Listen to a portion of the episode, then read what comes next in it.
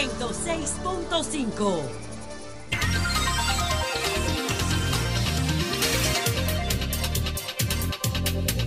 58 minutos. Buenos días, dominicanos, dominicanas, ciudadanos, ciudadanas del mundo. Julio Martínez Pozo, los comentarios de los temas más importantes en el programa de mayor influencia de la radio y la televisión nacionales. Entonces, señores, estamos ya a primero de agosto. Primero de agosto. Martes primero de agosto. Estos son los temas que vamos a tratar después de saludar a todo el equipo del Sol de la Mañana, la audiencia de Sol y la de Telefuturo, Canal 23. Kenia nos es más familiar de lo que pensamos. El camino por el que se busca seguridad ciudadana, a propósito de lo que decía Víctor de la sexta reunión que encabezó ayer el presidente de supervisión al plan de seguridad ciudadana que está implementando. Entonces, eh, bueno, señores, hay un tremendo escándalo en Montecristi. La gran parada del Bronx es piedra de escándalo en Montecristi. Hoy esperamos eh, reacciones sobre este, sobre este tema. Ojalá que podamos comunicarnos con Felipe Febles, el organizador de la gran parada del Bronx, porque las cosas no están fáciles en Montecristi. Si las autoridades no intervienen, puede haber sangre en Montecristi. Y vamos a explicar por qué. Entonces, eh, hasta ahora, señores, hasta ahora, primero de agosto, primero de agosto, martes primero de agosto, hasta ahora, hasta este momento, no hay nada pactado en relación con una posible alianza PLD Fuerza del Pueblo. Absolutamente nada pactado hasta ahora nada acordado hasta ahora. Conversaciones, sí. Conversaciones, sí. Conversaciones, sí. Pero hasta ahora no hay nada sobre el papel que esté eh, concretado. Absolutamente nada. Ni siquiera los criterios para ponerse de acuerdo. Hasta ahora y lo voy a ampliar un poquito. Lo voy a ampliar un poquito, un poquito más adelante. Pero quiero empezar por Kenia. Hay a quienes le ha sorprendido eh, la elección de Kenia como país que va a encabezar una intervención o que encabezaría una intervención en Haití. Y entonces sale a relucir el hecho de que en Kenia hay problemas sociales, eh, que hay protestas, que hay eh, situaciones internas que se citan como un impedimento que pudiera tener ese país para encabezar esta propuesta. Bueno, es verdad que tienen que hay, que hay, que hay, que hay, problemas sociales, pero Kenia los ha vivido teniendo siempre. Los ha vivido teniendo siempre. Es una, como república, es muy, muy joven, porque es una república de 60 años, fue en el 1963 que eh, se independizó del Reino Unido, pero como cultura estamos hablando de más de 4.000 años como, como cultura. Y nos es más próxima de lo que, de lo que imaginamos. Porque la verdad, y eso hay una sátira de Eduardo Galeano, que lo resume muy bien, la verdad es que el mundo no es un mundo de extranjería, sino que todos somos un poquito de cada cultura y de cada país. Y entonces, en medio de eso, eh, construimos nuestras, nuestras identidades, pero nuestras identidades son una mezcla de, de muchas cosas. Por eso es que Eduardo Galeano, en su sátira sobre el tema este de la extranjería, él dice lo siguiente, dice Eduardo Galeano en lo siguiente, tu Dios es judío, tu música es negra, tu auto es japonés, tu, tu democracia es griega, tus números son árabes, tus letras son latinas, soy tu vecino y todavía me llamas extranjero. Y bueno, se pueden añadir muchas cosas, muchas cosas más, porque eh, los aparatos, nuestros eh, teléfonos son chinos, eh, aunque sean de marcas estadounidenses, pues casi la mayor parte de las cosas que nosotros usamos son chinas. Eh, o son asiáticas. Entonces, eh, hay, hay, realmente, hay una combinación de, cosas y, la ropa que una persona se puede poner de marca en cualquier parte del mundo, eh, la pueden hacer en Pakistán o en la República Dominicana. entonces, hay realmente una, una integración, hay una integración. Entonces, en el caso africano, además de lo que explicábamos ayer, de que África es, es, es, la cuna de los homínidos o de los homínidos, es la cuna de los homínidos, es decir, de toda la familia más próxima al Homo sapiens. El Homo sapiens y sus primos eh, son todos eh, africanos. Y de ahí eh, se expanden por, por el mundo. Eh, estamos hablando del Homus erectus, del Homus habilitis, del Neanderthalensis, del Australopithecus afarensis, todos los homínidos, todos los homínidos, nuestros rastros más antiguos hasta ahora, hasta ahora son africanos. Por lo tanto, África es la cuna de la civilización humana. África es la cuna de la humanidad. Eh, eso tiene poca discusión eh, eh, actualmente. Pero bueno, además de eso, además de eso, estamos más familiarizados de lo, que de lo que nos imaginamos. Por ejemplo, hay muchas damas, muchas damas eh, por cierto, todas muy, muy bonitas, eh, que se llaman Nairobi. Muchas damas que se llaman Nairobi, como Nairobi eh, Viloria, la presentadora de SIN. muchas damas que se llaman Nairobi. Bueno, el, con, ese nombre, ese nombre es en honor a la capital eh, keniana.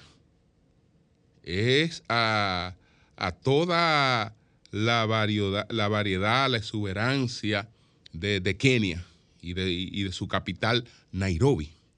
Nairobi es la capital de, de Kenia. El mundo vivió a principios de este siglo, un poquito ya más avanzado, porque eso fue en 2008, un acontecimiento que ha sido el acontecimiento más esperanzador que haya venido desde, desde la política. Más esperanzador, que fue la elección de un primer presidente eh, afrodescendiente, afroamericano en los Estados Unidos. Un hito, un hito, la elección de, de Barack Obama. Bueno, ¿y de dónde es Barack Obama? Barack Obama, Obama es keniano. tiene hermanos, su padre es keniano.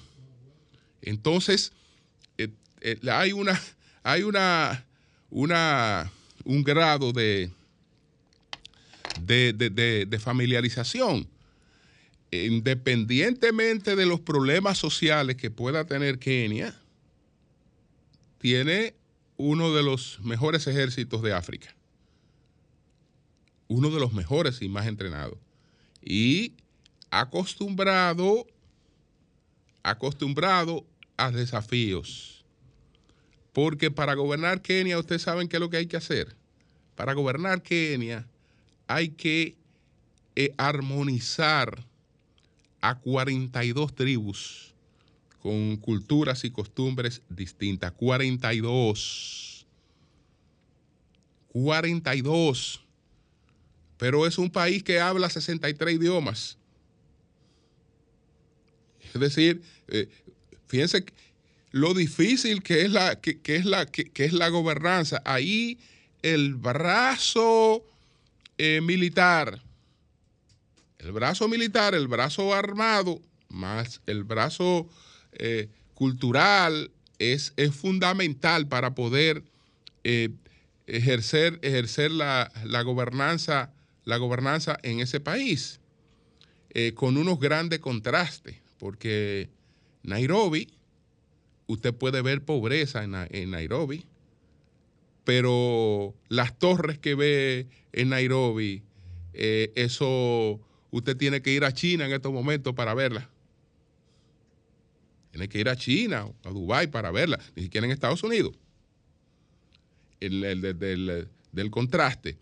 Es la, el principal destino turístico africano, porque es la cuna de los, de los safaris, aunque ellos tuvieron que controlar porque se les fue la mano con la eliminación de la población de elefantes, porque ellos se vieron en una oportunidad con una población de más de 250 mil elefantes que se iban a comer a, Kenia completo. Entonces dejaron abierta la caza de elefante, eso se exageró y hoy la población está muy diezmada.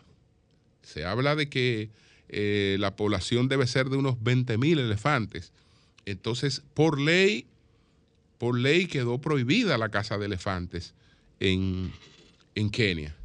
Pero Kenia también es, Kenia también es eh, una de las de, los destinos, de los destinos eh, de, golf, unos 40 campos de golf con una experiencia prácticamente única.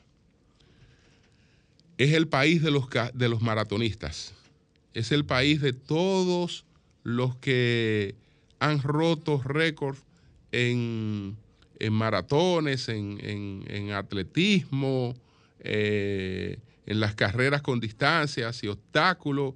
Eh, todo lo que se va a buscar son referencias eh, kenianas en ese, en ese sentido. Y en el caso de, la, de esta propuesta, que ahora Estados Unidos anunció ayer que la iba, que la iba a apoyar no es que Estados Unidos la va a apoyar, Estados Unidos es el gestor de eso. Es decir, quien ha gestionado eso es Estados Unidos y lo ha gestionado Canadá. Y han buscado la manera de que China eh, pues no vea mal la operación. Por eso se han ido a un país que pueda eh, ser para China también neutral neutral, porque China en estos momentos es la potencia que tiene una mayor presencia en África. Una mayor presencia en África. Entonces, eh, se busca que esto no se vea como un interés de, eh, particular de Estados Unidos en una área de influencia, que donde quiera que Estados Unidos se quiera meter ahora, eh, quiere frenar lo que nadie puede frenar porque lo abrieron ellos. que fue la, el establecimiento de relaciones con China. El establecimiento de relaciones con China. Estados Unidos pretende sancionar o, o, vedar o ponerle obstáculos a países cuando deciden una realidad que ellos en el 1970 y tanto, a principios del 70, eh, la decidieron, que nada más había, que había una sola China. Primero que proclamó eso fue Estados Unidos, que había una sola China. Una sola China. Y eh, rompió con, diplomáticamente con Taiwán, aunque después mantuvo algunas relaciones y tiene una ley que se lo permite, pero estableció relaciones eh, diplomáticas con, con China. Y hoy se debate, hoy se debate, y parece ser que es innecesario, el, eh, cuál es el acontecimiento que marca el inicio del siglo XXI. ¿Cuál es el acontecimiento que marca el, el inicio del siglo XXI? Cualquiera diría, bueno, eso está claro, el ataque a las Torres Gemelas y lo que eso, y lo que eso planteó. O, el que cité hace un momentito, la elección de Barack Obama. Bueno, eso fue, ese ha sido el acontecimiento eh, hasta ahora más importante del siglo XXI. O el que acabamos de vivir más recientemente, esa epidemia de COVID que transformó toda la humanidad. Es el acontecimiento más importante del siglo XXI. Ustedes saben cuáles son los dos acontecimientos hasta ahora que mayor peso e influencia han tenido en lo que va de este siglo XXI? Sí, precisamente el de la epidemia de COVID, pero el otro es la entrada de China a la Organización Mundial del Comercio. Si usted me quita el COVID, no hay nada que haya impactado, influenciado más en el mundo hasta este momento que la inclusión de China en la Organización Mundial del Comercio. No hay nada que haya producido más transformaciones, más cambios eh, en todos los órdenes. Por eso, ese acontecimiento se tiene como uno de los acontecimientos que compite con el del COVID, que compite con el del COVID en lo que es lo que marca hasta ahora el, el siglo XXI. Así eso se llevó a Obama y se llevó Torres Gemela. A los dos juntos. Entonces, todo esto porque ahora tenemos que estar un poquito más pendientes de, Kenia. Pero los problemas sociales que hay en Kenia para nada impactan. Kenia ha vivido con esos problemas siempre. Siempre. Eh, por la, la, diversidad. La diversidad. Eh, hay otras particularidades. Eh, es una sociedad. bueno, el de, en el 2015 la, aprobó por ley, la poligamia. Siempre la habían tenido, pero la, la, institucionalizó. Institucionalizó la poligamia. Entonces, todas esas particularidades la tiene ese país que eh, pudiera estar encabezando eh, otras fuerzas, porque también se le van a añadir otras fuerzas, pero el liderazgo, el liderazgo se ha consensuado que sea el de Kenia. Y yo sospecho, nadie me lo ha dicho, que algo han hablado con China. Que algo han hablado con China eh, con relación a ese, a ese tema. Lo tengo casi por seguro. Entonces, bueno, el camino por el que se busca seguridad ciudadana Vamos a hablar de esto a propósito del encuentro en el que participamos en el día de ayer, encabezado por el, por el presidente Luis Abinader. Este encuentro, este encuentro fue la sexta reunión de seguimiento al plan de seguridad ciudadana. La sexta reunión de seguimiento al plan de seguridad ciudadana. ¿Qué fue lo que presenciamos ayer?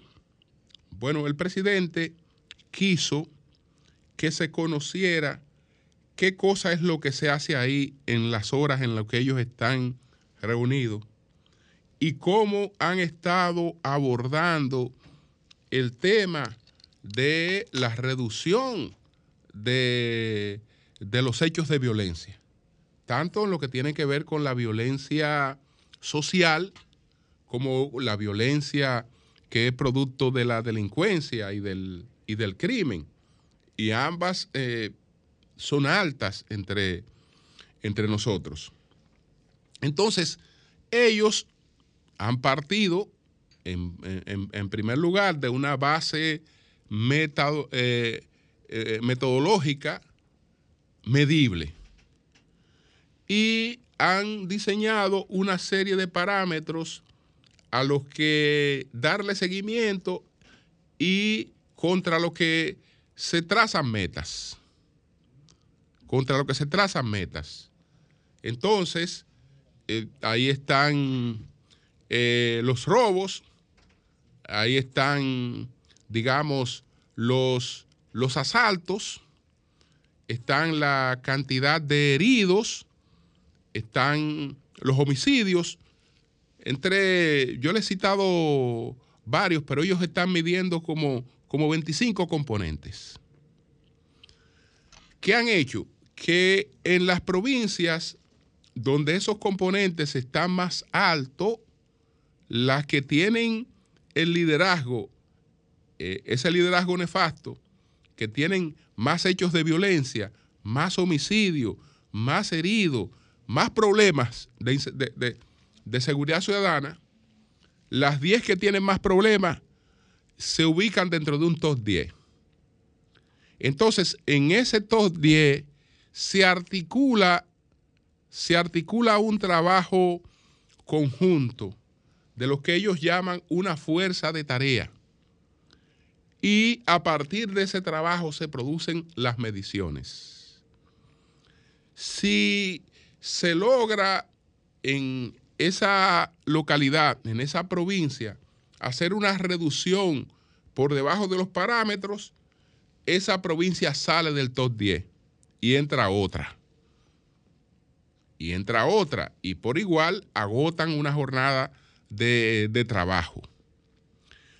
¿Qué es lo importante? Lo importante es que primero se parte de mediciones, porque lo que no se mide, lo que no se conoce, no se puede eh, abordar con rigurosidad. Se puede abordar de manera empírica. Ah, bueno, que ahora está caliente la romana porque se cometieron unos crímenes y los medios están encima de la romana. No. Eh, eh, es medible, es medible. Es medible porque puede ser que donde haya mayor incidencia ni siquiera sea mediática. Entonces, lo primero es que, se parte de, de una metodología eh, en ese sentido es científica, en el sentido de que lo primero que tenemos que tener es, eh, eh, es, una, un levantamiento real de los problemas. Lo segundo, realismo.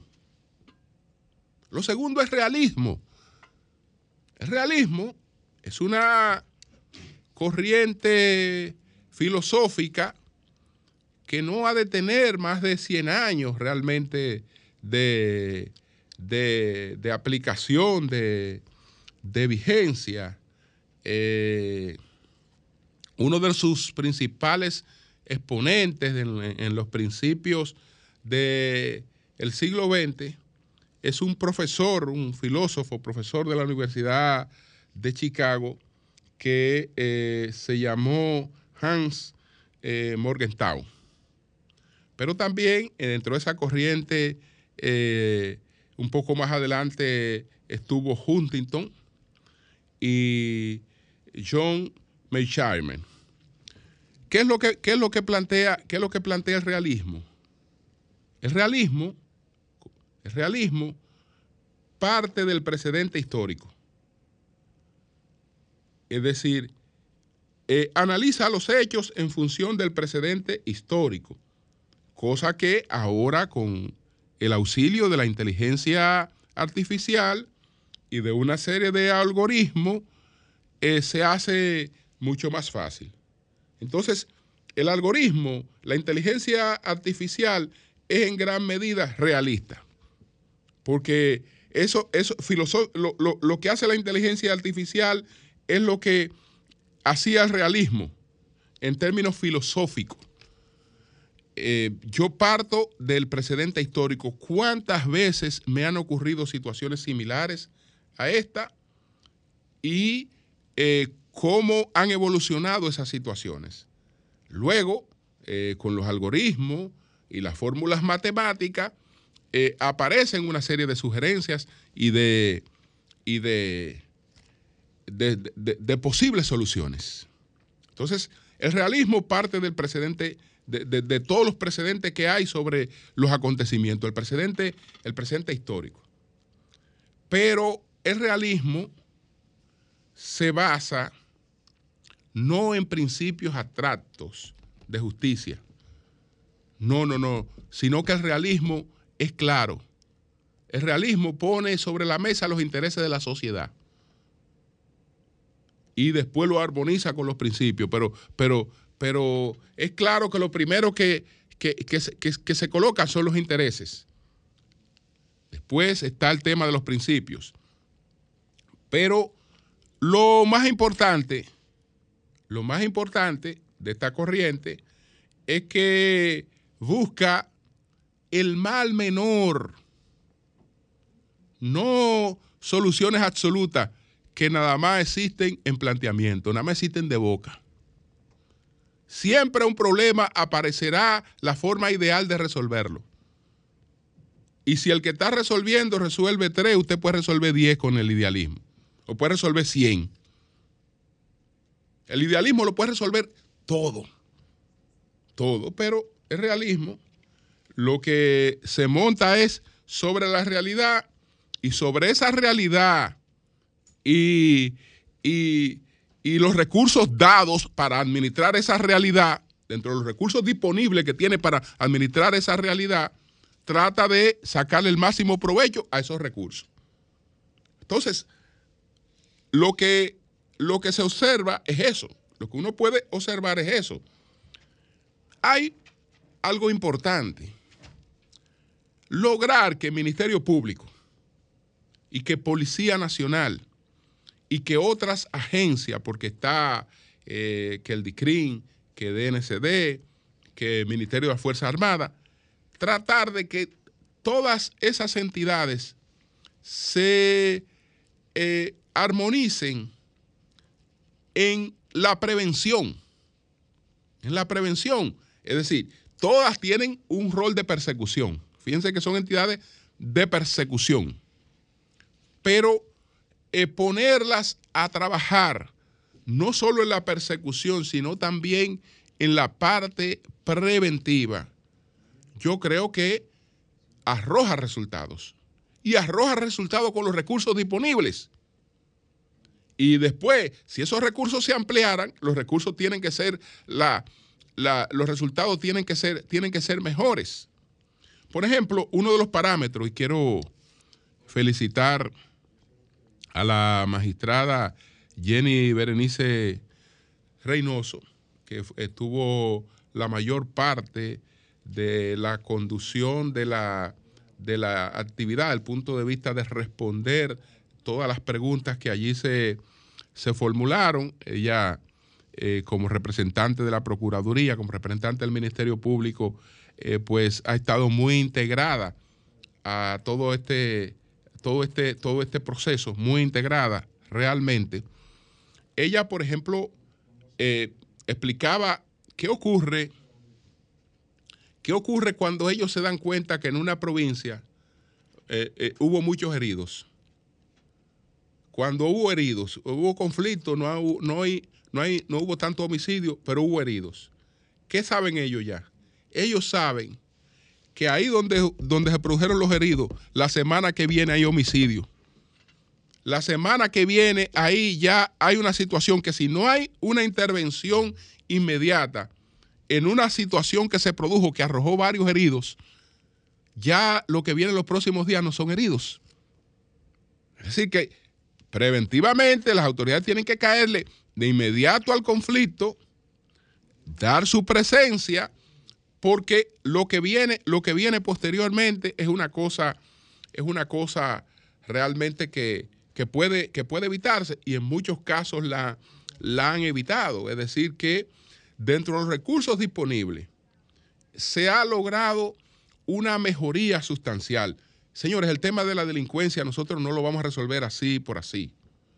Y, todo el mundo sabe que eso tiene bases sociales, que si, que si no se abordan, eh, pues eh, se sigue generando la delincuencia. Pero eh, en cuanto a su atenuación, su disminución, su prevención, sí siempre se pueden hacer esfuerzos y ese es un esfuerzo interesante, el que, el que, se, está, el que se está presenciando o el que tuvimos la oportunidad de, de presenciar, porque cada quien, fíjense que la policía, oye, ¿qué pasa en la policía? Que es una de las, de las cosas que esto, que esto evita. La policía tradicionalmente, pues cuando se quieren producir cambios en la policía, eh, hay manos caídas. Hay manos caídas en la policía. ¿Por qué? Porque vamos, vamos ahora a una táctica de manos caídas se le pone difícil la situación al director o al jefe actual y eso va a provocar cambios. Con esta metodología no pueden haber manos caídas, porque cada quien tiene que ir ahí a dar la cara, a decir, mira, ¿qué te pasó esta semana? Y vamos a ver eso con relación a las semanas anteriores. Ah, pero ahí todo está igual, ahí no se ha movido nada. Entonces, eh, una serie de informaciones importantes, por ejemplo, tenemos unos 12 mil, tenemos unos 12 mil y tantos casos, 17 mil 920 casos de órdenes de arresto pendiente. De órdenes de arresto pendiente, eso es un, eso es un acumulado.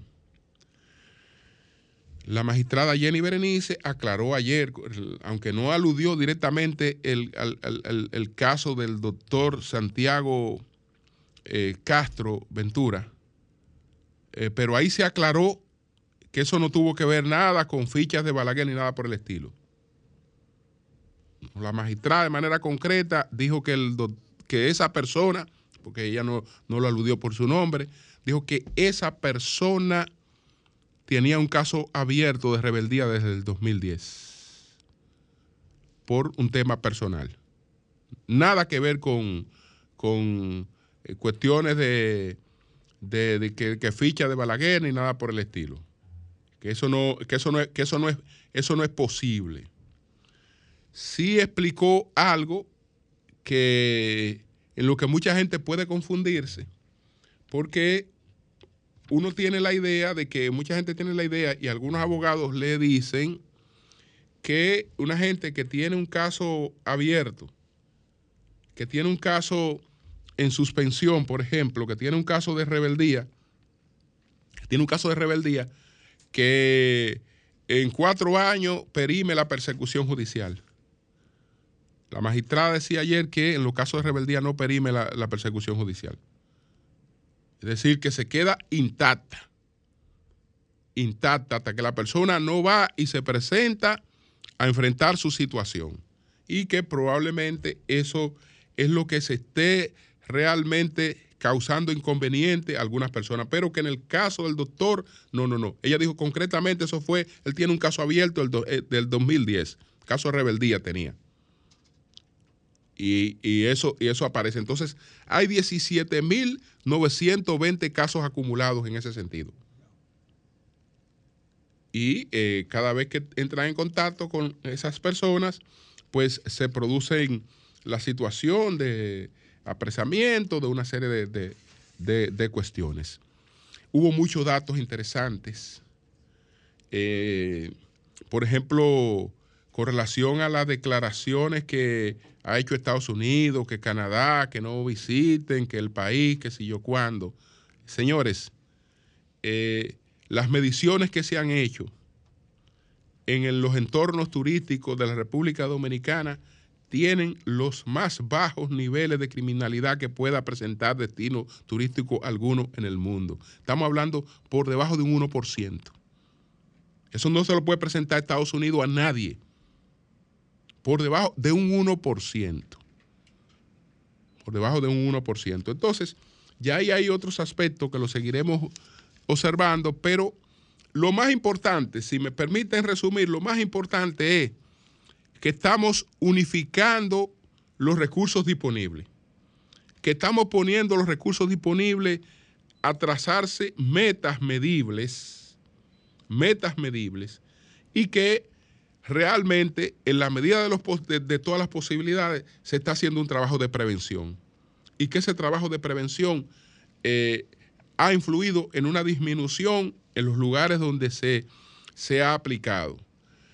Es distinto el tema de la violencia social, de la violencia social porque esa es muy difícil de, de tolerar, de, digo, de, de, enfrentar, porque ya hay eh, eh, es con la gente que hay que trabajar directamente, porque un compartir sano entre la gente no debe de, derivar en un hecho de violencia, eh, etcétera, etcétera. Entonces, ya hay otros datos ahí que lo iremos compartiendo, pero yo creo que fue realmente muy, muy interesante eh, lo que pudimos observar en esta sexta reunión de seguimiento al plan de seguridad ciudadana encabezada por el presidente Abinader, eh, por parte del Ministerio Público eh, y todos los jefes de las agencias que están vinculadas con, con el tema, pero también los directores regionales de la policía, etcétera, etcétera. Bueno, me voy a quedar ya con un solo tema porque tengo que decir algo sobre el tema este de las alianzas.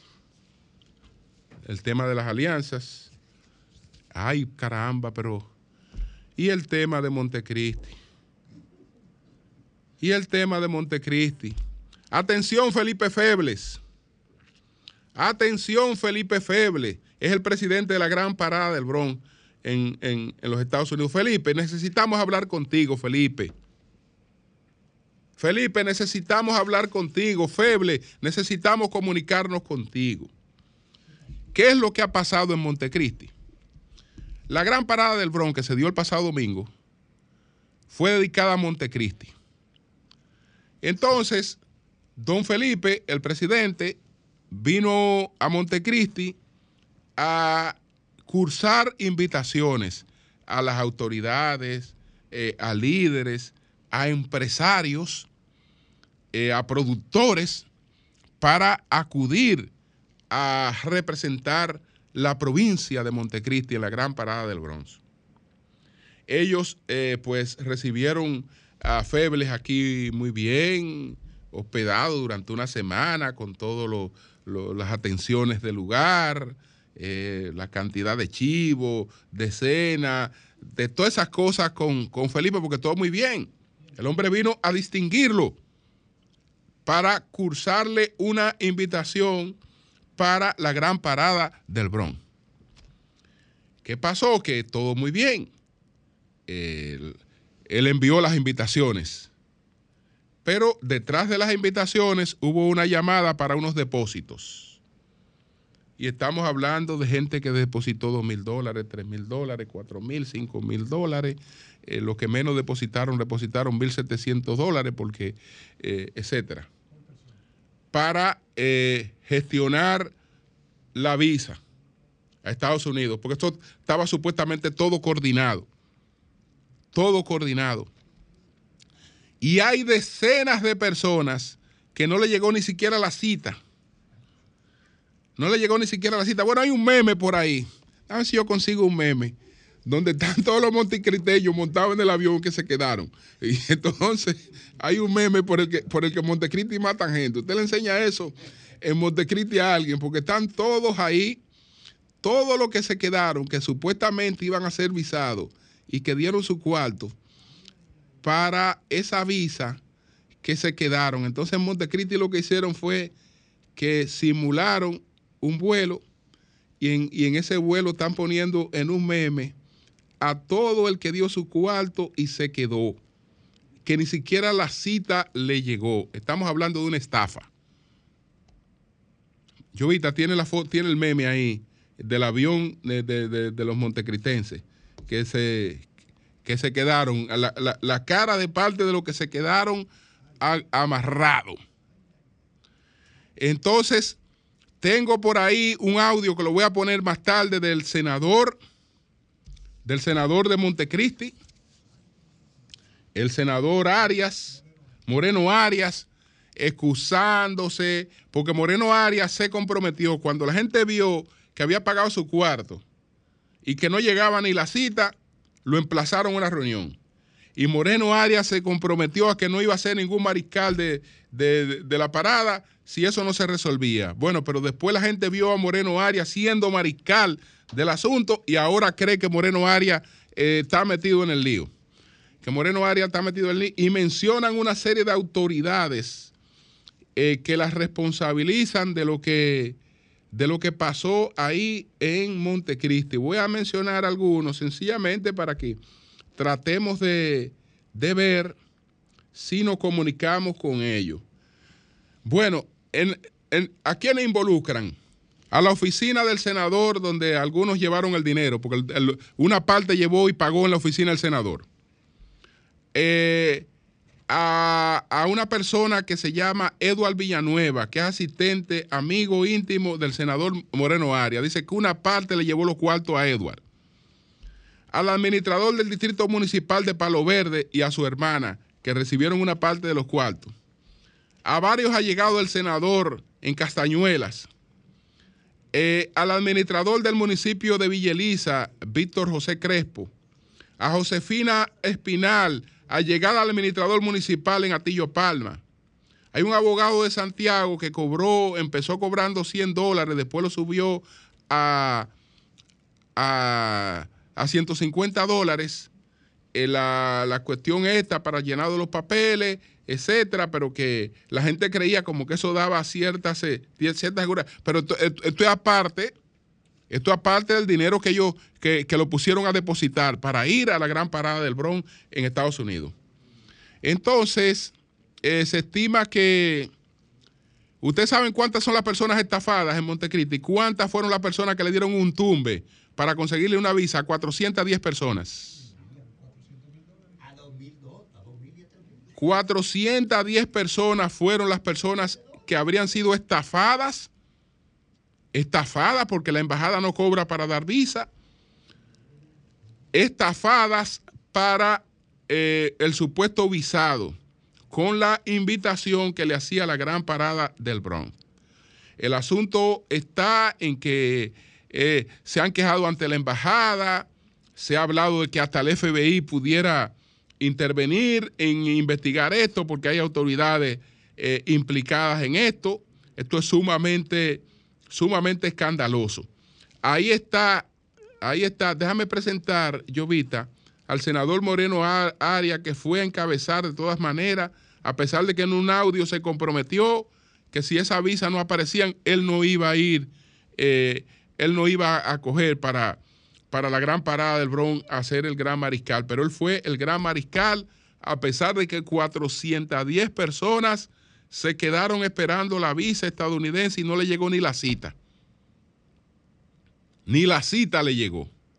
Entonces esa es una situación escandalosa en Montecristi que algunos dicen que no la dejan así.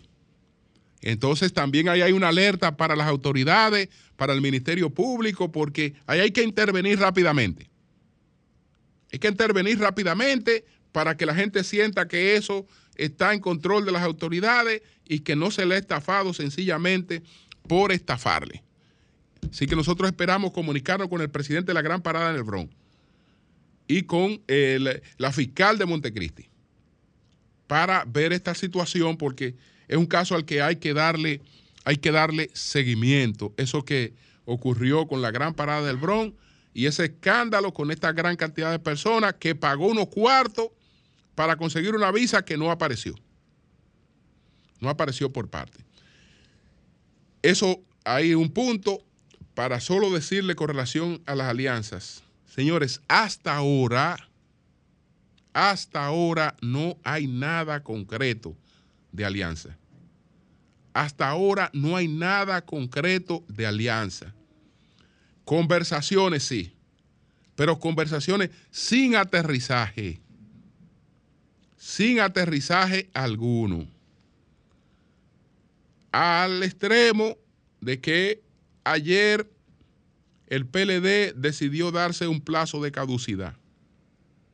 Si al 10 de agosto no hay aterrizaje, descartada cualquier posibilidad de alianza. Porque hasta ahora ni siquiera en los criterios, ni siquiera en los criterios, por ejemplo, Fuerza del Pueblo es partidaria de una alianza no solo municipal.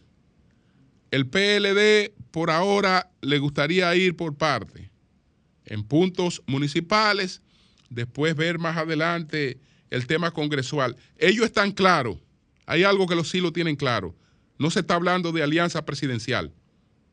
Eso, eso incluso, eh, eso eh, de cualquiera de las dos partes sería un irrespeto. Porque son fuerzas que están luchando eh, por un posicionamiento en un segundo lugar. Entonces, no hay, no hay propuesta presidencial. No, no, no, no, no. cualquier diferencia tiene que ver con de senadores, diputados y alcaldes. Entonces, el PLD en los casos puntuales parece que sería partidario resolver el tema de las alcaldías. Pero ¿qué pasa? Que ayer el, el PRM proclamó a Julio Romero como su candidato a la alcaldía de Santo Domingo. El PRM no, la Fuerza del Pueblo. La Fuerza del Pueblo proclamó a Julio Romero como su candidato. Entonces, ya eso pudiera ser una señal, porque después de proclamar a Julio Romero, difícilmente desmontarlo.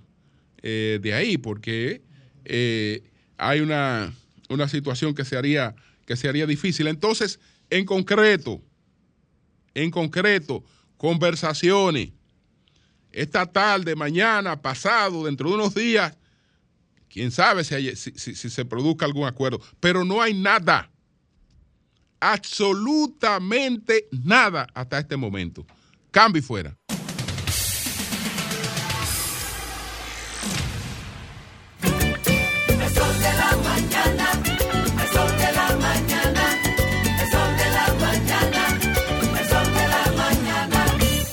Buenos días para todos ustedes. Julio Martínez Pozo, un abrazo a ti y al equipo El Sol de la Mañana. José García, los Jardines del Norte.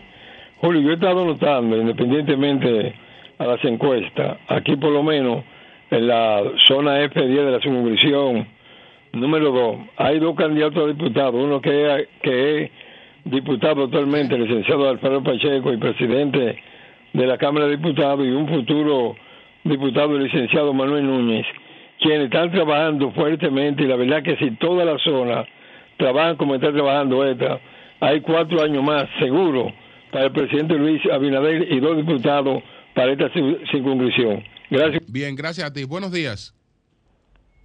Buenos días. Buenos días, buenos días, saludos, bendiciones para todos. Ten la bondad, yo quiero hacer un llamado a Fellito Suberví, el de la casa, para decirle que aquí Palma número 21, la habla la señora Milagros de Chan.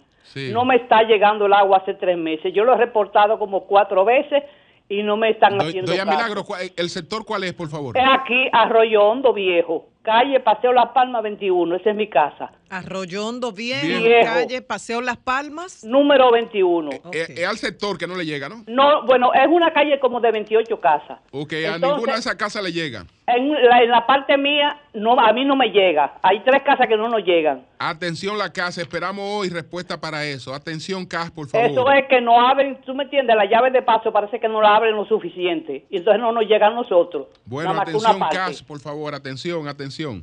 Buenos días, adelante. Buenos días. Buen día.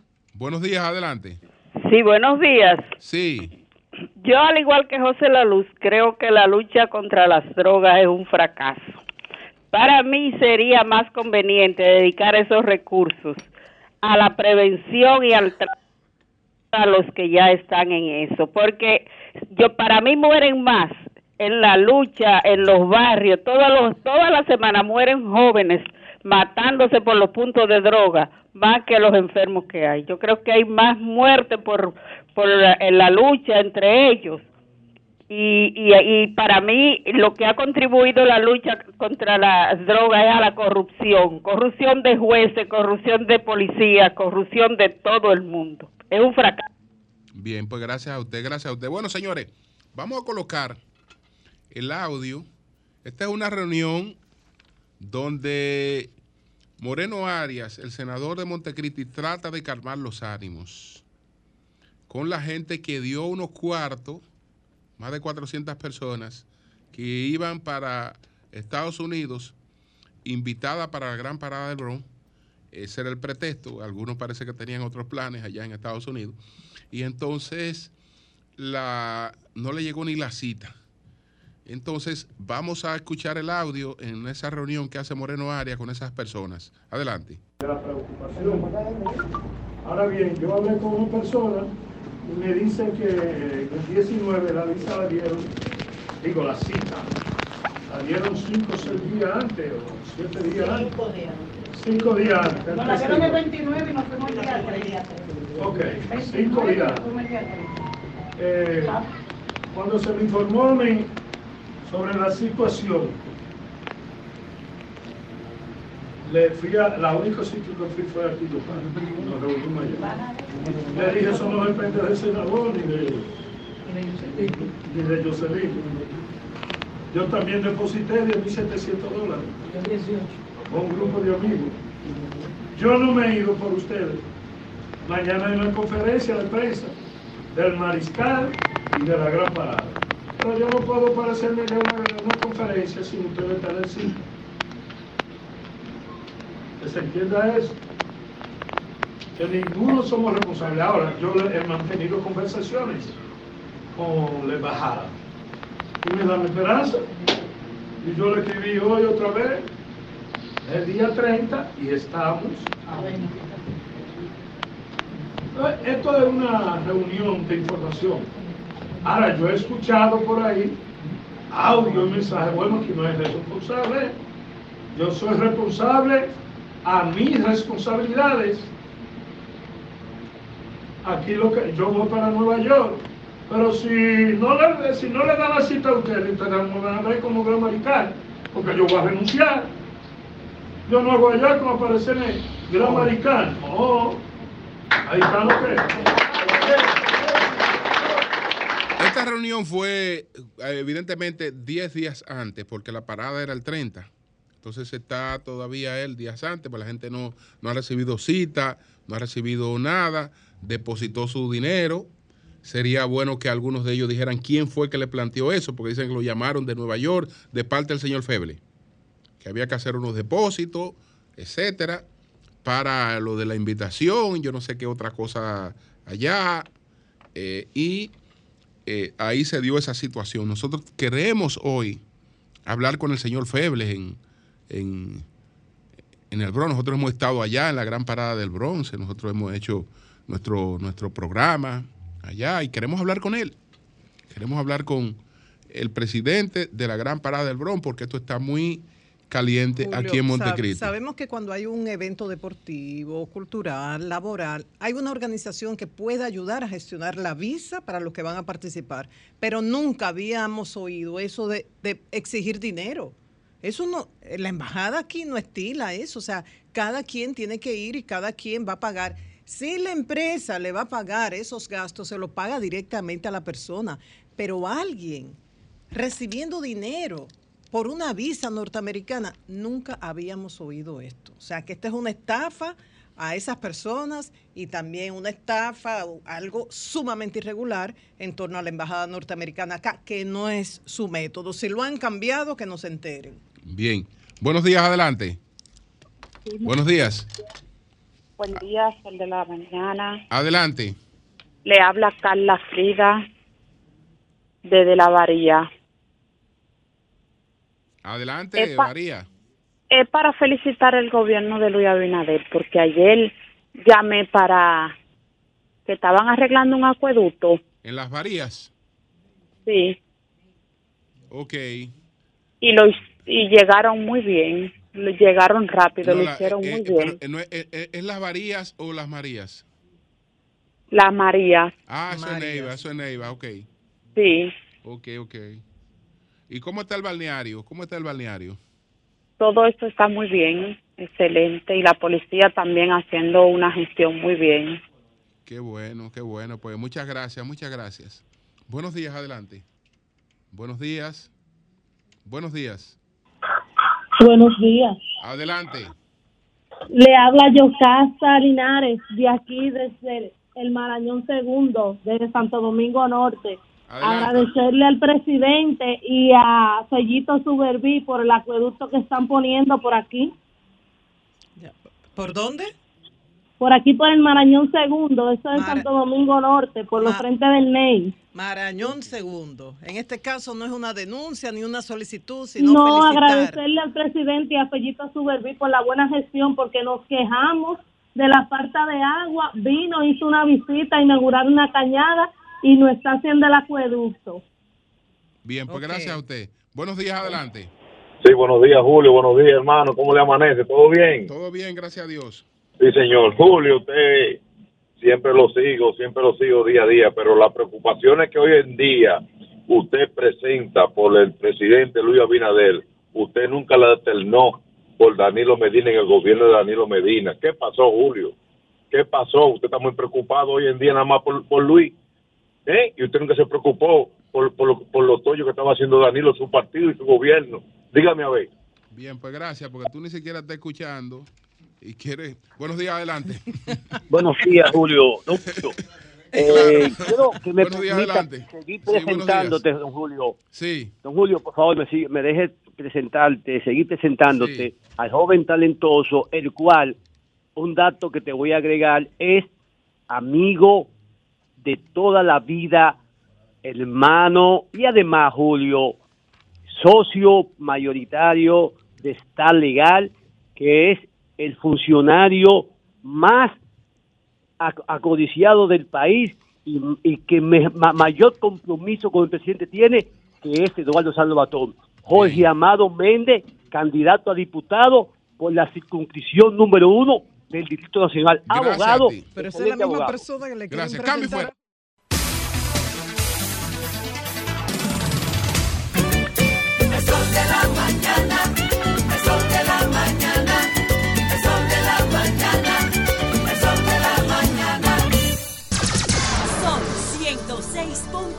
106.5.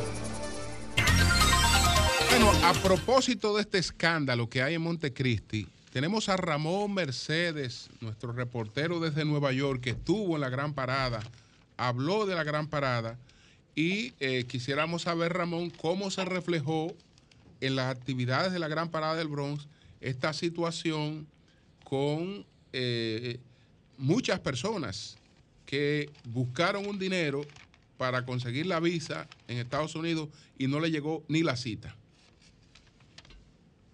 Sí, buenos días a todos y al pueblo en general. Este, con relación a la gran parada, hubo una cena gala el 26 de este mes, aquí en el Bronx donde fueron personalidades y ese tipo de cosas y las boletas se vendían a 400 dólares.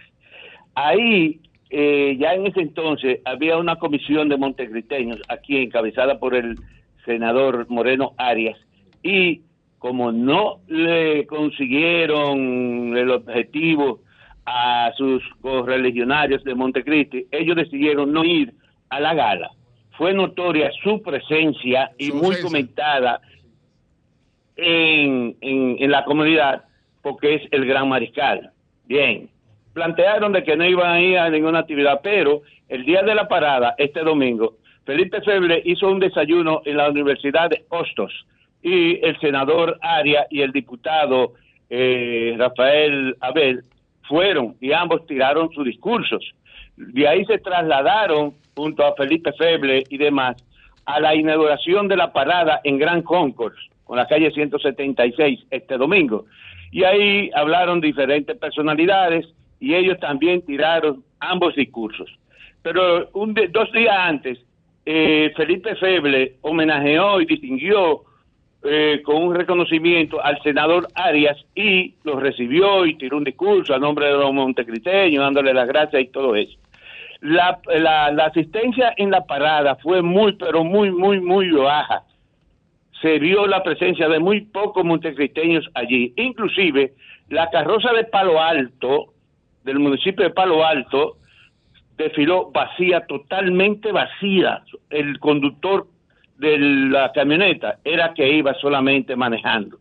Eso es en protesta. Hace dos días, una, unos representantes de allá que están aquí, que no han, eso no han asistido a ninguna actividad, llámese eh, eh, una señora llamada La Rubia, eh, José Luis, el síndico de Villa Elisa, yo creo que también, fueron a protestar y a exigirle y se reunieron con Felipe Feble en la misma casa de él y ahí hubo una discusión muy agria que de casualidad no terminó esa cosa en desgracia.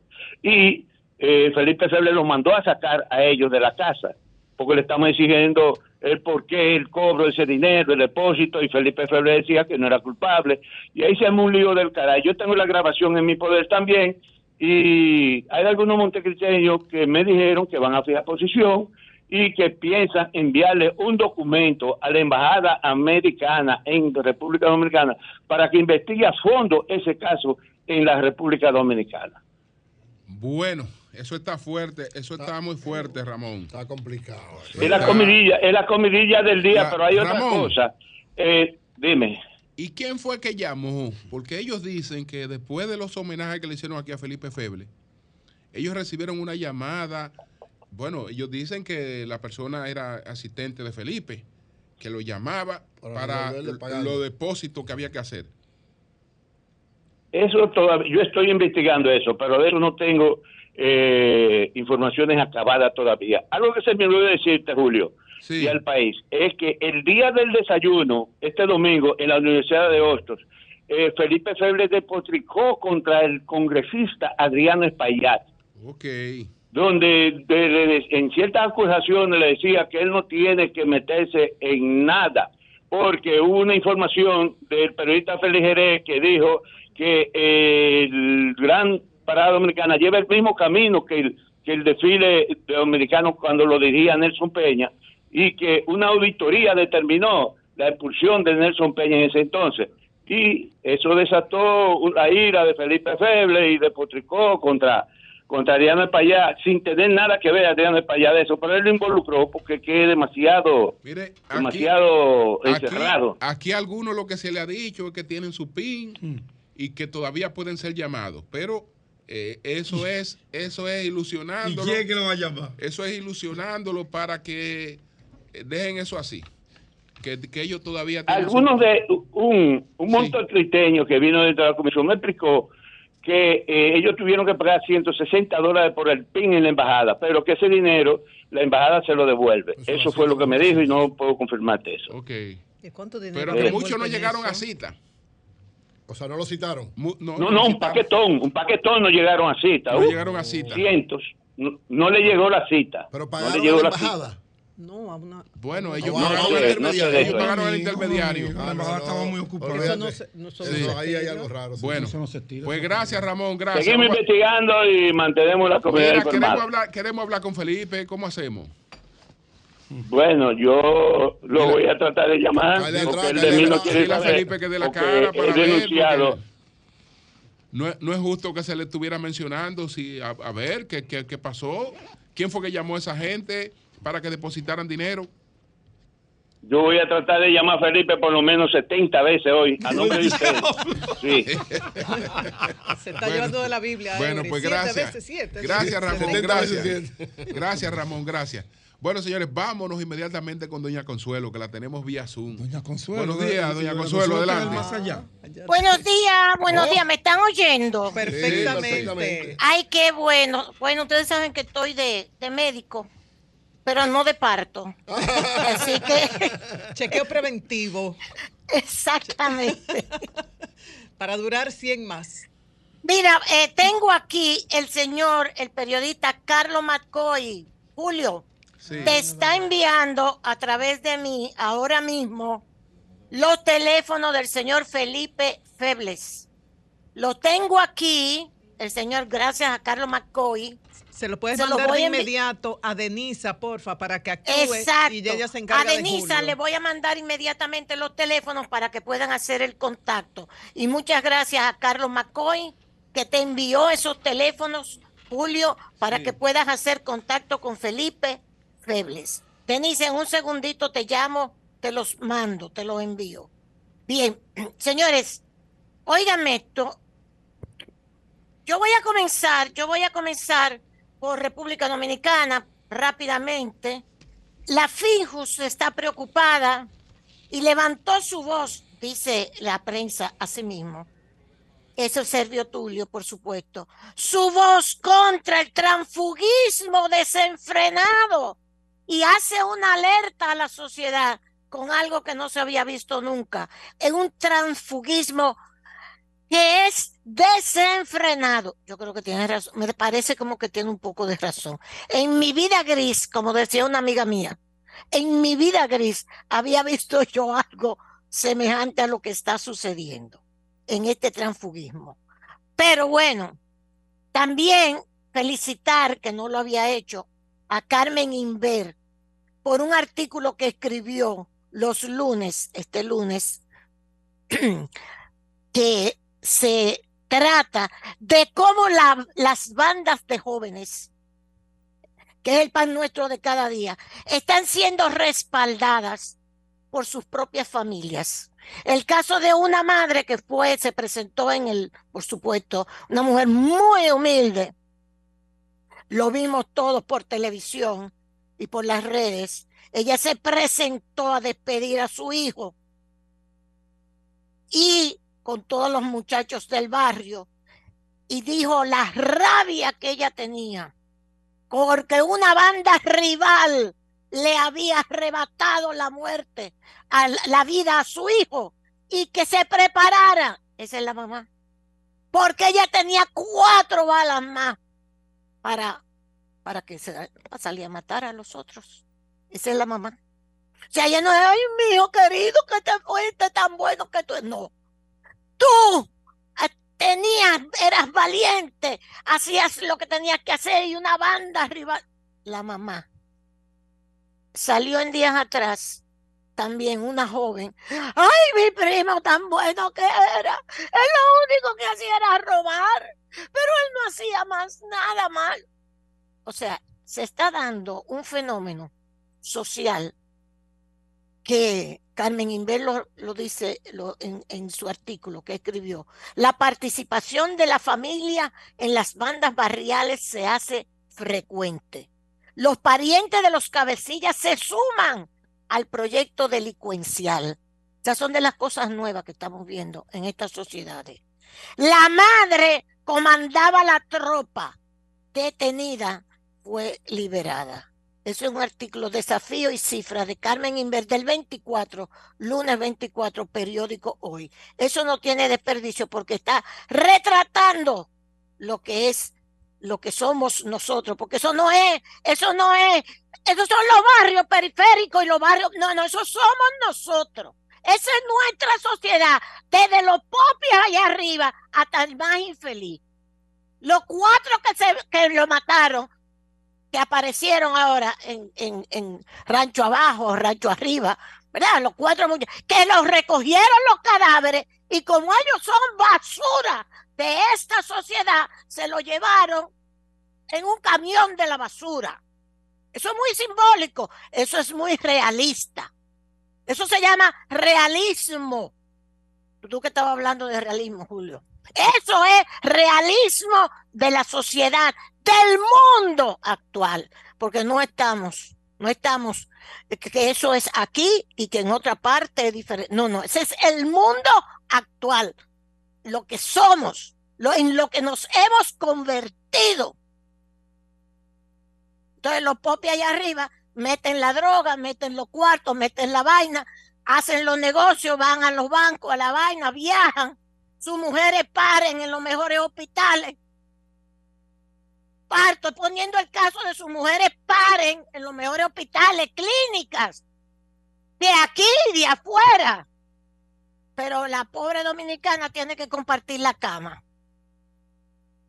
Y después entonces, que me parece muy bien, la comunidad haitiana en el país dice que se manipulan las cifras de la migración. Eso fue la semana pasada. Un grupo que me parece muy bien, muy bien, representante de la comunidad haitiana, de organizaciones sociales de la comunidad haitiana en el país, aquí, el miércoles pasado, en una rueda de prensa, dice que se han estado manipulando las cifras para hacer ver que hay mayor flujo migratorio en el país del que en realidad existe. Y no solamente eso, sino que ellos hicieron su rueda de prensa muy bien hecha, reseñada en todos los periódicos. Y dice que son 15 movimientos sociales eh, los que se reunieron. Indicaron que la cantidad nacional de haitianos que residen en el país asciende aproximadamente a 600 mil. Y, y que había menos de 500 mil pero con el creciente flujo puede llegar a 600 mil. Entonces desmintieron al gobierno dominicano, desmintieron al gobierno dominicano respecto a la premisa de que las mujeres embarazadas están ocupando una nueva, una buena proporción del presupuesto nacional de salud. Eso es mentira. Muy bien, muy bien hecho, así mismo. Qué mentira que se dedica una buena parte del presupuesto de la salud de nosotros a recibirlos a ellos y a ellas aquí en el país. Qué mentira. Indicaron también los miembros de estos movimientos, son como 15 movimientos, hay dominicanos y dominicanas ahí sentadas en esa rueda de prensa. Hay dominicanos y dominicanas sentadas en esa rueda de prensa pero me voy a quedar ahí, porque lo demás para allá es peor. Según indicaron los miembros de los movimientos pro derechos haitianos, haitianos, consultaron las mismas fuentes oficiales y el porcentaje que representa en el presupuesto de salud es 0.5%, no lo que han dicho nuestras autoridades. También manifestaron que es la confusión que se da cuando asumen que muchas mujeres dominicanas negras, mujeres dominicanas negras, son haitianas. Incluso las personas dominicanas de origen haitiano son consideradas solo como haitianos. O sea, que nosotros, como somos una partida de la gran puta racista, perdón por lo de hijo la gran puta, pero eso es lo que nos merecemos. No es otra cosa. Ellos no nos lo dicen, lo digo yo, pero eso es lo que nos quieren decir. Partida de hijos de la gran puta racista, que son ustedes, los dominicanos, coño. Todas las negras, las mujeres negras, nosotros, ustedes dicen que son haitianas, por racistas que ustedes son. Nos dicen eso. Muy bien dicho, no lo merecemos. También dice que hay, hay más cosas que condenar. También convocaron la rueda de prensa para condenar el ejercicio ilegal de las políticas migratorias de la República Dominicana. Ilegal, o sea, que ahora los ilegales somos nosotros, no ellos. El ejercicio ilegal de la política migratoria de la República Dominicana. Ahí está toda esa nota de prensa. Los felicitamos y felicitamos a los dominicanos y dominicanas que participaron en esto. Están ahí hasta retratados. Perfecto. No más problemas. Ahora los ilegales somos nosotros, los racistas que confundimos a todos los negros, como nos dice el Departamento de Estado. ¿eh? Eso es una idea sembrada por el Departamento de Estado de los Estados Unidos en todos los informes que hace todos los años sobre República Dominicana. Que a los negros dominicanos, dice el Departamento de Estado de Estados Unidos, no se les permite en este país ni siquiera abrir una cuenta bancaria. Eso está los informes del Departamento de Estado que envía al Congreso, a la Comisión de Exteriores del Congreso de los Estados Unidos, todos los años, desde los años 80 hasta ahora. El mismo, lo mismo. Y que hay que darle la nacionalidad a todos los haitianos y que hay que crear la minoría étnica, racial haitiana en República Dominicana informes del Departamento de Estado de los años 80. Los tengo todos.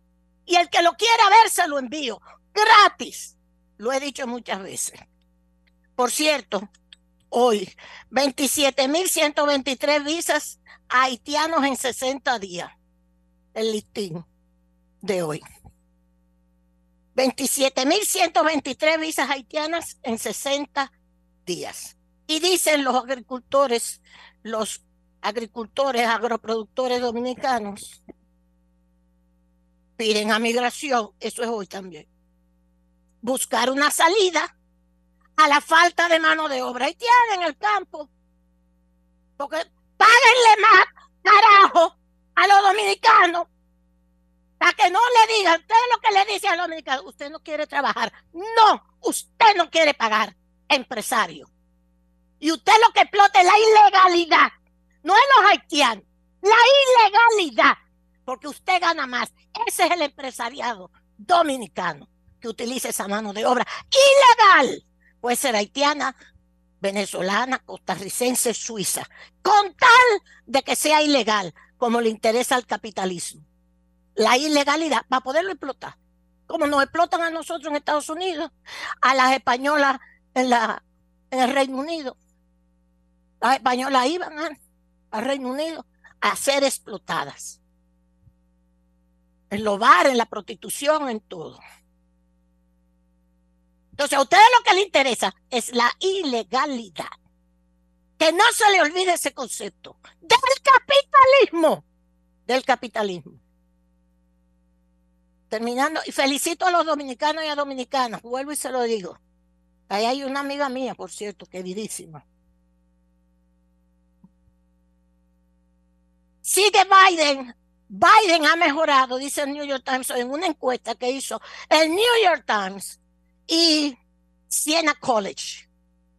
Biden ha mejorado sus números porque había reticencia con Biden, que su edad, que sí, sí, sí, que hay muchos que dicen que la economía no ha funcionado bien, la inflación, etcétera, etcétera, pero ha mejorado sus números. Pero surprise, surprise, eh, el presidente Donald Trump tiene la misma puntuación de aceptación que Biden.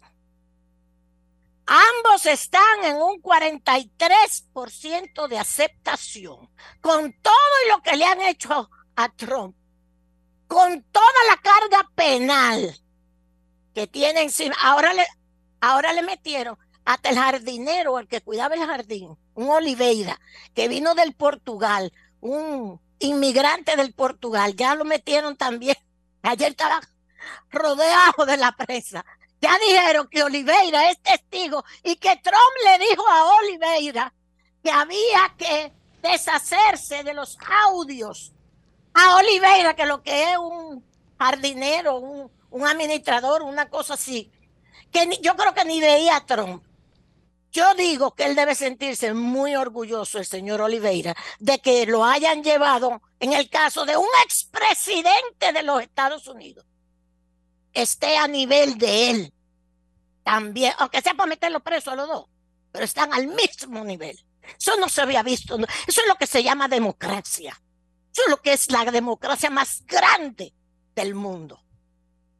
A Oliveira ya lo están metiendo. Sí, Oliveira, pero yo no sé nada de eso. Sí, señor. Hay videos que dicen que usted recibió órdenes del señor Trump para que borrara todos los videos. Ahí se llevaron al pobre Oliveira ayer, que yo creo que que por primera vez en su vida se puso un saco para llevarlo para la justicia, duró 10 minutos y se fue. Bien, el caso viene a ser que la encuesta del New York Times, hoy la publica en primera, es que Biden y Trump están en 43. ¿Ok? El 43% ambos. Y los republicanos creen que Trump ha cometido serios actos criminales, pero lo apoyan, dice la prensa.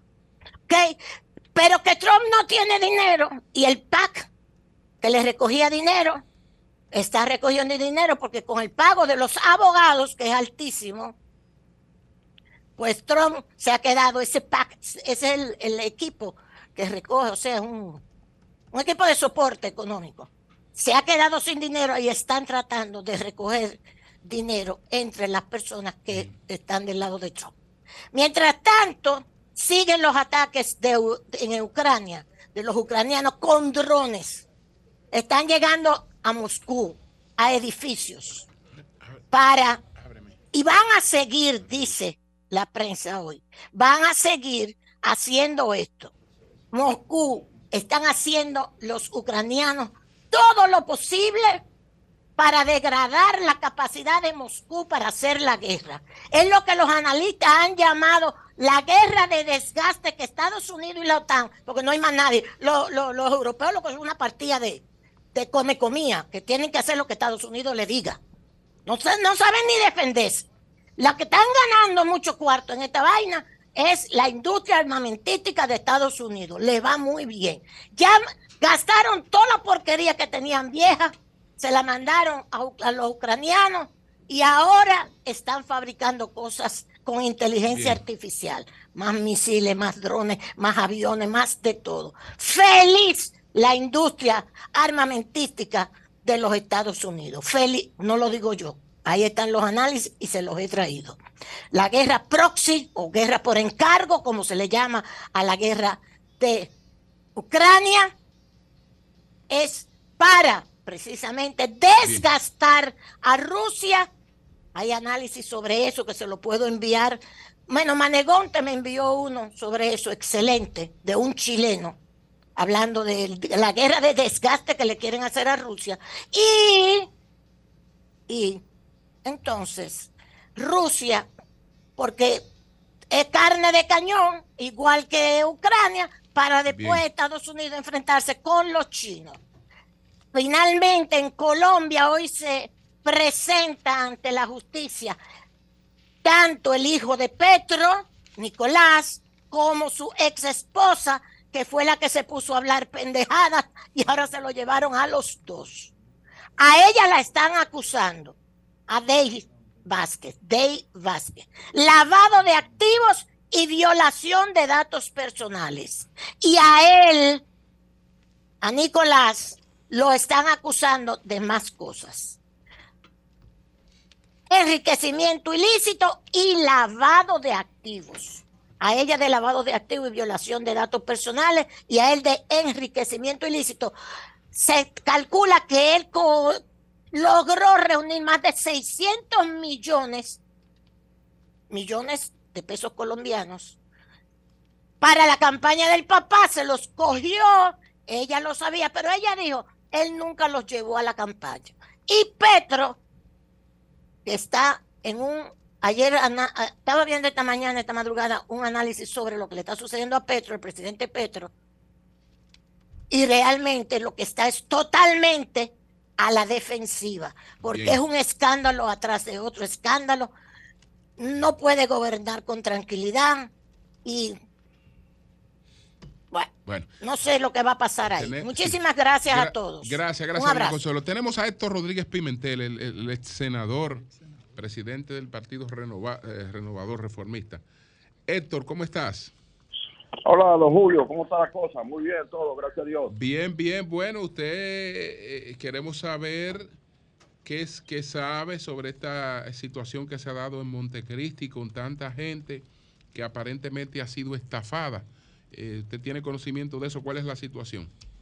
Bueno, en Montecristi eso está que arde. En, en, Estados Unidos, en el Bronx específicamente, hay celebraciones con la gran parada que se realizó el, para, el pasado domingo, que de acuerdo a los informes fue muy exitosa, pero en Montecristi no están contentos igual, porque resulta que antes de la realización de esa gran parada, se apareció allá eh, visitando a los alcaldes y a las autoridades de Montecristi un señor, eh, creo que de apellido Feble, algo así. Sí, Felipe Feble. Eh, bueno, entonces reunió en un gran salón a todas las autoridades y le dijo que ellos habían decidido eh, dedicar esta gran parada, esta ocasión a Montecristi. Y que entonces iban a escoger el senador como el gran mariscal de la gran parada. Y todo el mundo se puso contento. Pero a seguida le dijo que todo el que quería ir pues lo podía hacer. Y ellos le iban a facilitar una invitación para que con esa invitación entonces ellos acudieran al consulado y le iban a dar visa a, a, a, a todos el que quisiera participar. Entonces la gente comenzó a hacer sus gestiones, le mandaron la invitación con nombre y apellido a todos y, y le pidieron que por cada municipio llevaran dos carrozas, dos carrozas con con 10 o 12 personas en su interior. Eh, cada carroza le costaría 9 mil dólares.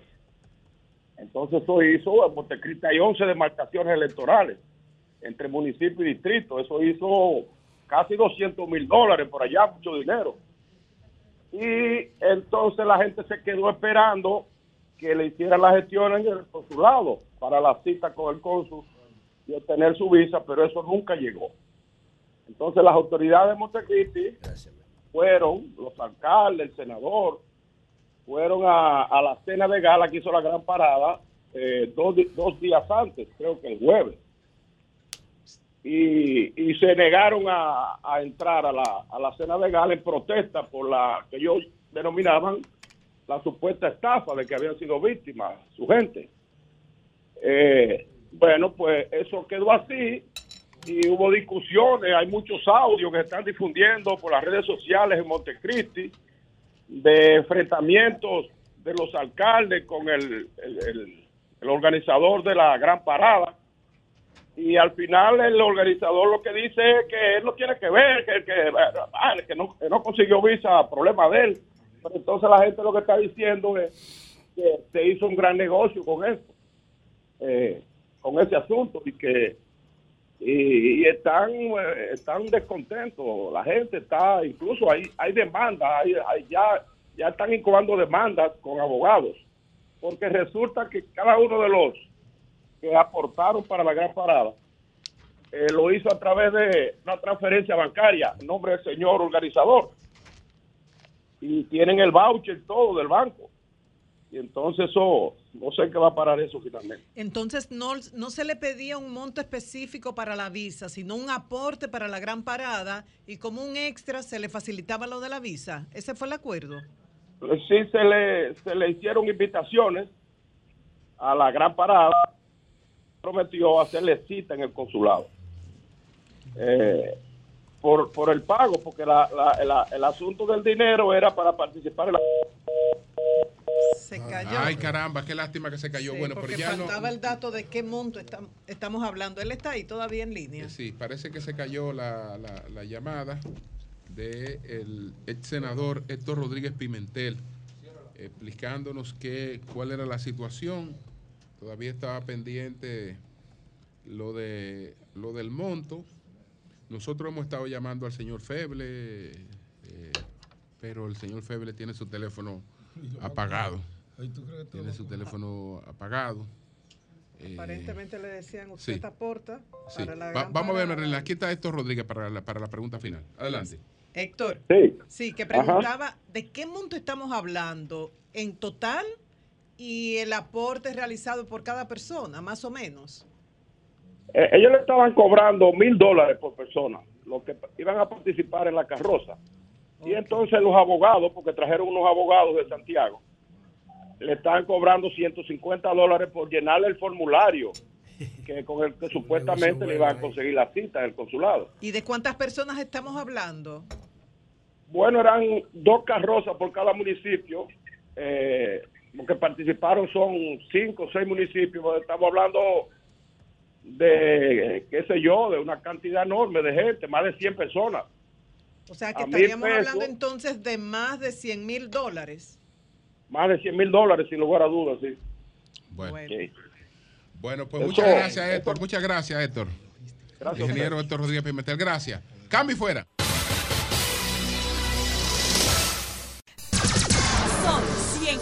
106.5. Vamos a continuar, vamos a continuar con los comentarios. Más adelante continuaremos con otras, con otras llamadas eh, con relación a este escándalo que tenemos en Montecristi.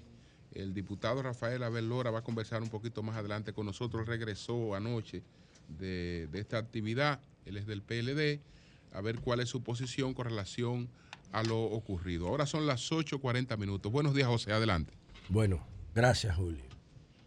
Bueno. eh, el comentario de Julio de hoy, yo viste, guárdamelo. Guárdamelo ahí. ¿Oíste? Si no, yo lo de- Cuidado. Sí, porque yo, Julio sabe lo que él hizo. ¿Qué hizo No? Gua- Guárdamelo. Vamos a ver. guárdamelo. Volvió No, no, no. ¿Qué hizo? Lo que pasa es que Julio sabe que yo, yo escucho su, el de todo el mundo, yo Claro, lo escucho claro. con atención. Ayer el de Eury generó un Es lío una del tarea, la primera tarea. Generó por todos los lados. Un lío del- yo espero que tú hayas reflexionado. No, el que haya reflexionado eres tú. Ay, pero no Que- que- vuelvan con lo que mismo. reflexionado tú. Vuelve, vuelve a Que que el Julio y a la. Entonces, Julio ayer fue invitado a la reunión de seguimiento del gobierno en materia de seguridad. Y Julio y yo tenemos mucho tiempo juntos. Cuidado, la Y- luz. No, no, yo no tengo cuidado, yo sé lo que yo voy a decir. Sí. Yo sé lo que yo tengo en la mano con el tema de la seguridad. Y yo dije aquí ayer que de los 22 indicadores de diagnóstico que yo tengo en mi observatorio, 15 tienen que ver con la corrupción. 15, no 7, no 3, 15. Julio apuesta a eso que le están vendiendo. Guarda el video, guarda la- el comentario y nos vemos en seis meses. Para mí sería como dominicano una gran satisfacción que resuelvan el problema de la seguridad haciendo lo mismo. Yo digo que no se puede. Que si no cambiamos el modelo, no se puede. Porque el modelo está agotado históricamente. Se agotó. Ahora, guarda el video ahí porque yo no quiero enfrentar lo que no ha ocurrido. Yo lo voy a enfrentar cuando ocurra. Guárdame ese videito ahí, quizás seis meses, porque después que se, esto se siga desgastando, lo que va a hacer el presidente es que va a cambiar el jefe de la policía para ganar más tiempo, hasta que vengan las elecciones. Eso fue lo mismo que hizo Lionel, lo mismo que hizo Danilo y lo mismo que hizo Hipólito. O sea, el mismo guion. Le pueden incluir algo, algunas cosas ahora novedosas para que la gente se confunda. Háganlo. Ahora, si quieren, cámbienle el nombre. Pero si no hacen las cosas como dice la ciencia, van a cosechar los mismos fracasos de las decisiones emocionales y políticas. Pueden dar resultados por un tiempo, pero al final sabemos que van a dar error. Sabemos que van a dar error. Hay que cambiar el modelo. Hay modelos que no aguantan reforma. Si yo traigo un teléfono de disco aquí y lo conecto a 5G y le baño el, el- el- lo baño de oro, no importa, no va a funcionar, porque el modelo del teléfono de disco se agotó. Es lo mismo que si traigo un cassette e intento ponerlo en alguno de los PC que están aquí. No funciona, porque el modelo del cassette como reproductor de música se agotó. Eso es lo que yo digo. Ahora, el gobierno encontró la fórmula. Yo, si la encuentran, lo saludo porque yo estoy en la tómbola de la inseguridad. De todas maneras, eso no se enfoca como, ni lo enfoqué tampoco como la solución. Es decir, eh, es, es un método en el, en el que ellos han podido prevenir. Al prevenir están disminuyendo, pero si, la, si, si los factores que generan la, si la violencia es multifactorial y tú se sabe que si no se atacan las, las situaciones sociales, si no se atacan otras situaciones, pues tenemos la base de toda la cosa que genera la delincuencia. Ahora, el aprovechamiento de los recursos disponibles, de los escasos recursos disponibles en unificación y en, y en coordinación, da más eficiencia en lo que se está haciendo. Y el- realmente, cuando tú lo ves eh, por provincias, en todo lo que se ha intervenido, eh, hay resultados. No hay solución. Eso es un problema que nadie lo va a resolver. Bueno, eh, sí, se puede resolver. Obviamente, tú No, tienes es que no hay soluciones. tú No hay tienes soluci- que- no hay tú so- tienes es un- que- es un es problema que tú lo gestionas. Hay tres formas de enfrentar un problema. Pero, pero Hay no tres formas de enfrentar pero- un problema. Pero soluciones, Tú lo soluciones, pospones, soluciones no existen lo para enfrentas con determinación o cohabitas con él. No hay otras tres. Hay tres modos de tú enfrentar un problema. Yo creo que el presidente lo O cohabitas con él, o lo pospones para que lo resuelva otro, o lo enfrentas con determinación. Yo sí creo que eh, el presidente tiene buena intención de hacer las cosas.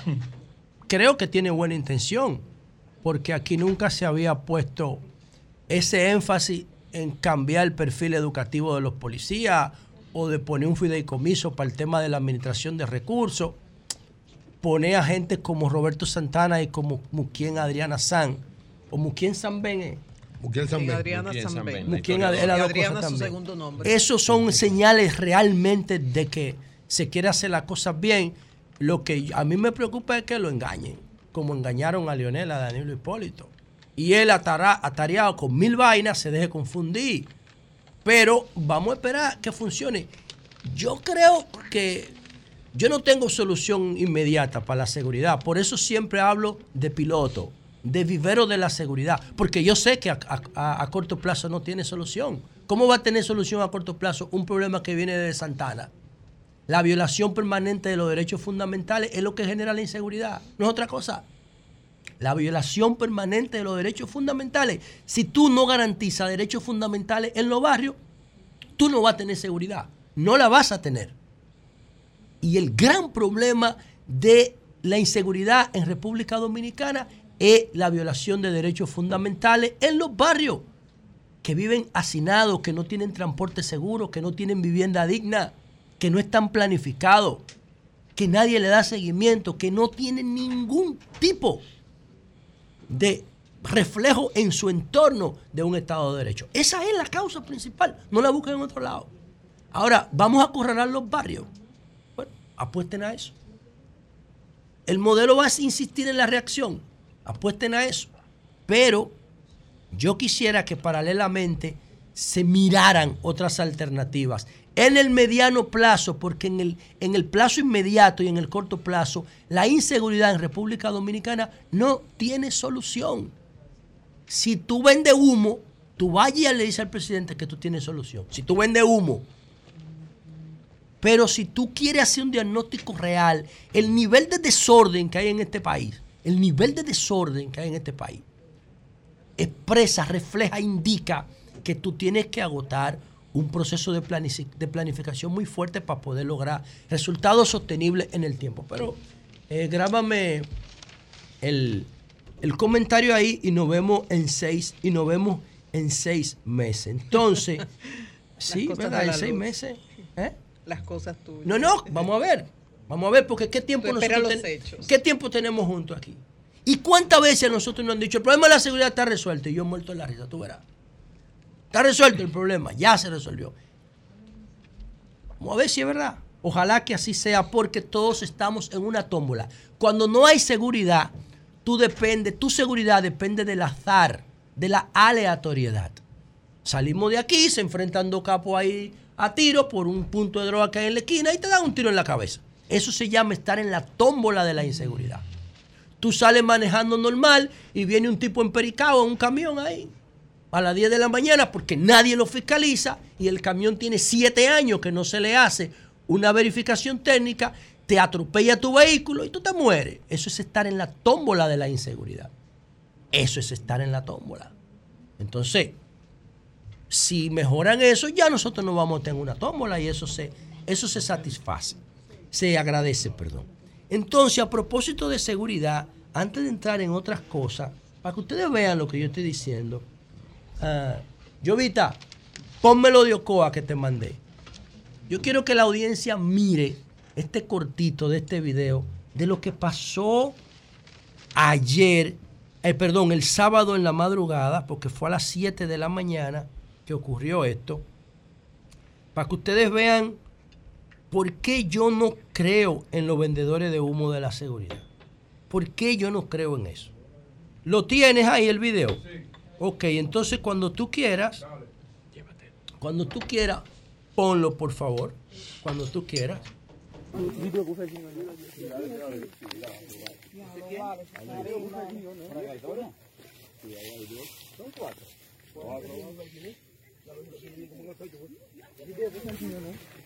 ¿Y ese Jeffrey?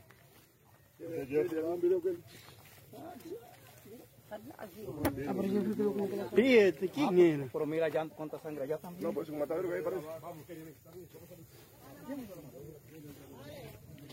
¿Cómo tú le dices a esa población de Arroyo Caña en Ocoa que ya la seguridad en República Dominicana se va a resolver?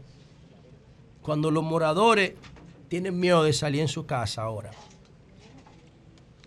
La luz, casos como es, todos los más graves casos de, de inseguridad, hay que decirlo, siempre van a existir por más alto que ese nivel de seguridad. En Noruega, un ciudadano salió con una metralleta a matar personas en el centro de la capital.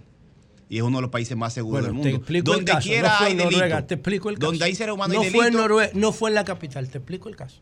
Eh, ¿Te quiere que te lo explique? no sé ¿Y si qué la pasó? capital o no, pero te digo, en pues, todas entonces, partes- no, lo que te quiero decir es que donde ¿Quiere quiera que que te hay gente, explique, hay quiere que te explique cómo fue el caso y cómo reaccionó No, pero la yo, no- sociedad yo no me refiero al caso específico. Te Ah, estoy pues te diciendo que donde quiera que hay seres humanos Ah, bueno, organizados, entonces, hay desviación de la conducta yo que, quería que es ver, delito. yo te lo explico. Pero tú no quieres. Yo sigo con mi comentario porque ese no es mi objetivo. Ahora, ¿qué es lo que yo quiero decir con este caso de los moradores de, de San José de Ocoa en esta comunidad? Miren, no hay forma de que un comando de sicarios se mueva desde la frontera de Liapiña a Ocoa. Tienen que darse tres elementos. Yo no sé si ustedes han ido recientemente al sur o vienen del sur. Ustedes verán que creo que antes de llegar a Asua hay un chequeo múltiple militar, ¿verdad? Que te paran, que te ponen en una, te sacan de la carretera, tú tienes que pasar como por una marginal y ahí te chequean el vehículo. Eso se da eh, en, en Asua.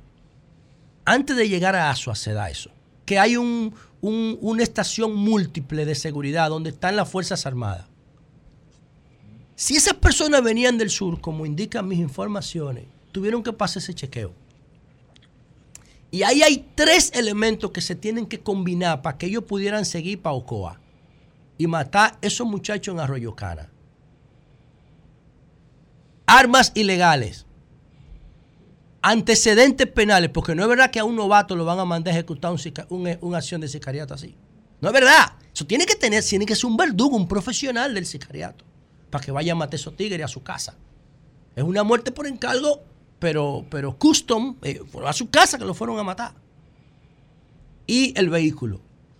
El vehículo, las armas y los sicarios, los tres tienen que tener registro. Si fue motocicleta, las motocicletas son ilegales y se han utilizado en otros crímenes. No sé si fue motocicleta o si fue en otro tipo de vehículo, no lo sé. Ese dato no lo tengo. Punto. Segundo, esos muchachos operaban, dice Pesqueira, el vocero de la policía, que ellos operaban en una carnicería clandestina en Arroyo Caña. Coño, ¿hay carnicería clandestina? Esas son las declaraciones de él. Si Pesqueira quiere que llame y que lo explique. Coño, hay carnicería clandestina. La policía de Arroyo Caña y de Ocoa no sabía que esos muchachos operaban ahí, porque los que encontraron los cadáveres, ustedes ven que dicen, ah, mira, ese Jeffrey, lo conocían todos. Tres, porque hay uno que era de, de Atomayor. En el informe, en el informe de ayer, eh, la, tanto policía como Ministerio Público, al, al intervenir, entienden que habían cumplido con su responsabilidad. Esos individuos habían sido apresados, sometidos a las justicias, por lo menos en el caso de dos de ellos no hay ninguna justificación para que no estuvieran eh, presos, porque los casos que tenían no era ¿Y para quién los soltó? no era para libertad condicional el sistema. Entonces, ¿a qué, es lo, qué es lo que nosotros estamos entonces, cuestionando? ellos están hablando, ellos están hablando de eh, incluso un nuevo código procesal, Ah, etcétera, de una el serie de problema de- es que mientras de- tanto están de muertos los cuatro. Pero ahí- pero la fiebre ahí no te la pero- sábana, pero ahí no, no está- sí. No, no, Pero el problema es que están muertos los pero no cuatro. es- 20 años hablando pero no de es problema, código. sí, pero no Pero es problema, además- pero no es problema, no es problema de código, pero Ese código está bien. Hay una serie Ese de código hay- está bien, hay eso una no hay que serie, hay una serie de factores ahí, hay una serie de factores ahí, pero cuando tú ves el rol de la autoridad represiva, la autoridad Bueno, represiva, la lo- autoridad represiva cumplió con su deber. Lo que a mí me dice- Cuando tú ves ahí el caso de- del Ministerio Público, cumplió con su deber porque los individuos fueron sometidos a la Ah, ¿Y quién no cumplió son- con su deber? no ¿Tú individuos- conoces al quien no cumpliera con su deber? Bueno, Bueno, yo te voy a explicar. el- el- ellos buscaron, la- ellos, ellos salieron. Eso es corrupción, hermano. Mire, le voy a explicar. salieron. Le voy a explicar. Ese código está bien. Cumple 20, en septiembre ese código cumple 23 años. Está bien ese código. ¿Cuál es el problema? Más de la mitad de los presos son preventivos. ¿Por qué no lo sueltan? Si son preventivos. Son inconstitucionales esos presos, lo que dice Pablo Ulloa. ¿Por qué no lo sueltan? Porque no tienen cuarto. Ahora, si tú tienes cuarto, el debido proceso. De una vez. No, y no te están- sueltan. No, no están así porque Oye, los oye. presos de corrupción No, más cuarto que el gobierno. No, es porque eso no, porque eso están a la vista. Ah, yo estoy hablando, políticos. yo estoy hablando de Sonalco. Yo estoy hablando de Sonalco. ¿Por qué tú tienes un muchacho preso 10 años porque no puede pagar una fianza? Porque no tiene quien lo lleve a audiencia, porque ellos no saben cuándo llega la, fecha de su audiencia. Y están ahí con un almacén de gente. Ah, pero si tú tienes cuarto, te sacan de una vez.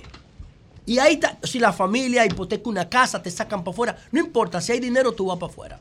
¿Cuándo sale de los focos? Porque si está en los focos de la opinión pública, te jodiste. Y ese es el problema. Ahora, la sociedad dominicana no sabe a dónde que está, dónde que falla el sistema. La sociedad dominicana lo que quiere es seguridad. La sociedad dominicana no sabe cuál es el eslabón de la cadena que se dañó o que se rompió o que se corrompió. La sociedad dominicana lo que quiere es seguridad. No es verdad que tú me vas a garantizar seguridad a mí cuando tú tienes más de un millón y medio de motocicletas en la, en la calle sin papeles.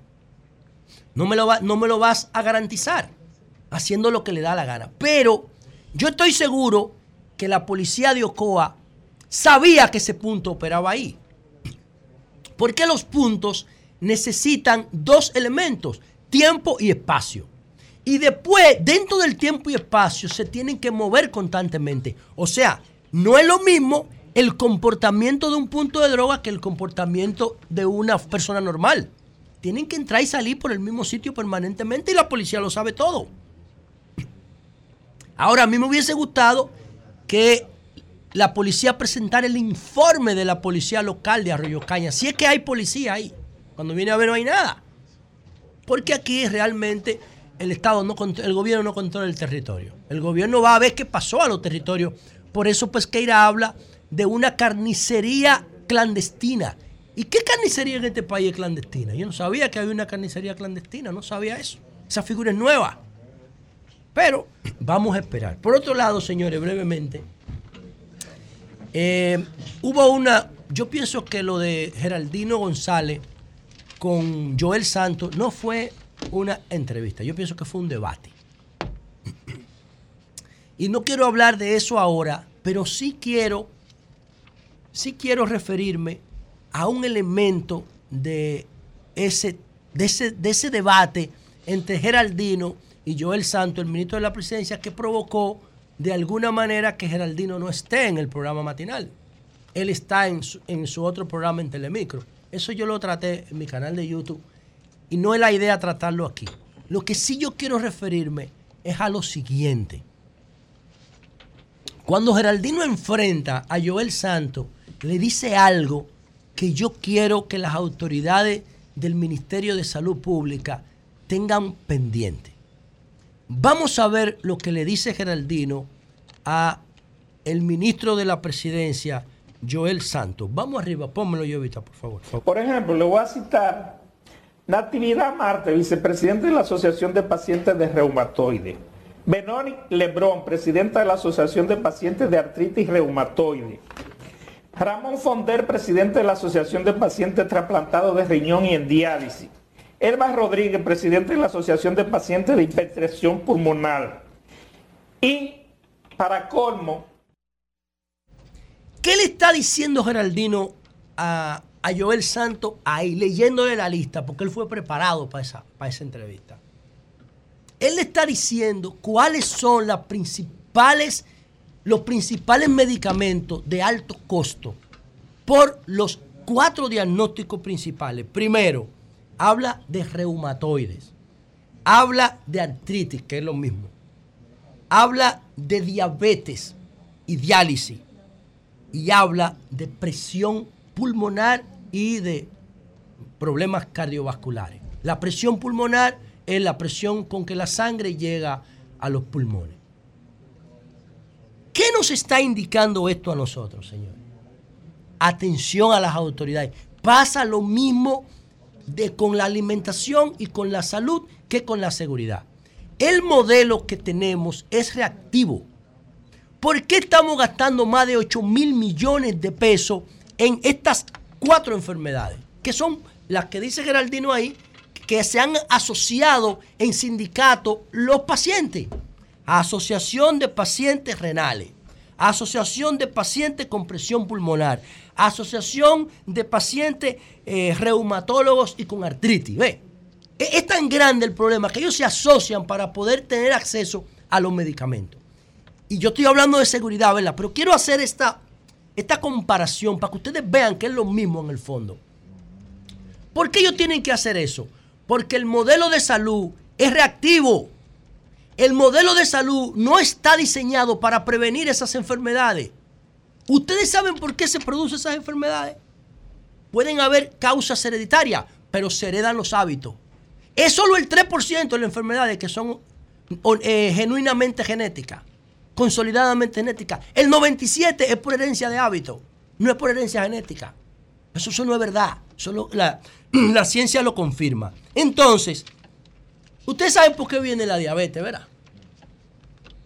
Ustedes saben que la diabetes viene por el consumo de azúcar, de harina refinada. Ustedes lo saben. Y la diabetes daña los riñones. Y ahí tenemos el primer problema. Pero el gobierno está autorizando una cuota de azúcar ahora de que porque por la sequía. En vez de sacar eso de las escuelas y de los planes sociales, pues lo está alimentando. El Ven. 20% de todas las muertes están vinculadas a problemas de mala alimentación, como tú dices. Entonces, el tema de la presión arterial alta, ¿a qué se debe? ¿A qué se debe? A la inflamación. ¿Eso lo provoca qué? Los aceites refinados, el arroz, el azúcar, las pastas. Eso está ahí. Todo es tan sencillo como eliminar eso. Eliminamos el azúcar. No, eliminamos porque son cuatro No, no, elementos. no, pero eliminamos. Son cuatro El- el elementos, gobierno- pero ese que el está ahí. gobierno deja que se arme una crisis hoy- con el azúcar. No, no, el gobierno y- tiene. y deja lo mismo. el Eso no tiene. so- no, no, eso no tiene claro. solución inmediata. Tú tienes que sembrar eso en las escuelas. Eso no tiene. Lo estoy Educación. diciendo. Lo estoy diciendo. Eso no tiene porque es una adicción como la droga. Por eso que yo comparo el Bueno, picapollo con, con, Pero con- entonces, con la cocaína. entonces no porque puede- yo sé que es lo mismo. Entonces no puede. Entonces, No, tú en- tienes que ir cambiando. Pero entonces tú estás criticando que se autorice una cuota porque la cuota es un problema inmediato. Tú Sí, reconoces no. que ese problema no, tiene solución inmediata. Eh, No. la cuota es inmediata porque eso, eso, eso te tiene paralizada el, no solo el consumo, sino una parte de la industria. Entonces tú, vas a crear, tú vas a crear un problema No, sin gradual, tener, gradual, sin la solución. claro. Tú Yo vas a crear un estoy problema diciendo, no voy a autorizar ninguna yo cuota. estoy diciendo, yo estoy que no hay solución inmediata. Ok, yo pero- lo estoy diciendo pero entonces- ahora. Entonces la- ahora, lo inmediato es autorizar no, el consumo. no, bueno, y yo, la- lo- la- yo saludaría eh, eso, eh, la- no porque tú te, te- tú, tú- tú estés enfermando a la gente, si tú le estás dando eso, tú sabes que lo estás enfermando. ahora, porque no, tu no, doctor te no. está diciendo a ti que no lo consuma. Ahora, ¿qué es lo que yo sí saludaría? Ok, que el presidente le hable al país o el ministro de Agricultura y le diga, vamos a autorizar una cuota por el tema de la sequía de azúcar. Yo espero que sea la última, porque a partir de ahora, todas las tierras del SEA que antes se dedicaban a la caña, se van a sembrar de stevia, que es un superalimento. Eso no lo ha podido hacer. Un China. superalim- No, no lo- China, que ¿Cuál una- es el problema de sembrar China la no SEA de stevia? eso. Dígame uno, dígame Ale, ¿cuál es el problema? El ¿Tú pro- sabes cuánto el vale problema una que tú no- El problema es que tú no tienes, que ¿cuál tú no tienes un estudio sobre eso. Tú tienes una idea Miles de sobre eso. estudios, No, no, sí, no. que uno, no, no, no, no, no, no, si- eso- el si- ser humano no, no, si diera resultado, no, si diera resultado productivo, eso, eso fuera otra cosa. Yo no estoy hablando, yo no estoy hablando de lo que significa la stevia para la salud. Lo que, lo que, digo, tú no tienes un estudio socioeconómico el estudio está de que tú ahora puedes cambiar la tierra y que vas a sembrar eso. La productividad, SEA están la rentabilidad. ¿De qué? ¿De qué? De eso. ¿Tú sabes cuánto vale una libra de stevia? Oye, la, 25 Perfecto, la luz, perfecto, pero que tú en lo que tú cambias el hábito Claro. de consumo en la gente. O sea, eso hay que hacer un estudio de factibilidad. Pero- pero ¿cómo tú haces un estudio de factibilidad? Óyeme, yo consumo stevia, pero estoy de acuerdo con Julio que no es tan fácil decir Mírala su- vamos a sustituir. Pero mira, la- mira el azúcar del futuro, se la presento, atención, mira, enfócame aquí.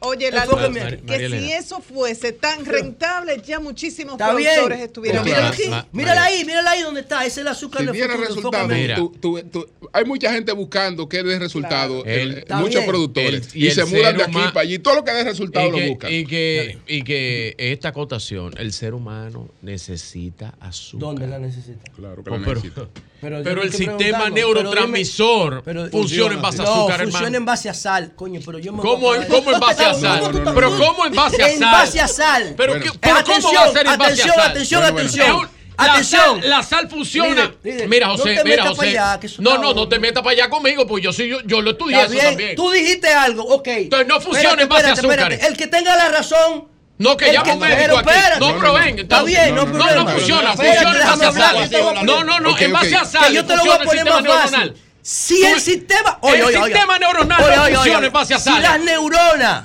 oigan, si las neuronas funcionan con azúcar, voy a durar un mes sin venir aquí. Ahora, si funcionan con sal, Virgilio tiene que durar un mes sin venir. Un mes. No, para que tú veas. aquí- para que tú- aquí- no, aquí no dan vacaciones No lo cierres, no lo cierres. vamos a ver, vamos. Ahora, ¿qué es lo que quiero significar? Son conexiones eléctricas, hermano. ¿Con quién usted cree que usted está hablando? Son conexiones eléctricas, las neuronas. Se llama sinapsis. Coño, yo vivo estudiando esta vaina.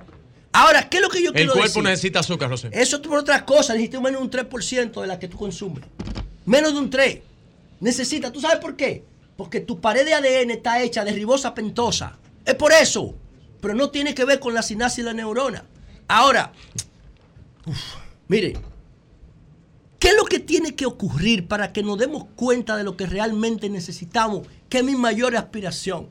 Le puse la comparación del modelo de seguridad con el modelo de salud. Los dos son reactivos, no sirven. Metan el cambio. Ustedes no son el gobierno del cambio. Inviertan en investigación para que dejen de estar reproduciendo lo que oyen. Si el gobierno no invierte un peso en investigación y desarrollo, ¿cómo se va a dar cuenta que el, que el modelo de medicamento de alto costo es el resultado de la alimentación chatarra? Esas cuatro enfermedades que están ahí, aumento de la, de la- de la presión pulmonar, reuma, artritis y problemas renales, son causados por la alimentación chatarra. Cambien eso a un modelo preventivo y ustedes verán que se van a ahorrar todos esos cuartos y que no van a tener la gente arrastrándose en los hospitales. Eso mismo pasa con la seguridad. Cambien a un modelo preventivo para que no para perseguir delitos, sino para impedir que ocurran. Pero eso solamente se logra invirtiendo en I+D, en investigación y desarrollo. Ustedes son el gobierno del cambio. Aplíquenle el cambio a la salud y a la seguridad. Cambio fuera.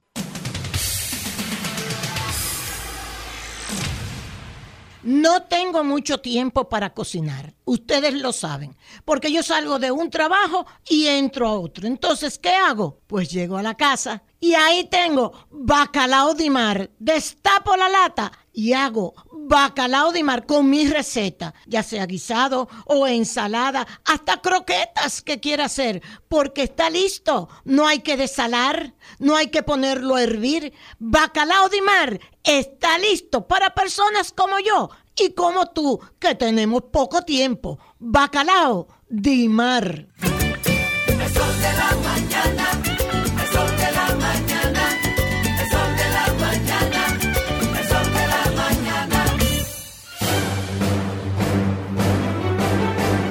Ahora, un boletín de la gran cadena RCC Media.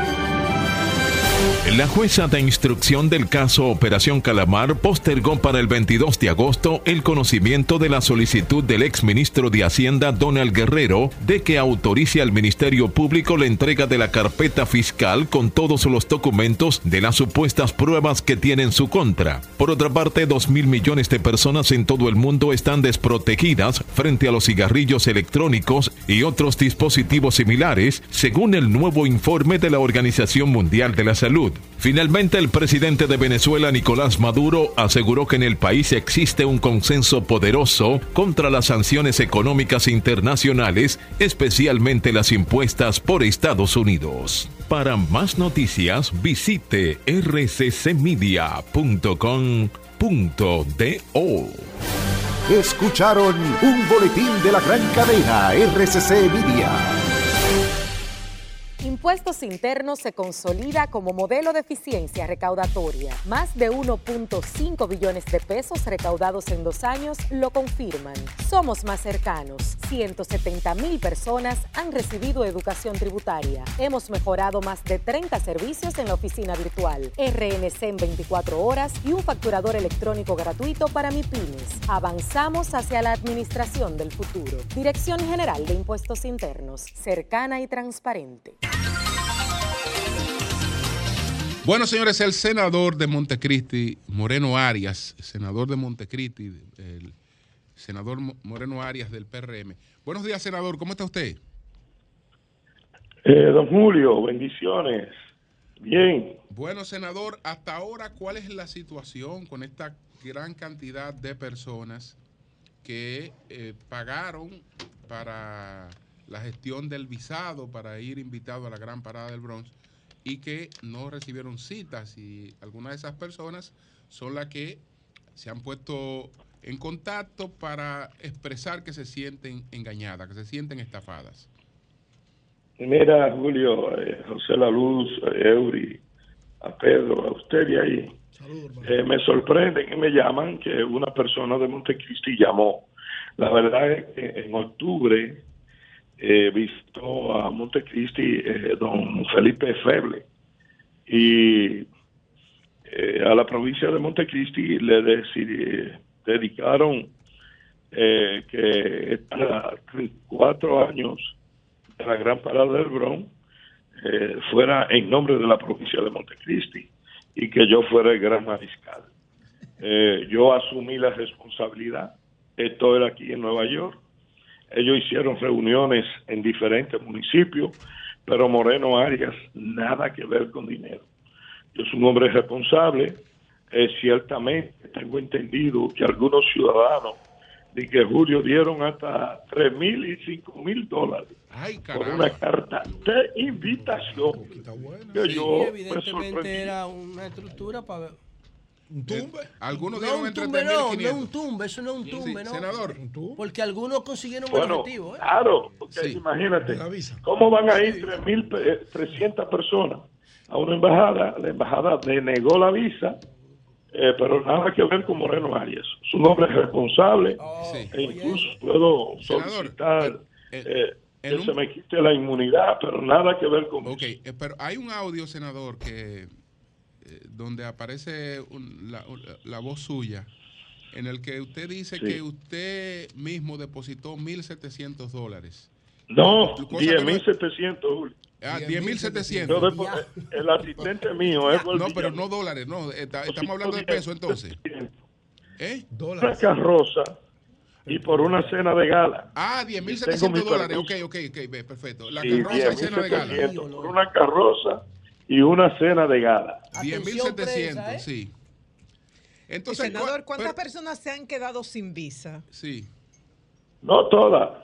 Aquí vinimos lo que más de 150 montequiteños que tenemos visa. ¿De Eh, cuántas? Estaba el diputado Rafael Lora, eh, Rafael Abel Lora, y varias personas. Pero a lo que me refiero, Podemos ¿cuántos- contar como 150 o 200 personas que se quedaron sin visa.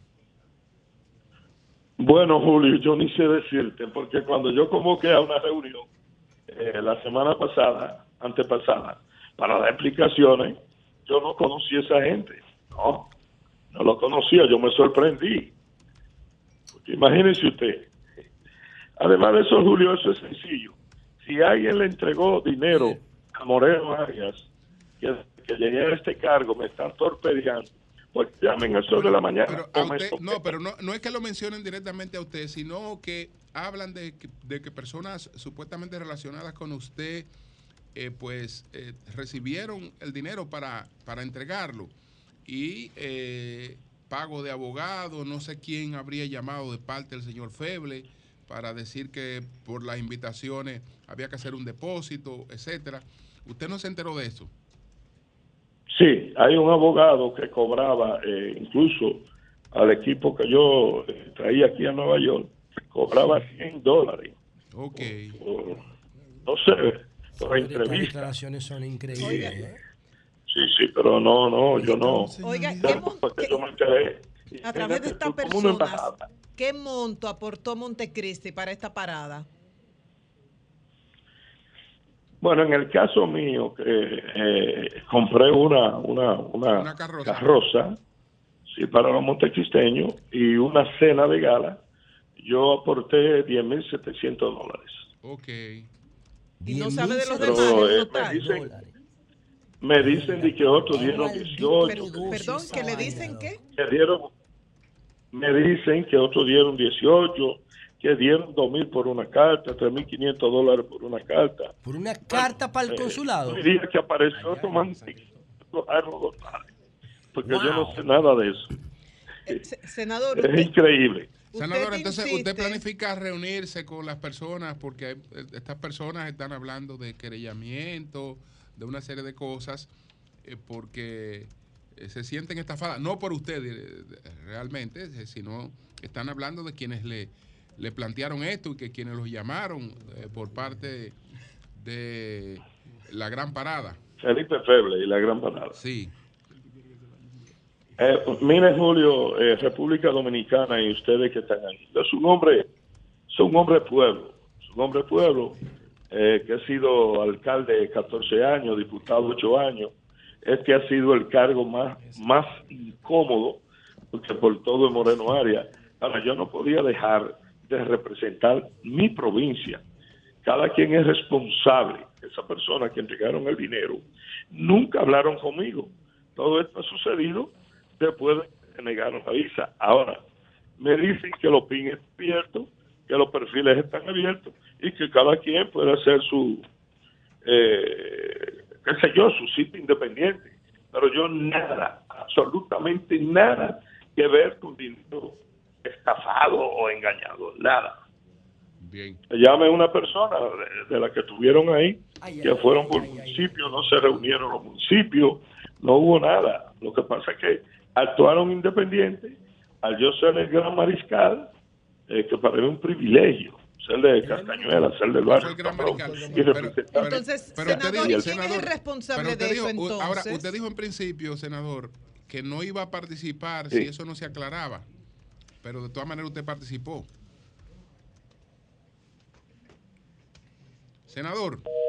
Ay, caramba, qué lástima que se cortó. Bueno, señores, este es un- seguimos. esto es un tema Seguimos. nacional, ¿eh? Sí, Espérate, seguimos. Julio, que tengo. Sí. Me está llamando una persona, Nelson Sánchez Prandi, especialista en tema de asesoría de migratoria Sí.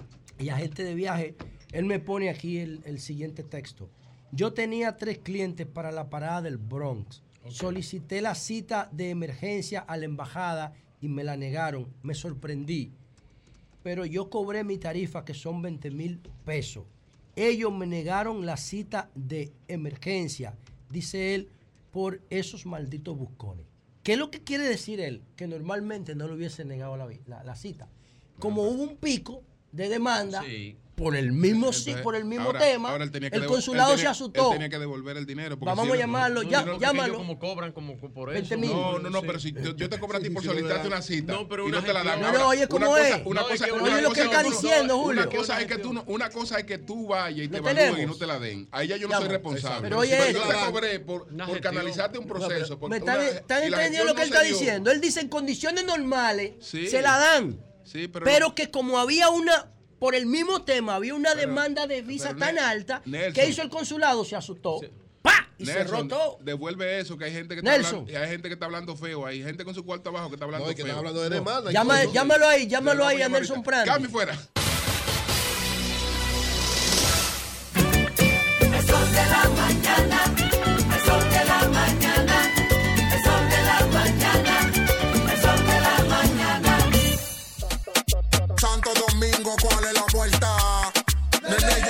y la vuelta. La calle limpia, la casa, la puerta. Nene, y la vuelta. En estas elecciones, ¿con quién que tú cuentas? Nene, la vuelta. Empezamos hasta que cumpla 50. Nene, la vuelta. La vuelta, la vuelta, la vuelta, la vuelta, la vuelta. Nene, la vuelta. La vuelta, la vuelta, la vuelta, la vuelta, la vuelta. Nene, la vuelta. Nene Alcalde 2024-2028 Distrito Nacional Cuando sea grande, quiero ser fuerte e independiente. Quiero trabajar y construir un mejor país. Quiero luchar para que todos tengamos voz y que podamos crecer juntos. Quiero demostrar que es posible. Cuando sea grande, quiero inspirar a los demás. Quiero ser como mi mamá. Siendo ejemplo, podemos alcanzar el futuro que queremos. Banco BHD, el futuro que quieres. Sol 106.5, la más interactiva. Una emisora RCC Miria. A peso el millón, a peso el millón. Ahora en Superquino, un peso es un millón. Todos los días, no te pierdas eso. 25 millones por 25 25 pesos. Y hay mucho más. Además de los 25 millones que ganas al acertar 10 números, oigan la bulla. También ganan los que aciertan con 9, 8, 7, 6 y 5. Y si no pegas ninguno, ganas 80 pesos por cada 25 pesos jugados. Super Kino de Leisa, el único juego que si te pelas, ganas. A continuación, las económicas. La gasolina premium 293,10. La gasolina regular 274,50. El gasoil óptimo 239,10. El gasoil regular 221,60. El gas 132,60. El gas natural 43,97. Finalmente, el precio del dólar. Para la compra 55, para la venta 56,40. Hasta aquí las económicas por Sol, la más interactiva. En el Ministerio de la Vivienda y Edificaciones hacemos mucho más que viviendas. Trabajamos para mejorar la salud de todos los dominicanos. Construimos modernos hospitales y centros de salud en todo el territorio nacional, equipados con la más moderna tecnología médica y listos para prestar servicios sanitarios a cada comunidad. Porque en el Ministerio de Vivienda y Edificaciones, estamos construyendo un mejor futuro. Dar el primer paso nunca ha sido fácil, pero la historia la escriben quienes se unen a los procesos transformadores, impactando la vida de las personas en el trayecto. Este es el momento para que te unas a la conformación de los colegios electorales y hagamos un proceso histórico en favor de la democracia. Nuestra democracia. Junta Central Electoral. Garantía de identidad y democracia. Cada mañana trae con ella el sabor de los mejores deseos, que se van multiplicando y nos salen hasta en la taza. Esa taza que nos transmite con su aroma y sabor, la buena onda que nos mueve con una sonrisa y que llevamos con nosotros en todo momento. A cada taza de café Santo Domingo siempre le sale ese sabor a lo mejor de lo nuestro. Cuéntanos, ¿qué dice tu café? Café Santo Domingo, lo mejor de lo nuestro. Sol 106.5, la más interactiva. Una emisora RCC Miria. A peso el millón, a peso el millón. Ahora en Superquino, un peso es un millón. Todos los días, no te pierdas eso. 25 millones por 25 pesos. Y hay mucho más. Además de los 25 millones que ganas al acertar 10 números, oigan la bulla. También ganan los que aciertan con 9, 8, 7, 6 y 5. Y si no pegas ninguno, ganas 80 pesos por cada 25 pesos jugados. Super Kino de Leisa, el único juego que si te pelas, ganas. Santo Domingo, ¿cuál es la vuelta? Nene, la vuelta. La calle limpia, la casa, la puerta.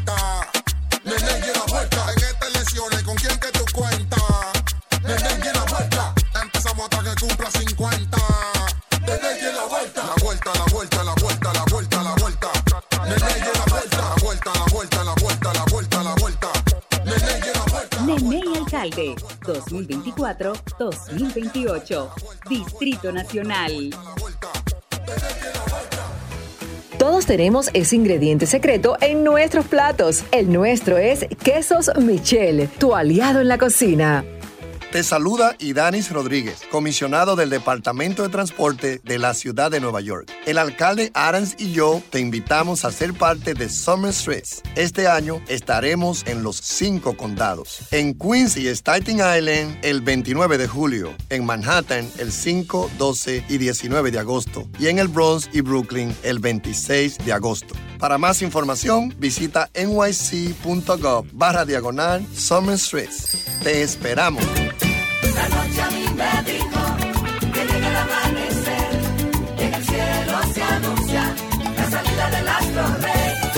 El sol de la mañana, el sol de la mañana, el sol de la mañana, el sol de la mañana. Son 106.5. senador Franklin Rodríguez de la Fuerza del Pueblo de la provincia de San Cristóbal está por aquí y va a conversar con A nosotros. ese en un senador, a ese senador yo tengo que hacer una consulta privada porque él va a tener que asumir su responsabilidad en San Cristóbal. ¿Cómo? ¿Y Pues va así? tener ¿Y a que la mala? ¿Y a la mala? Nelson Sí. Felipe. Mi hermano va a tener que hacer Nelson Felipe Valdés. Me huele aguacate. Nelson Felipe, que es de Montecristi, reside en Estados Unidos. con quiere eso, Julio. hablarnos de esta situación. Nelson, adelante. Sí, buenos días a todos. Un saludo a ti, Martín Esposo, y a todo el equipo de Sol de la Mañana. Yo quería um, comunicarme con ustedes para expresar mi indignación por el, por el maltrato que ha sido objeto eh, los ciudadanos eh, eh, de mi provincia, Montecristi. Aquí en Estados Unidos eh, se creó muchas expectativas. Muchas personas de allá de, de Montecristi, cercanas a mí, me llamaron para que hiciera, les ayudara económicamente para, para pagar cuotas que le estaban pidiendo y cosas por el estilo. A mí lo que más me indigna es cómo es posible que haya tanta maldad, pero al mismo tiempo tanta ingenuidad. ¿Cómo es posible que personas se presten a estafar a una pobre po- provincia? Y aquí en, Estados Unidos, aquí específicamente en Nueva York, se hicieron muchísimas reuniones de muchísima gente y los nombres que siempre salían a flote, que la gente siempre hablaba, era de del señor Febles y del señor senador.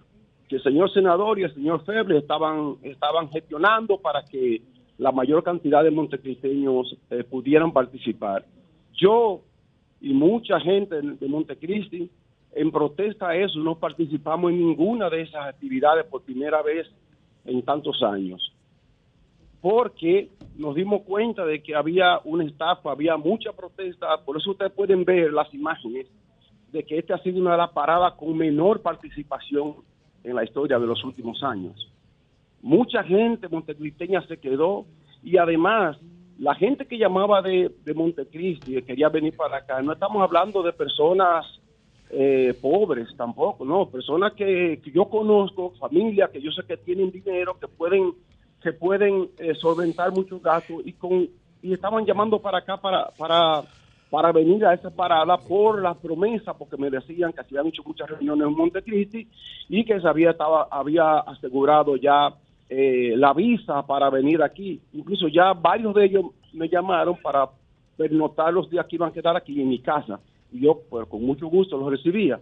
Pero evidentemente que esto, las autoridades dominicanas tienen que, que investigar este caso. No puede quedarse así para la posteridad. Para que no suceda con otra provincia lo que ha sucedido con, provin- con Montecristi en esta oportunidad. Bueno, pues muchas gracias, Nelson. Muchas gracias. Ahí está tu llamado. Gracias, gracias. Marilena, buenos días. Muy buenos días a todos. Hoy tengo una pregunta para la Fuerza del Pueblo. Quiero Oh. referirme también a un proceso de transparencia y que demuestre una vez más que es importante escoger una entidad financiera que esté regulada por el sistema. Y me referiré también, aunque Consuelo lo mencionó, pero muy brevemente, a la preocupación externada por Finjus, específicamente Servio Tulio, Castaños, en torno al transfugismo. Entonces, con la fuerza del pueblo. Esto a propósito del anuncio de que Julio Romero era el candidato alcalde por Santo Domingo Este por ese partido, Fuerza del Pueblo. Lo primero que les diré a la gente de, del- la Fuerza del Pueblo, que siendo yo romanense, tengo que estar muy consciente de que en muchos casos la ley no le impide a una persona ser candidato si no hay una condena definitiva. Nosotros lo hemos vivido con Tony Adames, condenado por corrupción. Estuvo preso, pero apeló y en un momento dado pudo volver a ser candidato y fue electo alcalde. Ahora está preso, ahora se está comentando en la romana que está buscando una variación en la medida de coerción para poder volver a aspirar y bueno. Pero eso lo sabemos. Entonces, Julio Romero, ¿tiene algún impedimento para ser candidato? Quizás no. Uno busque legalmente y no. Ahora yo le pregunto al partido, ¿qué señal ustedes envían a las mujeres? Mujeres que votan no por el dinero que consigan o lo que sea. No, no, no. Que votan por principios. Y hombres también, hombres conscientes. Yo pienso en Jonathan, por ejemplo. Por poner un ejemplo aquí, el más joven. que vo- por, por ser el más joven, que el más vota hermoso. El por- más joven. el más joven del grupo, que vota por principio. De tener un partido como la Fuerza del Pueblo, tener como candidato a un violador de una menor de 16 A un años. presunto violador, un No. presunto, por lo menos por No. presunto. El Pero- presunto, porque no lo Julio, presunto, no, pero presunto. Julio Romero- Presunto, no presunto. Julio Presunto no Romero confesó Él no tiene- sí. que tenía una Pero un relación presunto, con una esta violación y una niña. violación Sí, son distintas, sí. No, Un no, no. presunto. La tipificación. Esta- niña- O- o un imputado, del menor, sí. El código del menor dice que los menores no consienten, así Pero- que lo pero que un no- hay pero un hacer. presunto. Otra connotación. Es un presunto. Pero es presunto, es presunto. Es presunto. Sí, claro. Él no tiene una condena. Es que no me demanden a María Ella sabe lo que está diciendo, déjela que hable, de ella sabe lo que está diputado, fue demandado por una es joven con la que tenía una relación por el mantenimiento del hijo o la hija que tuvieron ambos. Y él reconoció que tenía una relación con esa niña. Lo que pasa, que es lo que yo le pregunto a la Fuerza del Pueblo, si ellos tienen ese mismo principio, si creen así, para que entonces las mujeres que defienden los derechos de la mujer estén claros, porque todo esto lo importante es ser transparente. ¿Cuáles son los principios y los valores que tú presentas como partido y cuáles no? Que creas en eso no, nadie lo puede obligar, pero vamos a ser transparentes. Julio Romero lo confesó, pero él cree que puede haber consentimiento, que puede haber acuerdo mutuo con menores de edad. No, señor Julio Romero, y no a la fuerza No del la hay, pueblo. no la hay. Entre menores de edad, con menores de edad, No no, hay relación por mutuo acuerdo, no hay relación de consentimiento. Pero para que no piensen que yo estoy exagerando o diciendo algo irreal, cuando hablo de una violación a una menor de edad, ¿él qué edad tenía entonces el diputado Julio Romero? Entonces diputado 49 años. Y ella 16. Vamos a ver, Jovita, ese momento en que él confiesa que sí, que fue por mutuo acuerdo, en una entrevista concedida a Alicia Ortega. ¿Pasó eso? ¿Pasó? Sí, Alicia. Yo tuve una relación con ella, pero no fue una relación forzosa, querida amiga. Fue una relación de mutuo acuerdo. Ella era menor de edad cuando entabló esa relación con usted y una relación sexual. Era menor de edad. En ese entonces yo no lo niego. Ella... Gladys Alcántara, quien se gana la vida como costurera, nunca imaginó que el enamorado no era un adolescente, sino un diputado de 49 años. Yo, tú eres mi, mi única hija. Tú tienes que tenerme confianza. Si tú hiciste algo, olvídate que nadie se va a dar cuenta. Entonces fue que ella me confesó que el novio que ella tenía no era un noviecito de la escuela, sino era el diputado Julio Romero. Y que ella ya tenía dos... Decepcionante eso, es penoso, pero ese es el candidato escogido por la fuerza del pueblo para ser alcalde de Santo Domingo Oeste. Un hombre que violó a una niña de 16 años. Muy lamentable.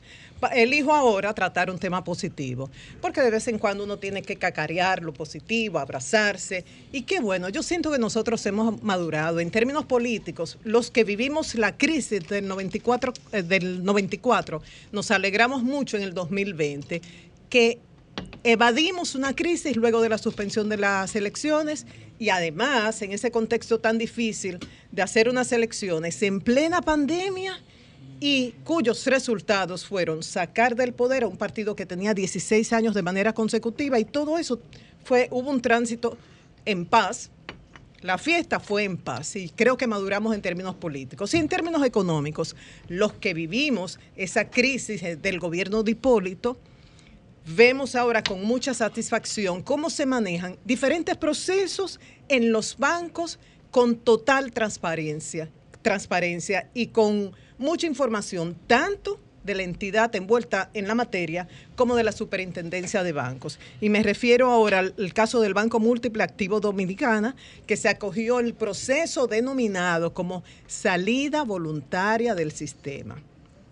Esta es- una entidad, estuve buscando las informaciones en la Superintendencia de Bancos, que tiene una participación en el mercado de 0.07%, con activos ascendentes a 2.130.82 millones. Y que esto lo coloca en el ranking de la banca dominicana en el lugar 34 y en, este, en el sistema bancario hay 45 participantes. Se explica la Superintendencia de Bancos que esta salida voluntaria se da cuando la entidad lo decide a través de una asamblea de accionistas sin que haya una causal de disolución.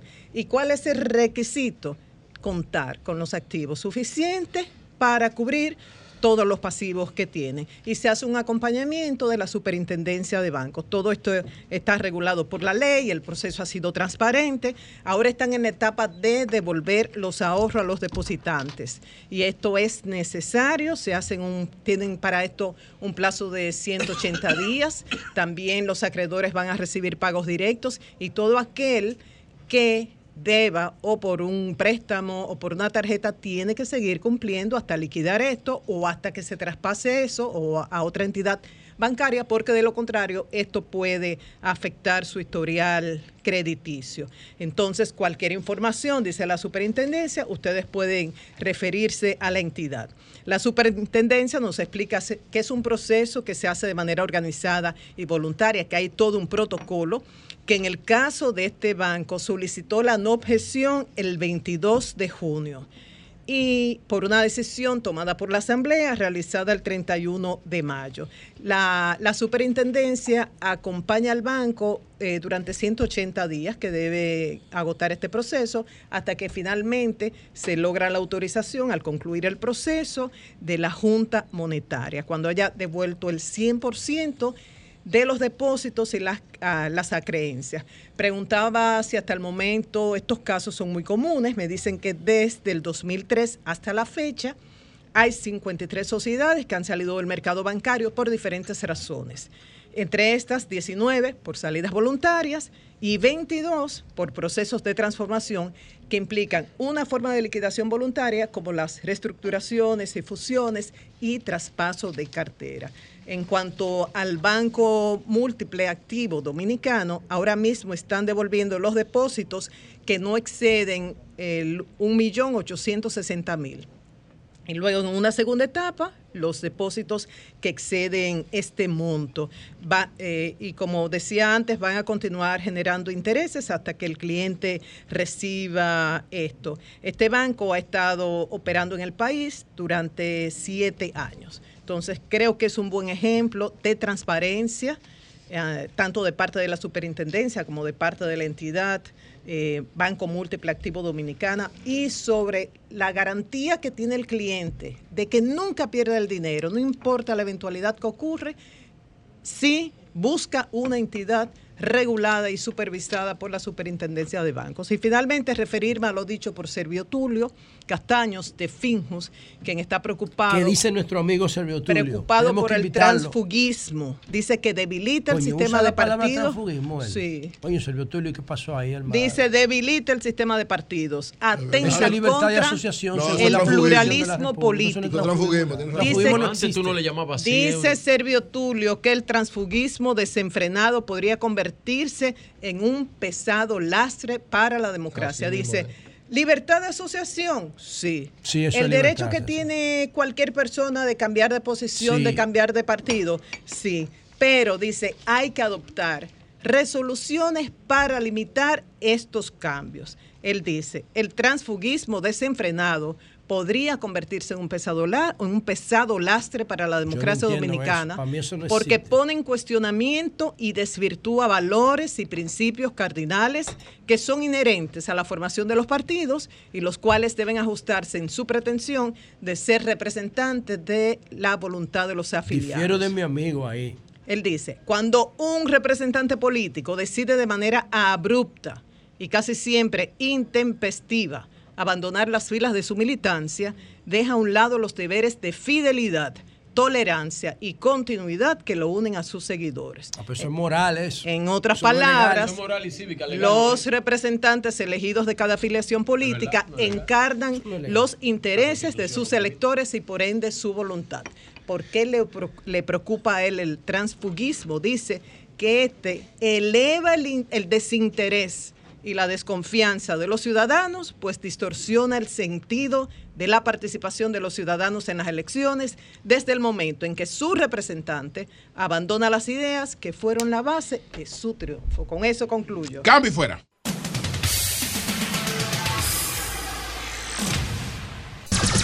Son 106.5. Bueno, señores, el senador de la provincia de San Cristóbal, Franklin Rodríguez de la Fuerza del Pueblo, está con nosotros y vamos a conversar con él de inmediato.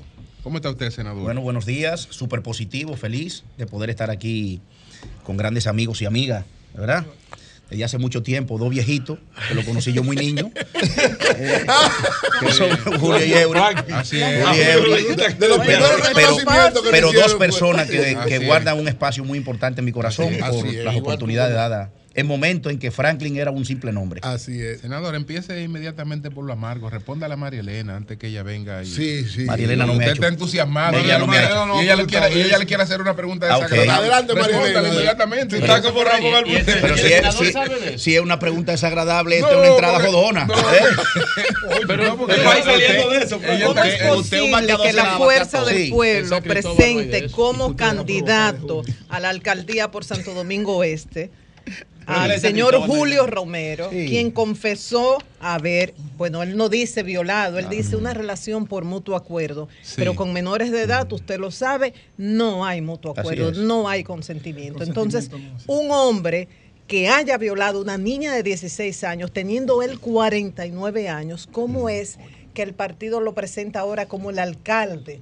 Sí, mire. eh, candidato a Eh, la alcaldía? Lo primero es que ese es un tema que ya habíamos escuchado anteriormente hace unos años atrás, 10, 9 años atrás, yo creo, verdaderamente. Un poquito más. Y usted tiene toda la razón, no hay nivel de consentimiento en una menor, ¿verdad? Yo había escuchado ayer que esa joven se había casado anteriormente, eh, según me dieron esa información. Anterior, antes de la Ante- violación, ante- no, ante- no, no. Emancipada. No, o sea, yo le estoy Antes- diciendo lo que yo escuché ayer, eh, no, no afirmándolo. No, óigame una ¿Verdad? cosa. Si tiene 16 años, es una menor de edad. Sí, eh, y, y no importa que sea virgen o no Sí. virgen, o que conviva o no. Sí. El agresor es un violador. Sí, y yo, punto. yo lo no hay que yo lo que le planteo que ayer, cuando en un momento determinado, determinado enrostramos eso, se hizo el planteamiento que yo desconozco eso, por eso yo ni tomé la palabra ni hablé. Simplemente escuché eso. Ahora bien. Pedro, di, digo, di algo. Pedro. No, Pero no, señor, no, está, está hablando Ahora bien, invitado y quieto, está nervioso. La propia María Elena había dicho, y la constitución te permite en el caso, hay una cuestión de sentido moral. ¿Verdad? Porque la constitución no se lo prohíbe. Claro. Eh, es una persona que no está su judis, es una persona que está en sus derechos políticos. Incluso ella hace referencia A Tonya a, a- a Dames. Tonya Dames, En la que ya van dos veces, ¿verdad? Claro. Y Y ahora se dice que eh, está que está buscando variar de alguna manera, que quien asumió su alcaldía propiamente fue su esposa, yo creo que era la vicealcaldesa. La ley no lo impide. la ley lo no lo impide, entonces, bajo esa circunstancia, por eso digo que quizá, eh, quizás no, hay una cuestión moral. En el sentido de eso, se mandó a hacer una encuesta, se sentó a todos los precandidatos, seis que habían de la Fuerza del Pueblo en Santo Domingo seis, Este, tanto. seis precandidatos Sí, a alcalde. seis, seis. Se le dijo la metodología que se iba a utilizar. ¿Ustedes están de acuerdo, los seis? Sí. ¿Están de acuerdo en respetar ese resultado? Sí. ¿No va a haber ningún problema? Sí. Bueno, pues excelente. No, no, será no, no va a haber ningún Eh, problema. No, no va a haber, no, no va a haber ningún No, problema. nadie o sea, na- no, no. Estaban todos en la rueda Todos, todos. Entonces. Los cinco Los seis. Los seis. Los seis, porque hay una jovencita que se llama Leandra. Leandra, muy buena. Leandra. Y resulta, Usted María Elena, que se mandó a hacer encuesta. Jaisa. Se Usted man- le tiene, o sea, porque no propiamente, vuelvo y le reitero, hay una situación moral que él debe explicar en estos nuevos momen- en estos momentos su nueva versión. Correcto. ¿Verdad? Que le toca a él. Entonces, ¿qué pasó? Una nueva versión, pero el hecho no puede variar. No, no, no se puede variar. Se ríe Pero yo le porque digo sabe. su nueva versión, No, no, ¿verdad? Porque él dio su explicación en su momento. Entonces, en esa encuesta Sí. salió ganador Ganador. eh, Julio, Romero. Pero alto, Senador. Eh, sí. salió alto con respecto a, su- a los O sea, otros que no compañeros que marcaron también. anterior, Y en salió el alto. caso suyo, senador, usted hace un tiempo no estaba por repetir No, no ten eh, eso. como candidato a senador de la Fuerza del Pueblo ahora cuál es la situación. Déjeme ver, yo no di a conocer esta lista porque muchas de estas listas la están promoviendo los mismos que los mismos interesados los mismos interesados y yo sé y yo sé que todavía no se ha pactado absolutamente nada pero me, daban esto como un hecho. ¿Cómo? déjeme ver si usted está aquí si sí, lo está mencionando aquí. Usted es el tercero. A Doria a Feli a Bauta. Franklin. Y le pasaron una. A Franklin Peña. Hay dos Franklin Peña. Sí. En, Habemos tres Franklin en el Senado. Sí, pero. Hay, uno que queremos traer para acá. Hay dos Franklin. Pero esto todavía no está. Esto, esto todavía mm. no está. No está apartado, no hay nada, no hay nada. Del otro lado veo o sea, a veo a José mm. del Castillo, veo a Valentín Medrano, veo a Sánchez Roa, veo a Juan Julio, a Juan mm. Julio Campos. Campos, eh, buen, amigo, buen amigo. Pues tremendo. Bueno, lo de... Hay varios acuerditos por ahí. Que... Lo, de Iván Lorenzo. Lo de Iván Lorenzo. En el distrito. No, lo de Iván Silva. A la romana. Pero ya ah, el, presidente Fernández. Iván Lorenzo quiere ser senador de la capital. Eh, Iván. va a ser Iván, Digo, si no hay acuerdo. Iván Silva. Pues, Iván Silva. Iván Silva. Iván Silva. Iván Silva. Tiro duro ayer, Iván, Silva. Tiro duro. Iván. Iván, Iván. Le quiere mandar un mensaje. Un mensaje a Iván. Iván, háblate con Miguel el presidente Fernández le explicó una situación que tiene ahí en la romana. La romana está dura. O sea, no va a poder, no va a poder ese acuerdo. Eh, háblate, la está dura, háblate, con Miguel. Sí, pero eso lo resuelve. Miguel lo resuelve. Que el presidente Fernández ahí, como que tiene una objeción en la romana. Parece que tiene algún compromiso en la romana, Iván. Es que está demasiado fuerte. Bueno, Julio, mire, lo primero es que la fuerza del pueblo eh, tiene fuerza descomunal en la romana. Sí. Y de verdad, yo soy muy amigo de los otros 31 senadores. Yo soy un relambío, ustedes lo saben, ¿verdad? Sí. Eh, entonces, y además creo en, eh, la amistad. Yo creo, y, quién sería el candidato a senador de la fuerza? Hasta ahora, el diputado Espíritu Santo. Ah, con ese nombre va a ganar. Ese, tiene una fortaleza extraordinaria, con un nivel de unificación de criterios allí entre eh, la ex senadora Amarilis que, ella, ah. e-, e iría a la alcaldía. Eh, eh, que está aspirando, aspirando alcalde. Hay otros compañeros también aspirando a alcalde muy buenos también, pero ella va a aspirar a la alcaldía. O sea, el partido está muy unificado en la romana, tiene mucha fortaleza, ha superado por completo la meta. Lógicamente ha tenido un supervisor espectacular, que es el caso de César, Fernández, tipo brillante, eh, organizador como así mi, hermano Diori no, señor y en el caso, no, suyo usted va o no va bueno mire lo primero es que yo le agradezco Julio enormemente a la provincia Constitución, como me gusta llamarle, a mí. Por, el, por darme el honor. Interesante, interesante. Provincia Constitución. Sí, Mira, provincia de Constitución, me gusta. Claro, por, darme. Un proyecto. Porque allí nació, allí no, no, tenemos no, el corazón Pero eso se llama la provincia de San Cristóbal. Eh, eh, eh, se llama, ¿Y por qué hay que cambiarle el nombre? Es como. Pero pero ¿por qué hay que cambiarle el nombre? No, no, no, no. En San Cristóbal fue que se aprobó la Constitución. Entonces la provincia se llama San Cristóbal. Hay un amigo hay que le llama una provincia, provincia Esmeralda. En San Cristóbal fue que se aprobó la Constitución. Entonces, ¿por qué hay que quitarle el nombre a la provincia? San Cristóbal, provincia Constitución. Pues yo le agradezco que en el 2020 el municipio de San Cristóbal. Queremos inventar con todo. El señores, municipio se San llama Cristóbal. San Cristóbal. Esa es la cuna de la Constitución. No, no. Y se llama San Cristóbal. San Cristóbal, bueno. la provincia de la Constitución, pero después hablamos de eso. La no, provincia, eso no tiene, eso eso no tiene sentido. Eh. Eso no bueno, tiene sentido. le agradezco eso no tiene que sentido. en el año 2020 nos haya permitido. No, no es mayor, la Constitución no es mayor. En San Cristóbal, la Constitución es mayor desde el punto de vista de No, no, no. Es que en San Cristóbal, es que tú no puedes dejar la Constitución. Pero la grandísima la han partido muchísimo, Hermano, usted no puede dejar la Constitución sin madre. La provincia provincia donde se aprobó la constitución es la de San Cristóbal, igual que la de Filadelfia, se aprobó la de Estados Unidos. ¿A, quién, alguien se le ocurre cambiar el nombre a Filadelfia para poner la constitución de Estados Unidos? Sería bueno, mira, interesante. No, no, no, eso sería. Eso, sería. No, no, no, no. no. Es una locura. Pues. Entonces, ahora vamos a dejar, vamos, ahora vamos a dejar a la constitución sin madre. Porque la provincia donde no, se aprobó la se constitución, aprobó, no, aprobó. la provincia donde se aprobó la constitución fue San Cristóbal. Entonces, bueno, ¿qué vamos a hacer con eso? Bueno, eso, eso, podría ser una discusión muy profunda que sí. pudiésemos tener. No, pero no, no, por inventar con eso. No, es por inventar con eso. Eso podría ser una discusión. Busca, busca oficio, no es por inventar con eso. No, no, no, busca oficio, no es por inventar con eso. No, no, no, no, no, porque, no, porque tú sabes que San Cristóbal, San Cristóbal tiene. En San Cristóbal Ponerse a inventar con eso en San Cristóbal le va a salir caro. Le sale caro ponerse a inventar con eso en San Cristóbal. Yo mencioné algo, pero yo creo que eso merece con merece eso. una discusión más profunda, No eh, eso. verdaderamente. Pero lo que te digo es que me siento feliz, Julio, de que en el año 2020 nos hayan permitido 142 mil san cristóbalenses ser sus representantes en la Cámara Alta.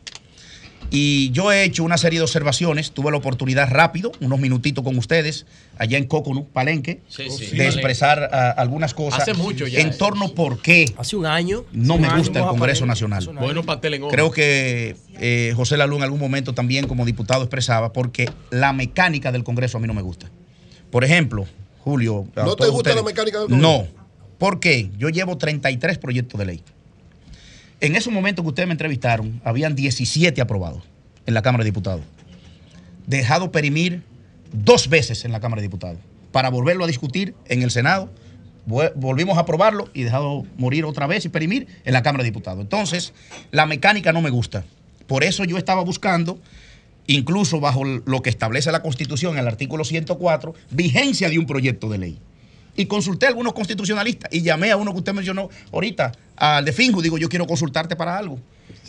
Y fui a otros lugares a consultar. El artículo 104 de la Constitución de la República te considera un proyecto de ley cuando no fue conocido en dos sesiones consecutivas como no iniciado. Ya, eso es terrible. Como no iniciado, que es muy diferente a la palabra perimido. Sin embargo, ese mismo artículo, Julio, te manda al artículo 100. Porque el artículo 100 te habla entonces de las convocatorias extraordinarias, como estamos ahora. Y ahí sí utiliza la palabra que los proyectos no perimen. Entonces, ¿qué es lo que yo creo, Julio? Que un proyecto, si no ha alcanzado su objeto y ya fue discutido en una Cámara, no tiene por qué, tiene que volver a, la- a esa Cámara de origen si no fue conocido allá, para ganar tiempo. Eso se llama economía procesal Economía legislativa. procesal, sí. Economía procesal legislativa. Sin embargo, yo Eso se siento- usa en derecho, yo pero sí- se le exacto, puede aplicar pero- perfectamente. ah, exacto. Ahí le, puse, ahí le procesal. puse el segundo apellido, economía procesal legislativa. Exacto. ¿Verdad? Porque eh, estamos hablando, y mire que ya gracias a Dios, de alguna manera, 19 proyectos aprobados, porque después de eso hubo dos, ya fueron promulgados. La ley de autismo, que es autoridad de Dionis Sánchez y nosotros, aunque tuvo su primigenia. Entonces usted no va, usted no va, senador. entonces, y la ley de provincia ecoturística que fue promulgada el Pero día usted- 11. usted no entonces, va, usted no va. no. La vuelta, la entonces, en estos momentos, Julio, yo no tengo interés en continuar. Lo dije a ustedes. Oye, bien. Se lo planteé. Es un político fino. No, lo dije. Él sabe que el profesor puede llamar en cualquier momento. No, lo dije a ustedes que no tengo el mayor interés de volver a ser legislador.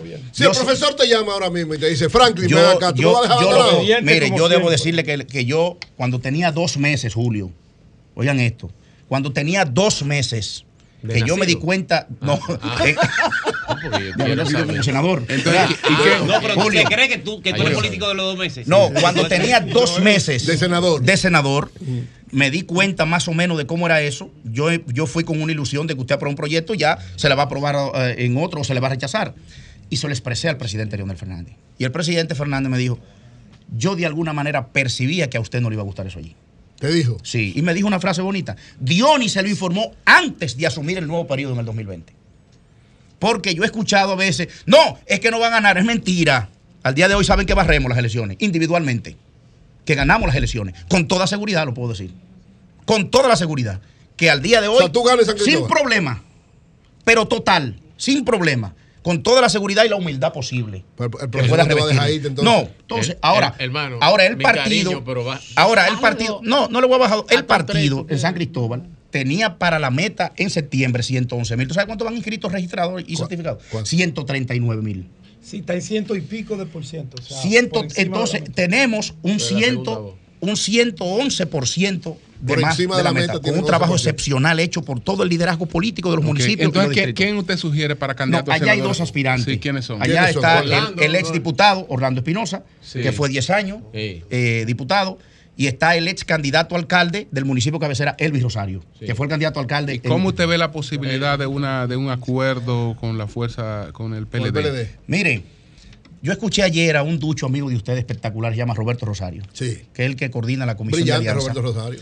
Y ayer no habló de, de nada con respecto al PLD. Se habló del avance que hay con casi 12 partidos. Y de que propiamente ayer, que era un partido aliado del gobierno, del PRM, que fue el PDI. Porque una Sí, muestra que, que fue perdió su fue calidad palo. jurídica. No, pero no, fue, fue aliado en el 20. Pero ¿verdad? perdió su Por lo tanto, no nosotros lo ya. sumamos a nuestro favor. Entonces, Sí, yo creo, de alguna manera, Julio, Mi amor, no puede ser. que hay ciertos, ciertas conversaciones que no lo manejamos todo. Y yo lo veo bien que sea así. Exacto. Todavía. Tú ves, O sea, hay contacto, pero se maneja a yo otros creo que tú no puedes establecer una comisión de 50 para que los 50 sepan. Se- Eh, no- en, no la se da el no, asunto. en la dirección política se informa ya cuando ya todo está acabado. Pero usted no iría aún en caso de una unidad. Usted está ganado No, solo. Ahora, con, sí. una, con, No, una, Julio, con una unidad usted no, usted no se animaría. Tengo que serte, hermano querido, mi, mi provinciano y hermano, de que es que no me gusta el Congreso. Ok. Pero- pero ¿y qué Ni tan con unidad. Ni unidad. Eh, una- No, no. ¿Y usted sabe por qué también? Una de las cosas que he sugerido, Ajá. la creación de la unidad de iniciativa única legislativa del Congreso. ¿Por qué?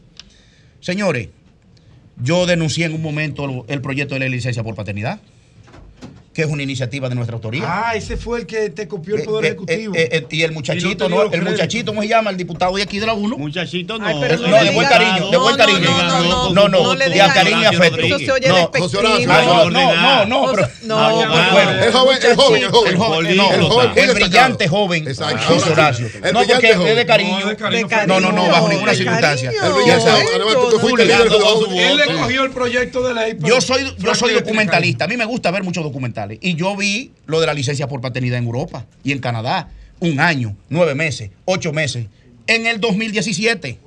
Yo ni, ni pensado que voy a ser legislador en mi vida. Y cuando ya yo soy candidato, saben que me dio COVID, inmediatamente gané, empecé a, a hacer el cronograma de las iniciativas. Y con mi director de proyecto, Steven Tapia, digo, mira, ven acá.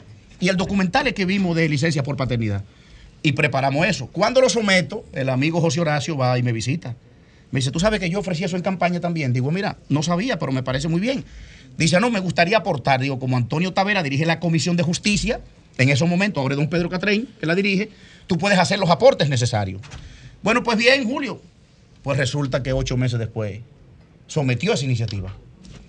Y yo lo llamé. La sometió, estando la tuya ya sometida. Sí, claro. Y él aportando a esa allá arriba ¿Qué en el te Senado. dijo él cuando tú lo llamaste? Me dijo, Pero él iba a las comisiones del Senado. él- él- él se reunía con Como- Antonio como Tavera invitado. con- para hacer los aportes y entonces digo yo y lo llamo, hermano José Horacio, oye esa iniciativa que tú estás sometiendo ahí, hermano.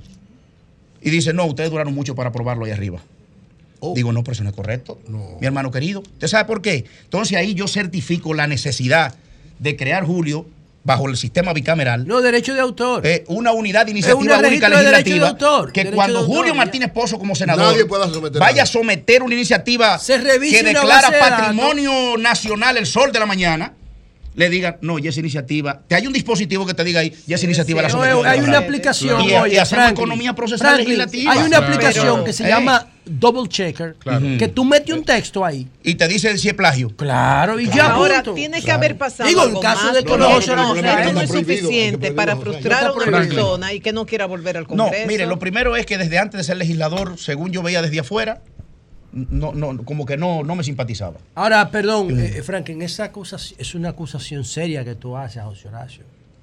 No, De que porque él te cogió el proyecto. porque- Sí, digo, sí, él, él me respondió. Yo utilicé en un seria, momento ¿eh? una No palabrita que no era correcta. Pues acuérdate pero- que un legislador tiene que ser una persona íntegra. Íntegra, Sí, claro. claro. O sea, él debió llevártelo a ti para que lo firmaran Claro. juntos. No, ¿Qué esto sé ya yo? se lo no, someterlo al porque mismo ya tiempo estaba sometido en el. Senado. lo tumbó. Ya estaba sometido en el Senado y yo me sorprendí. Él debe me- tener alguna justificación porque ese tipo no hace No sé, Mira y que él en me- un pleito entre Felipe Bautista y el senador Tavera se dieron de todo. Sí, de Ah, todo de dijeron. Parece que el senador Se Tavera. Que no es de ninguno ganador, la ley de extinción de dominio de. Naciones Unidas. Eh. Eso, eso lo trajo Valentín aquí, eso de Naciones Y lo habían Unidas. trabajado Valentín, Charlie, habían trabajado Bueno, de todas maneras, entonces, Julio, Dijeron de todo. eh, le informamos eso al presidente Fernández, yo se lo dije. Después de eso Sí. ha, eh, ha ocurrido muchas conversaciones. Senador, eh, yo sé que usted no es, no es parte de la comisión de alianza. No, no lo soy. Eh, no lo es. Pero ves posibilidades reales de, de alianza. Vuelvo y te digo que sí, que hay un proceso de conversación que no lo manejamos todo con una parte importante del Partido de la Liberación Dominicana que eh, eh, es como desde abajo hacia arriba lo que está ocurriendo. Es porque en las provincias hay un interés, hay un deseo de sus principales activos del Partido de la Liberación Dominicana de que eso ocurra. Por eso te digo que independientemente de las informaciones que manejan ustedes, que siempre son muy certeras, eh, ese proceso de conversación con un círculo muy estrecho, eh, están, se están conversando. se Entonces usted iría a un ministerio, ya sea con la Fuerza del Pueblo o con el PLD. Ah, pero va a ser- No, eh, porque- se va para el PRM. No, porque si, si él, No, si- no, si- no, si el- él el- no va a seguir siendo legislador es porque está pensando en los ministerios. El- Lionel Entonces, Fernández ah, va a ser presidente Bueno, de la República. ministro, y yo, ministro. Julio, yo verdaderamente, eh, eh, experiencia. Ah, quizás, pero estamos en el 2008. quizás, No, no. ¿2000 qué? 2008 Porque tú fui, que él va a ser 2008 fui que van a despertar en el 2004. Sí. Adelante, adelante. Mira, Lionel dijo en el 97, en el 2000, que nunca Back entendieron por qué perdimos, porque no supieron por qué ganaron, ¿verdad? No, no supieron nunca. Y, y- y- y hay muchos que no entienden que quien ganó en el 20 fue la circunstancia y perdió el PLD, ¿verdad? Eh, y entonces, yo ¿Tú verdaderamente... parte de las circunstancias? Bien, excelente. No, lo, digo yo, te lo pregunto. acojo también, aunque, aunque algo yo debí tener para ganar también. Bueno, pues entonces Eh, yo creo que algo debió tener porque el yo, de- porque yo debo decirte que yo debo decirte en el caso de San Cristóbal que llevamos Porque lo que es 37 mil votos por encima al, al- al candidato presidencial en San Cristóbal. O sea, tú sacaste más que el 37 mil votos por encima en San Cristóbal. Sí. Vigilio, oye ese dato que tú no lo tenías. eh, entonces, pero No, él ganó con pero la lógicamente, del PRM. pero lógicamente decir que no fue en parte y no ayudaron, eso sería Y con injusto. la ola del cambio. Porque fue, porque fue así, por eso te dije, también parte de las circunstancias. claro. Lo acojo sin ningún problema. No hay, eso no se pelea. Eres justo, eres Claro. justo. Bueno, entonces, eh, eh, Julio eh, y demás, estimados amigos y amigas, yo no tengo Una pregunta final al el mayor, el mayor interés. eso. Senador, hablábamos de aprobación de proyectos de ley, hablábamos de que usted me dio, hasta se siente frustrado que tantas iniciativas que son un trabajo intelectual bastante arduo y que al final mueren allí eh, esperando la voluntad de quienes tienen el control de las cámaras. Pero ustedes han aprobado ya, creo que dos o Dos. tres proyectos de ley. Eso es importante en un cuatrenio que se saquen dos proyectos de ley importantes, como por ejemplo el de la declaratoria ya oficial de provincia ecoturística. Eso es importante. Así es. Porque va a contribuir al desarrollo de un sector en su provincia natal. Sí. Bueno, ahí. ¿Qué otro proyecto también? Bueno, mire, yo he tenido que ir a hacer lobismo y una de las leyes sometidas que, es del que regula el lobismo en la República Dominicana. Yo creo que es O sea, muy- ¿tú sometiste una ley sobre desde, lobismo? desde septiembre, desde Va a tener que hablar con octubre- Romero Figueroa. El Desde lobista es un- octubre, es un relacionista desde público. octubre del 2020, Julio. Sí, sí. Miguel Medina, un lobista. Sí, pero Eh, eso depende. pero hay que regularlo. Hay que regularlo, es correcto. Y por eso yo sometí el- la ley que regula el lobismo en la República Dominicana. La ley que regula el indulto en la República. Dominicana. Eso es relacionado. Eh, te sometí la ley de protección y manejo de arrecifes de coral de la República Dominicana. Es una barbaridad lo que está ocurriendo en los, en los corales de la República Dominicana. Entonces, así te puedo seguir diciendo, Julio, con respecto al proyecto de ley de San Cristóbal, hemos elevado la voz en nuestro rol porque no he dejado de asumir mi rol como legislador y lo voy a seguir asumiendo para representar a mi provincia hasta el 16 de agosto del 2024. Y ya si llegamos allá con Dios delante, que todo indica que sí, que en la fuerza del pueblo tenemos demasiadas razones para sonreír, no para cruzarnos de brazos, ya que mi líder y amigo Leonel Fernández decide entonces qué cree dónde yo puedo ir y ayudarle. ¿Dónde quisieras tú? Pero- no, no, no, eso Sí. yo nunca No, te lo tú- voy a contestar eso. O sea, tú, no, tú no tienes un área, no, El digo que te público no. nombren, sino No, no. un área donde tú quisieras Eh, a- aportar. donde- eh, bueno, el nivel de preparación que ustedes mismos me han impulsado de aquellos tiempos, de seguir preparándome académicamente y una orientación que me diste una vez, léete mucha biografía y todo eso, que he seguido en ese proceso, eh, mm, tengo la capacidad necesaria y suficiente para que el presidente Fernández, donde quiera que él crea que yo deba ayudar al país, yo tengo la capacidad para hacerlo muy bien. Ahora, Bien. bien. un buen canciller. el- Bien. Muy bien, muy bien. Bueno, Muy bien. señores, cambio y fuera.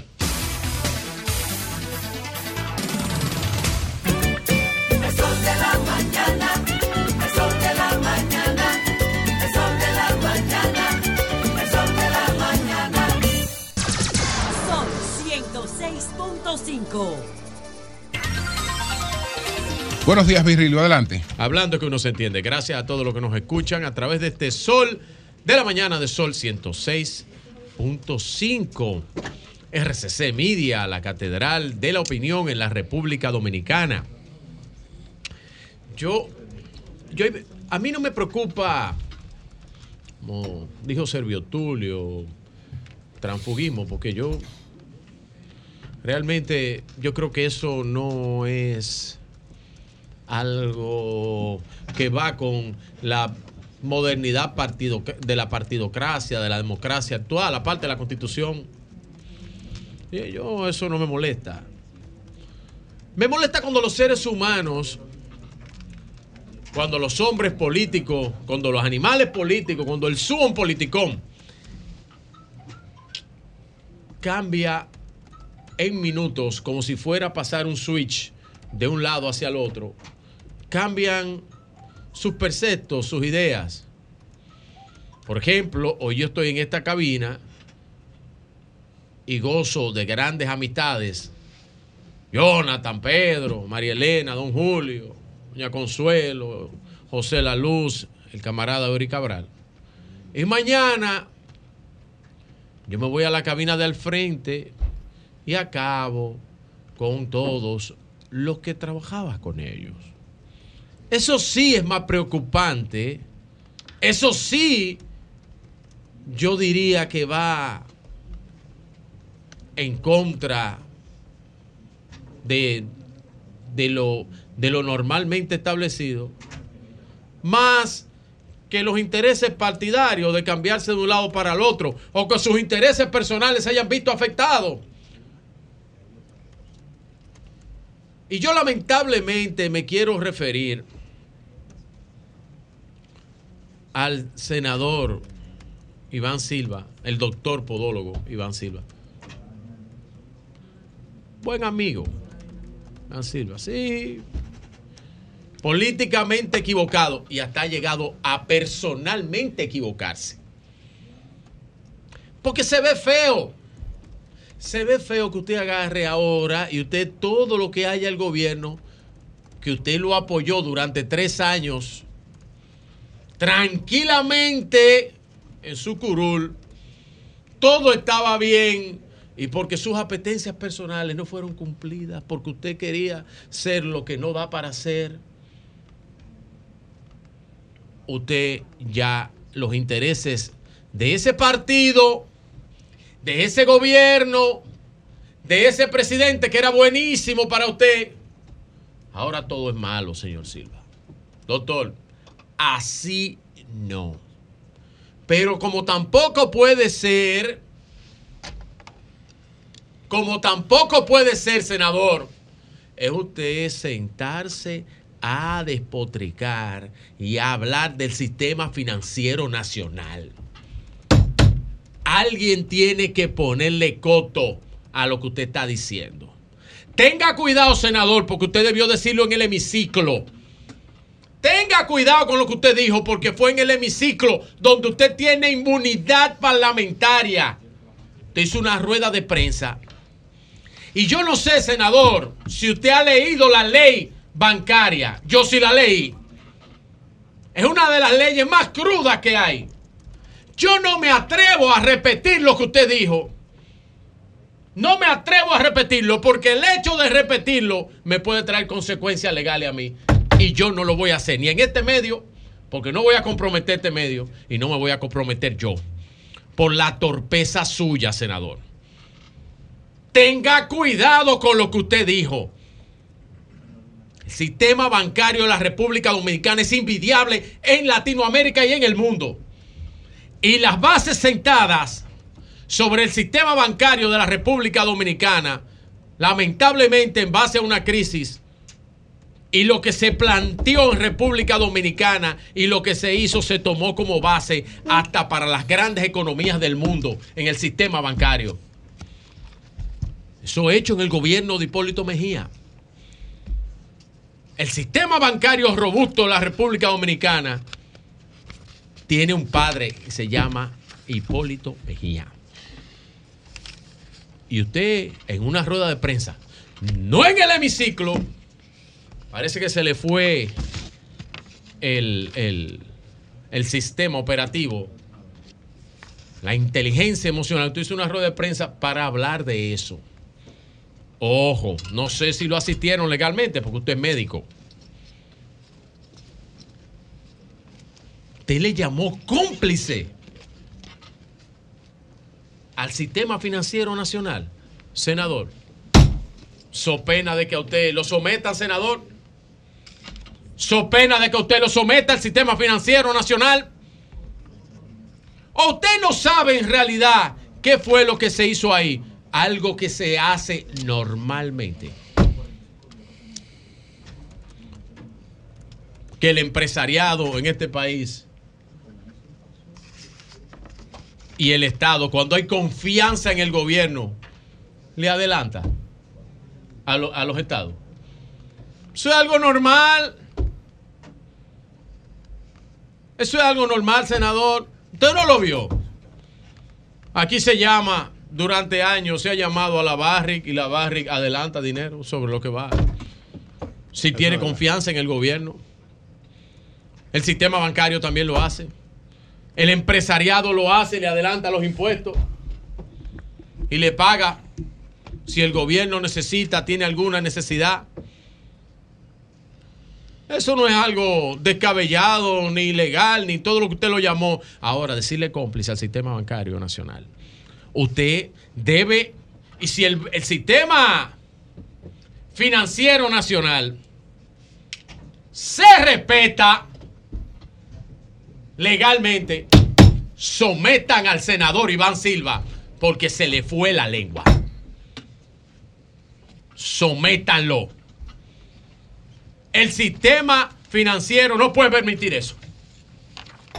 No puede permitir eso. No debió decirlo ahí. Váyase al hemiciclo. Ahí usted tiene inmunidad. Vigilio, perdón, pero van a tener que someter a Leonel Fernández también, que lo acaba de decir. Van a artículo- tener, yo lo acabo de, ayer pero ahí voy, pero discúlpeme, Ah. ahí voy, Ah, bueno. Van- van a tener ahí voy, que un someter a todos momentito, los economistas un del momentito, un momentito, un momentito, de Mo- Cudel. pero por No, favor, por favor, ahí voy. A mí no, a mí no. Tú me defiendes. me llama la atención, y ya dije que, ojo con el sistema financiero, ahí están los violadores de la ley. Violadores de la ley. Llamar cómplice a alguien, Jonathan Liriano. Cuando usted le dice cómplice a alguien, usted no lo está implicando en un acto Lo ilegal. implica directamente. ¿Usted lo está implicando en un acto ilegal, sí o no? Claro que sí. Implícito. Claro que sí. Ah, ok. Entonces dijo que eran, ¿verdad? Le llamó violadores, le llamó cómplices. Bien. Me llama la atención con el artículo también del expresidente Fernández, que hace lo mismo el lunes en su periódico, el Listín Diario. Y dice en el periódico, eh, el, el expresidente Fernández, su periódico, el Listín Diario, dice el expresidente No, Fernández. así no, pero tampoco así. no. ¿Cómo así? ¿Cómo que su periódico no tiene periódico? Su, su columna, su columna, discúlpame. En su columna en el Listín Diario, habla sobre eso. Pero usted lo hizo mil veces, expresidente Fernández, eso. Eso que usted está haciendo ahí es un llamado a la atención tonto, insensato. Usted sabe que eso no, no tiene ningún tipo de cabida y que también usted lo hizo más light, lo hizo más elegante. Pero también so pena, porque por lo menos usted no hizo lo mismo que el senador, que no sabía que tenían un acuerdo el senador. Por eso que usted estaba diciendo ahorita, don Julio, y él le dijo un llamado al senador, me imagino, de la romana, que ya Leonel tenía un compromiso ahí. No sé, Porque tomó el discurso de Leonel Fernández. Leonel- lo tomó el senador Silva. Leonel le hizo saber al ingeniero Miguel Vargas que tenía compromiso en la romana. Entonces, Iván, te hiciste eco de algo para chancearte algo, senador Silva, y ahora te quedaste como el perico en la estaca. Con el problema encima, con todo lo que dijiste encima, con todas las acusaciones que hiciste, y como quiera, como quiera, tus apetencias personales no las vas a poder cumplir. Porque lamentablemente, y lo voy a dejar hasta aquí, lamentablemente, como diría el camarada Mao Zedong, cuando se refiere a los no leales, para no decirle traidores, decían que aunque se mueran, que aunque se mueran, cuando vuelvan a nacer, nacen traidores. Son las 10.21. Buenos días, Pedro. Adelante. Buenos días, don Julio Martínez Pozo. Buenos días a todo el equipo del Sol de la Mañana. Buenos días al equipo de producción.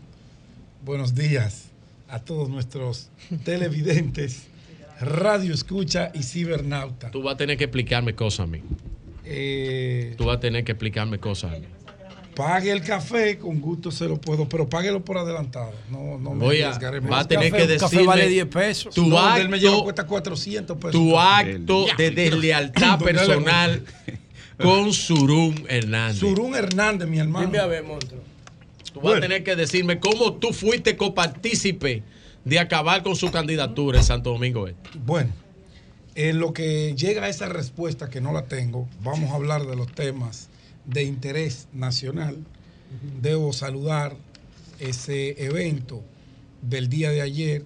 Joan, si consigues algunas imágenes del acto en donde el doctor Ismael Reyes, presidente del PDI, partido que tiene su personería jurídica, logró eh, demostrar en los tribunales que se había cometido un abuso con él y él logró conseguir la personería jurídica de su partido, eh, el Partido Demócrata Institucional PDI, que dirige un hombre con la capacidad y la formación del doctor Ismael Reyes, que en el día de ayer decidió desmontarse del barco de los partidos que apoyaron al presidente Abinader y eh, borrar prácticamente su historia eh, dentro de las filas, primero en el PRD, luego PRM, para pasar a trabajar de la mano del doctor Leonel Fernández Reina. Perdió su personería jurídica el bastante- partido PDI. Bastante. No me puede decir partido, perdió ba- su personería no, jurídica. No, parece que tú no lees los periódicos porque Ah, no lo leo a el veces. tribunal Hay veces que leo lo que quiero, igual que tú. electoral le falló a favor y él tiene su personería de vuelta atrás. Sí. Él tiene personería, el PDI Pero es lo un partido eso. político. Partido Demócrata Institucional. Eso fue la tarde de ayer. Aquí ¿Y la Junta lo reconoció como partido? Zoom. Eh, La Junta tiene que acatar todo lo que decide el tribunal. La Junta no es deliberativo en esa materia. Para eso hay un tribunal. Si usted entiende que. Pero fue el superior electoral, que es el tribunal mire- superior a eso. Pues si es imagen. administrativo, no. Mire esa imagen. Tiene que irse al tribunal superior mire electoral. esa imagen, mire esa imagen. Es el doctor Fernández saludando a los simpatizantes de la fuerza del Partido Sí, sí, sí, Demócrata. Institucional. Pero es que ese partido no suscribiendo tiene personería el acuerdo. Tiene que, tiene que leer los periódicos. Tiene que darle jurídica, seguimiento. Tiene que dar seguimiento. Don Julio, ¿tiene personería jurídica, No, sí o no, no? Desconozco, No, desconozco el dato. tiene. Yo yo le estoy diciendo que lo tiene porque la si tiene. Pedro dice, bueno. Si yo le digo que la tiene porque tiene. Lo de Pedro sí, lo mío no. Pero entre No, que yo desconozco el dato, yo Ah, desconozco el dato, pero si Pedro lo está Porque- filmando, se, le se- ah. percató de, de- de- de averiguarlo Claro, primero. Recientemente, recientemente salió la resolución de la decisión del Tribunal Superior Electoral donde le devuelve su Si personalidad es el Tribunal Superior al Electoral, PDI. bueno. Ah, pero usted lo que tiene que abrir Google, usted es bueno en eso. No, y, yo voy a buscarlo. el dato que le estoy diciendo. Usted sabe que yo no me siento aquí a hablar cosas que desconozco. Pero lo importante es que nuevos partidos, como se anunciara recientemente, que cada semana, cada 10 días, se estaría anunciando una nueva alianza con eh, la fuerza del pueblo para encabezar ese gran frente opositor. Y ahí hay otro más. Ya ustedes seguirán mirando eh, cómo van llegando nuevas organizaciones para eh, apoyar al doctor Leonel Fernández, la Fuerza del Pueblo y el gran bloque opositor. Bueno, yo quiero, me presta agua, por favor, productor, y me disculpa.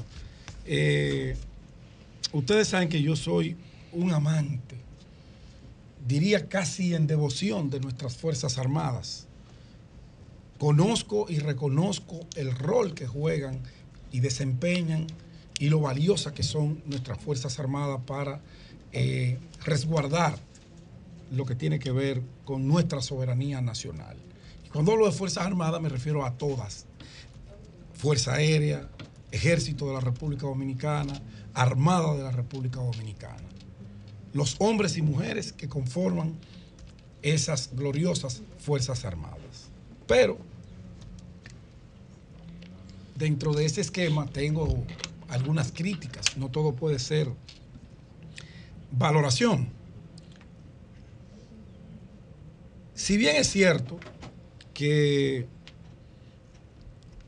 ese rol protagónico, la madurez, la profesionalización, eh, el respeto al orden político ha sido fundamental en todo lo que ha sido la historia de nuestras Fuerzas Armadas. Métodos, formas, formación académica, intelectual, profesional, han sido el pan nuestro de cada día para que sean merecedoras del respeto de todos nosotros, los dominicanos, sus miembros que se han sometido a procesos intensos de formación en el ámbito militar, en el ámbito profesional. Es cierto que el presidente Luis Abinader le ha impregnado un interés especial a nuestras Fuerzas Armadas, no solamente lo que tiene que ver con las infraestructuras, la mejoría de los cuarteles, la imagen de la propia institución, eso hay que ser justo, eh, como decía el padre de la patria. También en lo que tiene que ver con la mejoría en la calidad de vida de los soldados. A los soldados se le ha prestado atención, tanto así que un raso está ganando aproximadamente 24 mil pesos. Nadie se imaginaba eso. Y eso hay que reconocérselo Plausible. al presidente Luis Abinader. No podemos nunca ser mezquinos. Pero hay actitudes de miembros de las Fuerzas Armadas que no van acorde con ese nuevo modelo, con el rol institucional, con el respeto al uniforme que gravitan y dirigen instituciones dentro de nuestras Fuerzas Armadas. Y me refiero al mayor general Julio César Hernández. Yo no tengo el privilegio de conocer al mayor Julio César Hernández del Ejército de la República Dominicana, que es el presidente de la Junta de Retiro de eh, nuestro país. La Junta de Retiros, de Retiro maneja aproximadamente unos 30 mil hombres, entre hombres y mujeres, que de manera directa dependen de él y que él tiene en sus manos eh, mejorar algunas eh, situaciones desde el punto de vista económico, de los beneficios, de los privilegios que se les otorgan. Pero yo he venido dándole seguimiento al mayor general Julio César Hernández y creo que tienen que asesorarlo, que tienen que hacerlo entender que él no es un político ni un politiquero, que él es un mayor general y que él tiene que hacer honra y honor a ese uniforme. Y él no puede ver un celular prendido, una cámara, un grupo de gente que él no se ponga a politiquear, a vender la imagen del presidente que yo estoy seguro que no le ha pedido que haga eso. Y quizás él cree que le está haciendo un gran servicio a su institución, un gran servicio al presidente de la República y lo que le está haciendo es un gran daño a la institución, a él mismo, que pierde respeto ante nosotros los civiles. Y paso a explicar por qué. Ponme el primer video. y de los padres. ¿Usted sabe quién es el hombre? Presidente de la República, Luis Abinader Corona. Que hay personas en la vida que la vida es circunstancia y otros tienen la dicha de llegar a tener superiores como la figura de nuestro señor presidente, que día a día vive pendiente de ustedes. Les comento, hubieron 118 que solicitaron unos materiales para el arreglo de sus casas, que si Dios quiere, en la próxima semana estaremos iniciando la entrega a cada uno de esos 118 lo que solicitaron para el arreglo de su casa. Se lo estaremos entregando la semana que viene, si Dios quiere. De parte. ¿Usted cree que ese discurso es incitando a los miembros que hoy están en la honrosa condición de retiro la imagen de un presidente? Eso es politiquería. Eso no es el cambio que Luis ha vendido y creo que Luis no estaría nunca de acuerdo con esa actitud porque ese señor es mayor general del ejército, uniformado, y él está arengando esa actividad como si fuera un acto político. Pero el Y eso- presidente es su, es su, y es su eso no- comandante jefe, ¿no? Eso, sí, pero él no puede hacer eso. No, no, no. Él le debe respeto y obediencia. Pero él no puede hacer politiquería con las acciones de las Fuerzas Armadas.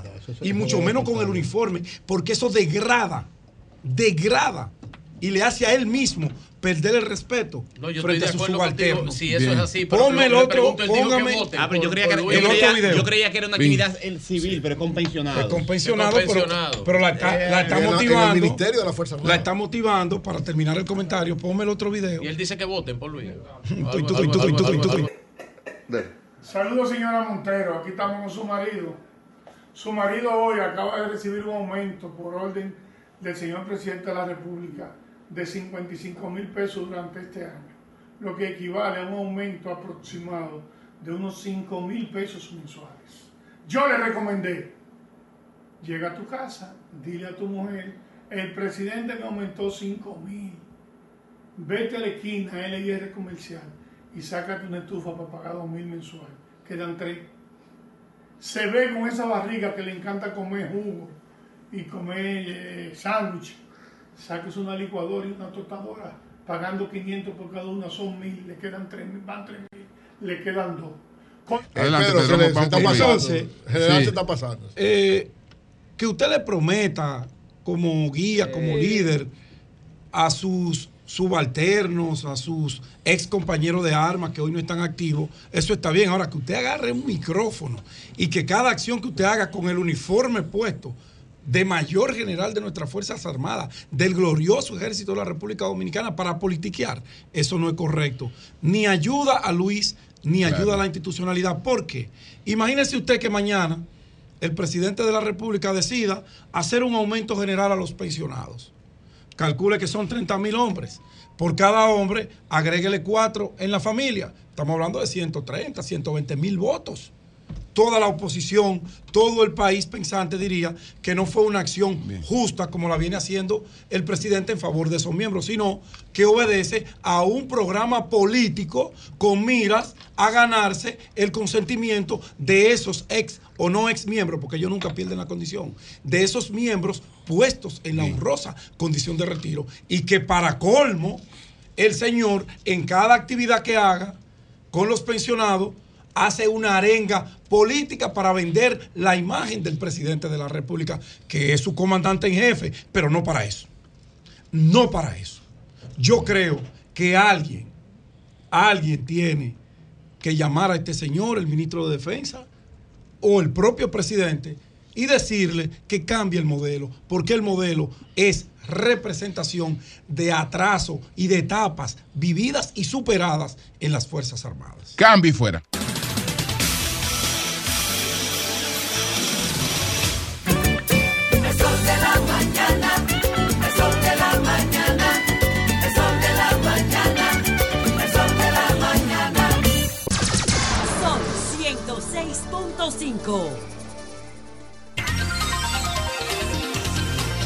Adelante, Marlena. Adelante. Sí, habíamos hablado en el día de ayer del caso de la señora Roseli Jiménez, quien había denunciado que una niña de 11 años que ella estaba criando, u, alguien de Villa Altagracia, de Quija Prieta específicamente ok, le había solicitado que si le podían prestar la niña para hacer las tareas domésticas porque la señora de la casa había tenido un accidente. Ella accedió a eso, pero días después de repente la niña no regresó a su casa. Cuando ella llamó, ella denunció que el señor Pilón, el de la casa, le había llamado y le había dicho que se había casado con ella, con la niña de 11 años, Pilón, que tiene 27 años, según ella informó. Y ella viene ahora en compañía del pastor Freddy, que es periodista también, para compartir las informaciones que tienen hasta el momento sobre este caso y sus quejas por la reacción tanto de la policía como de la fiscalía al momento de poner las querellas pertinentes.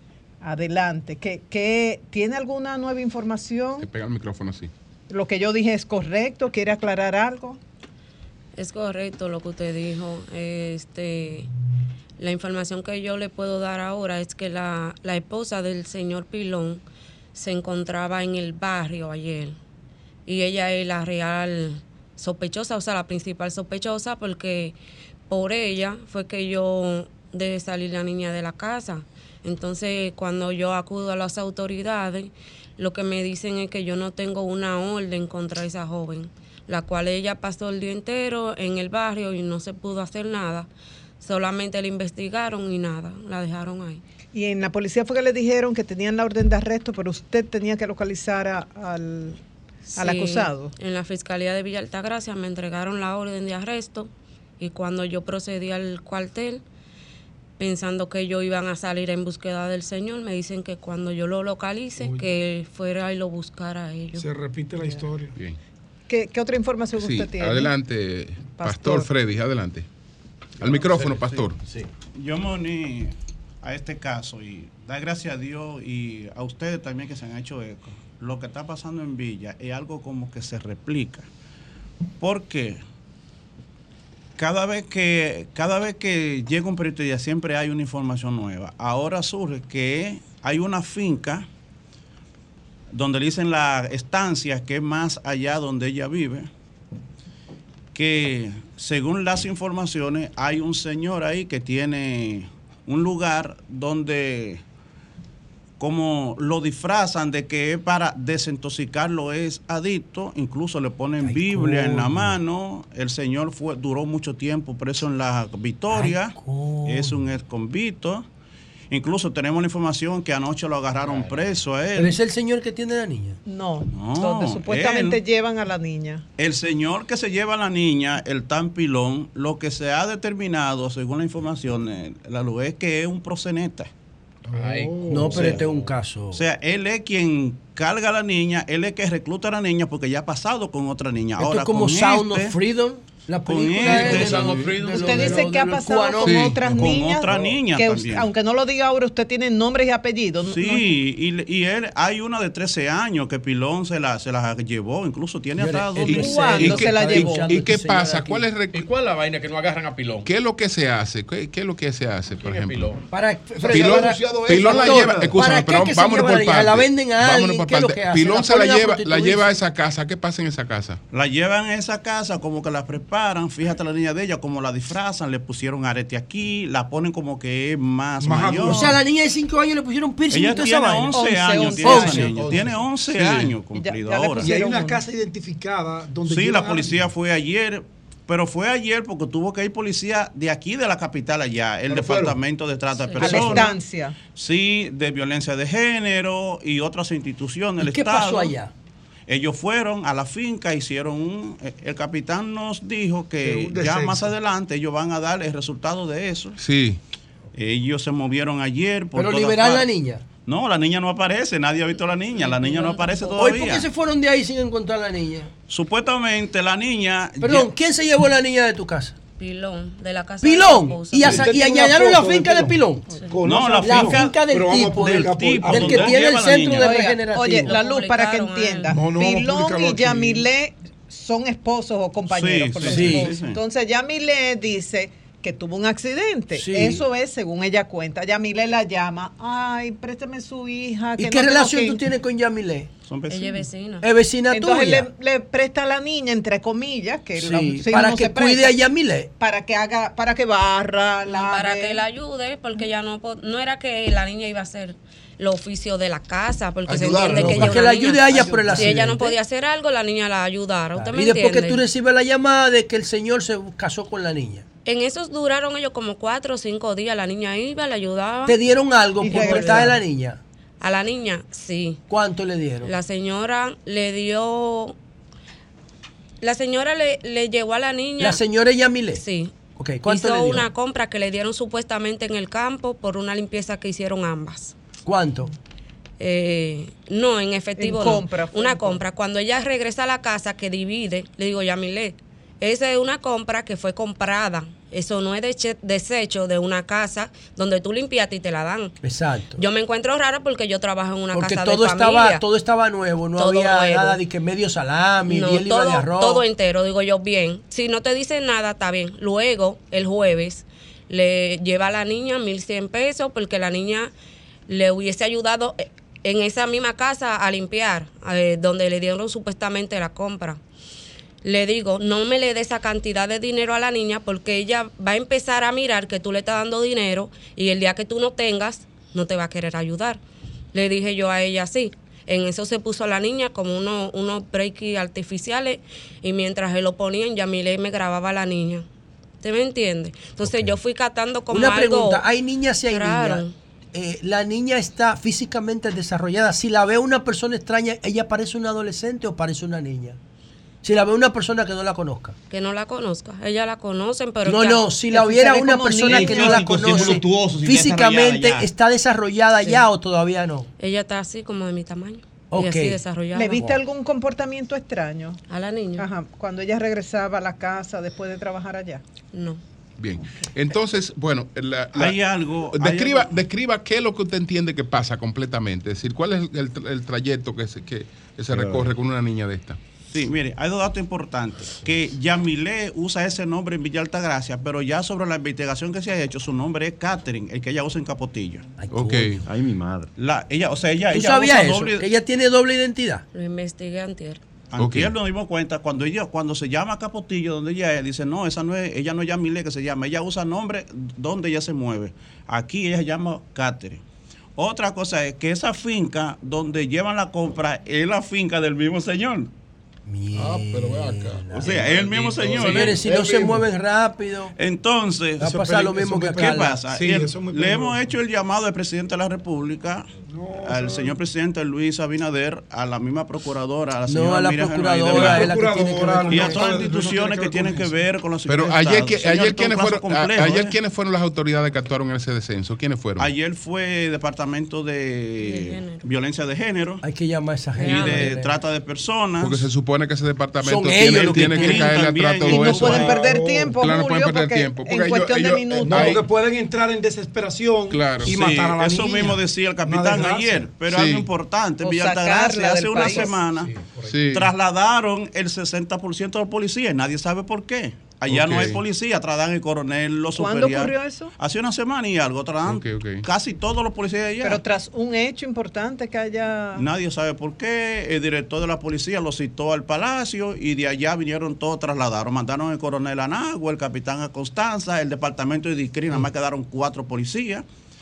Era un mayor que estaba al frente, un capitán, ahora hay un teniente y ese está en licencia médica, o sea que tampoco está allá en el cuartel. Qué desastre. de- Entonces- ¿Y cómo ustedes vieron la... Tú dices que la imagen de la niña que la publicó alguien en Facebook. O sea, ¿cómo es el asunto? Y el usuario que publicó esa foto. Ahora mismo se lo voy a mostrar después, pero ella Sí. se nota transformada, le pusieron la, o sea, la, la pusieron, le pusieron un Bueno, ya, ya sabemos que violencia de género, que el de CRIM están en esto, y si están en esto es investigando eso, porque tienen que... Tienen pero que, que metan Y trata mano, de porque- personas. trata de personas que están investigando el caso y tienen que, que llegar hasta una información, porque probablemente esa movilidad que se dio ahí en la policía tiene que ver con el asunto ese el monitoreo que están Y llevando a cabo. nada de esto se da sin complicidad. Eh, hay Esto se ha una- investigado. Hay, hay algo complicidad de eso. porque El viernes teníamos lesiones de confraternidad de, de Pastoria allá. Yo soy presidente de la confraternidad de, de Pastoria allá. Y teníamos elecciones. Y cuando terminamos, llega un señor y me dice, Pastor, cuídese, usted está tratando con una banda demasiado peligrosa. Cuídese, no Sí. esté solo en los lugares, no ande Bueno. oscuro solo, no se mueva solo, que usted está tratando es con delincuentes. Mire, Bueno, pastor, pues averigüe y me dicen que se está en un proceso de investigación interna. Claro, claro. En que investigación La policía dice- se la han desplegado diferentes organismos de inteligencia para estas pero- investigaciones. No podemos informar más porque podría Es que-. Sí. Es la información que conseguí, Sí, pero ellos, le- y ellos vamos no a lo explicaron ayer eso. Bueno, Ok. Bueno, vamos a confiar en que sí. que Bueno. Lo sentimos mucho, pero le- Ahora nadie sabe. firme, pa- Perdón, pastor. Ahora firme. nadie sabe dónde está la niña. No, nadie. No, nadie sabe, no lo han visto. Nadie. Nadie Oye, pero métanle presión a esa mujer. Van a esperar que se la No, está investigando. métanle presión a, ¿cómo se llama? A. Catherine, a Yamile. Ellos están, investigando. Están en eso. Ellos están investigando. vamos a Carla le encontraron muerta, envuelta en la tienda, el ellos- tipo que, de la clínica, el tipo se la llevó. que determinan lo que pasó. Gracias, señores. Ah, Buenos días. Jonathan. Muy buenos días, República Dominicana. Saludos para todos los hombres y mujeres de trabajo que nos honran con La policía tiene técnica moderna. Saludos Claro. al equipo de producción y a todo el panel. En pocos minutos voy a compartir dos contenidos. Eh, le voy a pedir permiso al panel para eh, compartir, porque trato siempre tra- de traer temas de interés de la población, especialmente los temas sociales.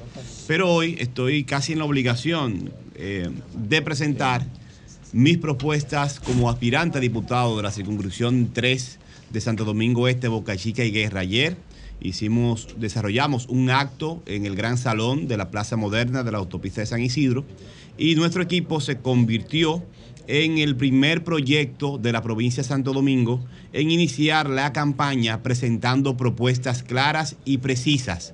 Hasta el momento no conocemos otra candidatura que tenga eh, este tipo de contenido. Invitamos a los demás a que lo hagamos para que le llevemos a la ciudadanía opciones de contenido y de propuestas. Nuestras propuestas se denomina la Agenda Legislativa del Bien Común. Una agenda legislativa es el conjunto de prioridades que un legislador va a impulsar, a desarrollar en sus funciones en la Cámara de Diputados o en el, en el Senado de la República. La nuestra tiene tres puntos específicos generales y específicos, que tendrán proyectos específicos que lo iremos presentando durante la campaña. El primero, vamos al Congreso junto a un grupo de jóvenes y profesionales, técnicos y dirigentes comunitarios de Santo Domingo Este, Boca Chica y Guerra a promover progreso para todos a desarrollar proyectos, iniciativas y acciones eh, legislativas que promuevan el desarrollo productivo del país, la creación de empresas que generen a su vez empleo y empleo de calidad, la adaptación del salario al desarrollo productivo. Si a la empresa le va bien, entendemos, al que trabaja también tiene que irle bien. Lamentablemente, por ciertas distorsiones de nuestra economía, el salario mínimo real de nuestro país está menor su poder adquisitivo que el de hace varias décadas, según varios estudios. Vamos a hacer una voz para apoyar con incentivos a las empresas que generen empleo, darle prioridad con los incentivos a las pequeñas, medianas empresas que puedan generar empleo, porque hasta el momento es el trabajo y el trabajo formal el principal mecanismo de acceso a recursos de los países que más se desarrollan y de la mayoría de la población, porque no todo el mundo puede ser emprendedor ni empresario. Segundo, y además en eso del progreso para todos, vamos a impulsar eh, iniciativas que ayudan a mejorar nuestro sistema de seguridad social una mayor protección en la salud, en la educación y especialmente en el tema de la salud que está lamentablemente mercantilizada y hay que tomar iniciativas para resolver eso. Por ejemplo, el seguro médico no puede ser el nivel de cobertura que tiene, ni tampoco la discrecionalidad en el trato que se le dan a los pacientes en el sector privado y hasta en el sector público. Eh, tenemos otros aspectos muy específicos en ese eje de progreso para todos, pero en el, en el segundo eje se denomina, lo denominamos riqueza verde. ¿Qué quiere decir esto? que seremos una voz que va a defender los recursos naturales, pero de manera específica vamos al Congreso a ayudar a que la inmensa mayoría de la población que hoy vive en sectores urbanos no planificados tenga acceso a espacios verdes recreativos. Por la forma de crecimiento, por ejemplo, del Gran Santo Domingo y del Distrito Nacional, cientos de miles de niños y jóvenes crecen en un entorno donde no hay donde caminar, donde tomar fresco, no tienen una mata cerca, no tienen donde hacer ejercicio y ya no hay espacio, el espacio se ha agotado en esta urbanidad no planificada. Tenemos un proyecto con técnicos para que en el presupuesto nacional, ahí donde hubo crecimiento sin planificación, se siembre con una inversión del Estado, se tome un espacio y a los niños y jóvenes y familias de los sectores populares también se les construya un espacio donde recrearse sanamente. Eh, es indispensable, no hay otro mecanismo porque se creció sin planificación, pero creemos que cuando la gente tiene derecho a un área recreativa, un área verde, a un espacio como lo tiene el que vive cerca del Mirador Sur o del Mirador Este, tiene mayores calidades de vida y tiene también mayores posibilidades de preservar su salud y hasta sus inmuebles, su valor crece. También seremos una voz de fiscalización de los recursos naturales. Donde haya un río en amenaza, queremos que la Diputación instale su curul, se movilice para hacer una voz a favor de los recursos naturales del país, que son depredados impunemente todos los días en nuestra República. y tercero y último, eje de nuestra agenda legislativa de bien común se denomina comer bien, vivir mejor. Porque estamos convencidos, así como lo está José La Luz, que la mejor, y hemos consultado a técnicos y especialistas, la mejor política de salud es la preventiva. No hay otra. Y la, la, para, hay una, una visión de que tu comida debe ser tu medicina. Mientras mejor y más con mayor inteligencia tú comes, menos te enfermas. El 20% de las, las muertes del país están vinculadas con la alimentación incorrecta, no saludable están educando en la alimentación las industrias, las industrias de alimentos superprocesados y, eh, y educan hasta nuestros niños. La diabetes, la hipertensión y otras enfermedades cardiovasculares están directamente relacionadas con una mala alimentación. Queremos ir al Congreso a promover políticas públicas y normativas que orienten, eduquen a la ciudadanía y también la protejan de las acciones del mercado que abusan hasta de nuestra niñez orientándola a alimentarse con productos que lo envenenan a los niños de nuestro país, que ya tienen, va aumentando el índice hasta de diabetes en la niñez. Esas son las tres propuestas. Progreso para todos, riqueza verde, comer bien, vivir mejor, como una propuesta de agenda legislativa que vamos a complementar con la instalación de dos oficinas de gestión legislativa, una en el bonito San Isidro y otra en otro punto de la circunscripción,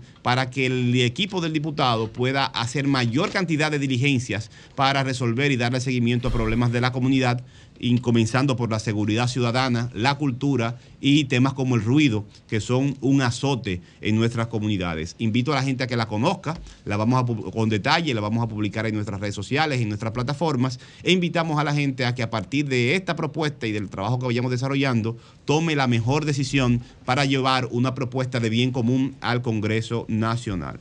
Por último, Julio, y brevemente, quiero hacerme eco del caso del el joven Julio César Castillo Rubio, de 21 años, del sector de Macotibio de Moca. Eh, reclamó a otros jóvenes por un tema de ruido, él quería descansar, mm, que estaba, muy, estaba cansado, quería recostarse un rato, estar en su casa, y cuando fue a reclamarle a, un- a otras personas que estaban disfrutando con un alto nivel de ruido, le cayeron a puñalada y lo mataron, con 21 años un joven que también le gusta disfrutar, le gusta la música, le gustaba compartir, pero en ese momento quería descansar y no lo podía hacer en su propia casa. Y por solamente levantar su reclamo, lo pincharon a puñaladas, lo mataron en el sector de Macotibio, en Moca. Esto es un fenómeno que afecta a cientos de miles de dominicanos, dice el registro del 9111 que solamente el año pasado se registraron 90.219 denuncias de ruido. Eso es un azote, una plaga. No quiero recri- recriminar a quien comete ruido, quien no tiene conciencia de eso. ¿Cómo se resolvería eso? eh, primero, las políticas preventivas, que se aplique la ley. Aquí hay una ley muy clara. La policía debe actuar de orden. La policía es cómplice en muchas ocasiones de esto. La mayoría de las violaciones de, de- de ruido se dan frente a las autoridades, frente a destacamentos muchísimas veces, frente a otras autoridades del poder político que interceden para favorecer a un negocio, Es que en los barrios a el una ruido, está, el persona. ruido está normalizado. Está normalizado. Por eso yo ¿Cómo resolvemos eso? yo quiero, no, no tengo la- el mecanismo específico, pero Bueno, sí te creo, explico. tengo, que estoy súper convencido. ¿Cómo lo resuelve seguridad perimetral? El 90% de los que provocan ruido tienen vínculos con el Estado, con el gobierno. O lo tienen en la relación de poder o lo tienen en una relación de subsidio. creo, porque están tan de subsidio. Bien. Tú me dices, si tú me provocas ruido, yo te quito las ayudas. Mientras tanto, mientras tanto Punto. quiero hacer una propuesta, mientras eso llega a la gente Sí. que nos escucha, vamos a ponernos en el lugar del otro. Si no soy yo que, que- que provoco el ruido en mi casa, vamos a es ser no empáticos. Vamos a promover en nuestros niños y en nuestros jóvenes la cultura de que el derecho al respeto, el, el- el respeto al derecho ajeno es la paz. Y que el, El ruido se convierte en un azote para la vida y la convivencia y genera mucho dolor. Vamos a ser conscientes y a promover y educar a nuestros hijos, que por ahí comience, es un buen paso para ir mejorando la vida de los dominicanos. Bueno, tenemos en la línea telefónica a José Ortiz, es el vicepresidente de la Gran Parada Dominicana en el Bronx. José, ¿cómo estás? Saludos, saludos, buenos días a todos ustedes por ahí. José, ¿cuál es la posición que tienen ustedes con relación al escándalo que hay en Montecristi? Qué Donde lío. decenas de personas dicen haber pagado a solicitud de los de quienes le invitaron para alcanzar una visa que ni siquiera la cita consiguieron. Adelante. Ok, mira, el primer ejemplo que te voy a dar, por ejemplo, si el sol de la mañana viene para la parada dominicana de Lebrón con una carroza y quiere una mesa para la cena de gala, entonces se le hace un contrato para que usted tenga su carroza aquí y tenga su mesa para 10 personas en la cena de gala. Entonces, la parada dominicana de Lebrón le hace una invitación para 10 personas y se le entrega a usted. El responsable de esas 10 cartas es usted, para usted invitar a quien usted quiera. La idea siempre es que se inviten a personalidades, personas destacadas de su provincia. Si hay un limpiabota que tiene 50 años limpiando zapatos en el parque ustedes lo quieren destacar para traerlo a la parada, usted invita a esa persona para que él venga. Si esa persona no tiene su visa, ustedes le hacen la diligencia de poder traer a esa gente para acá, pero no nosotros. Pero ¿qué, Eso qué- está eh, de y parte de ustedes. Pero ¿quién es que pide que se deposite dinero? Porque aparte del dinero de la carroza, por ejemplo, eh, el senador que dijo, otras personas que pagaron por la carroza, hay gente que pagó eh, para eh, los trámites del visado. Dicen 1150. Es la cosa. Ahí es, que, ahí, ahí es que está, ahí es que está el truco. Si al senador se le dieron 10 cartas para que él invite a 10 personalidades, él sabe a quién le dio las 10 cartas de invitación. Ahora, ¿qué pasó? Como él lo dijo, aparecieron 400 cartas o 500 cartas donde hay gente que le pidieron dinero por esa carta. Esa carta no se vende a nadie. Ok. Esa carta no se le vende a nadie.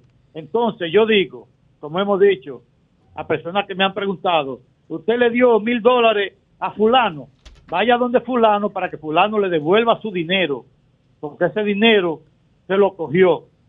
Nosotros no le cobramos a nadie. Mucha gente Solamente el senador, el senador paga su carroza y paga su mesa para su gente. José, hay el que algunas está personas cobrando que... por ahí, sacándole copia a carta, esos, ya son estafadores que andan por ahí, que nosotros no tenemos control de eso. En el caso de ustedes, ustedes no recibieron un solo peso de persona que depositara para ser invitada. No, no, señor, nunca, nunca. Por eso le digo que si el sol de la mañana es el que compra su carroza y compra su mesa y a ustedes se le dan 10 cartas, los responsables de las 10 cartas son ustedes, no nosotros. Ustedes recomiendan las personas que van a venir a la parada para eso. Si no tienen visa, lo que ustedes van a recomendar, por ejemplo, dos camarógrafos o, o una persona que trabaje directamente con ustedes ahí, ustedes dicen, nosotros necesitamos una carta de recomendación para nosotros solicitarle una visa a esa persona. Por ustedes son los responsables, no nosotros, porque nosotros no lo conocemos. Entonces, ¿qué, qué exhortación le dan ustedes a estas personas que se sienten estafadas porque dicen que buscaron un dinero, eh, después no consiguieron ni siquiera la cita? muchísimas Y esas personas creen que fueron gracias. ustedes, creen que fueron ustedes que le hicieron la solicitud porque esa persona la llamaban supuestamente de Nueva York para hacer unos depósitos.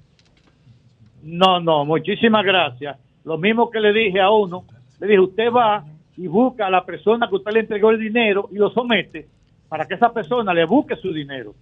Y si esa persona se lo dio a la oficina de la parada, entonces que se arregle con nosotros. Porque es muy fácil decir, yo se lo entregué a fulano, pero busca la prueba.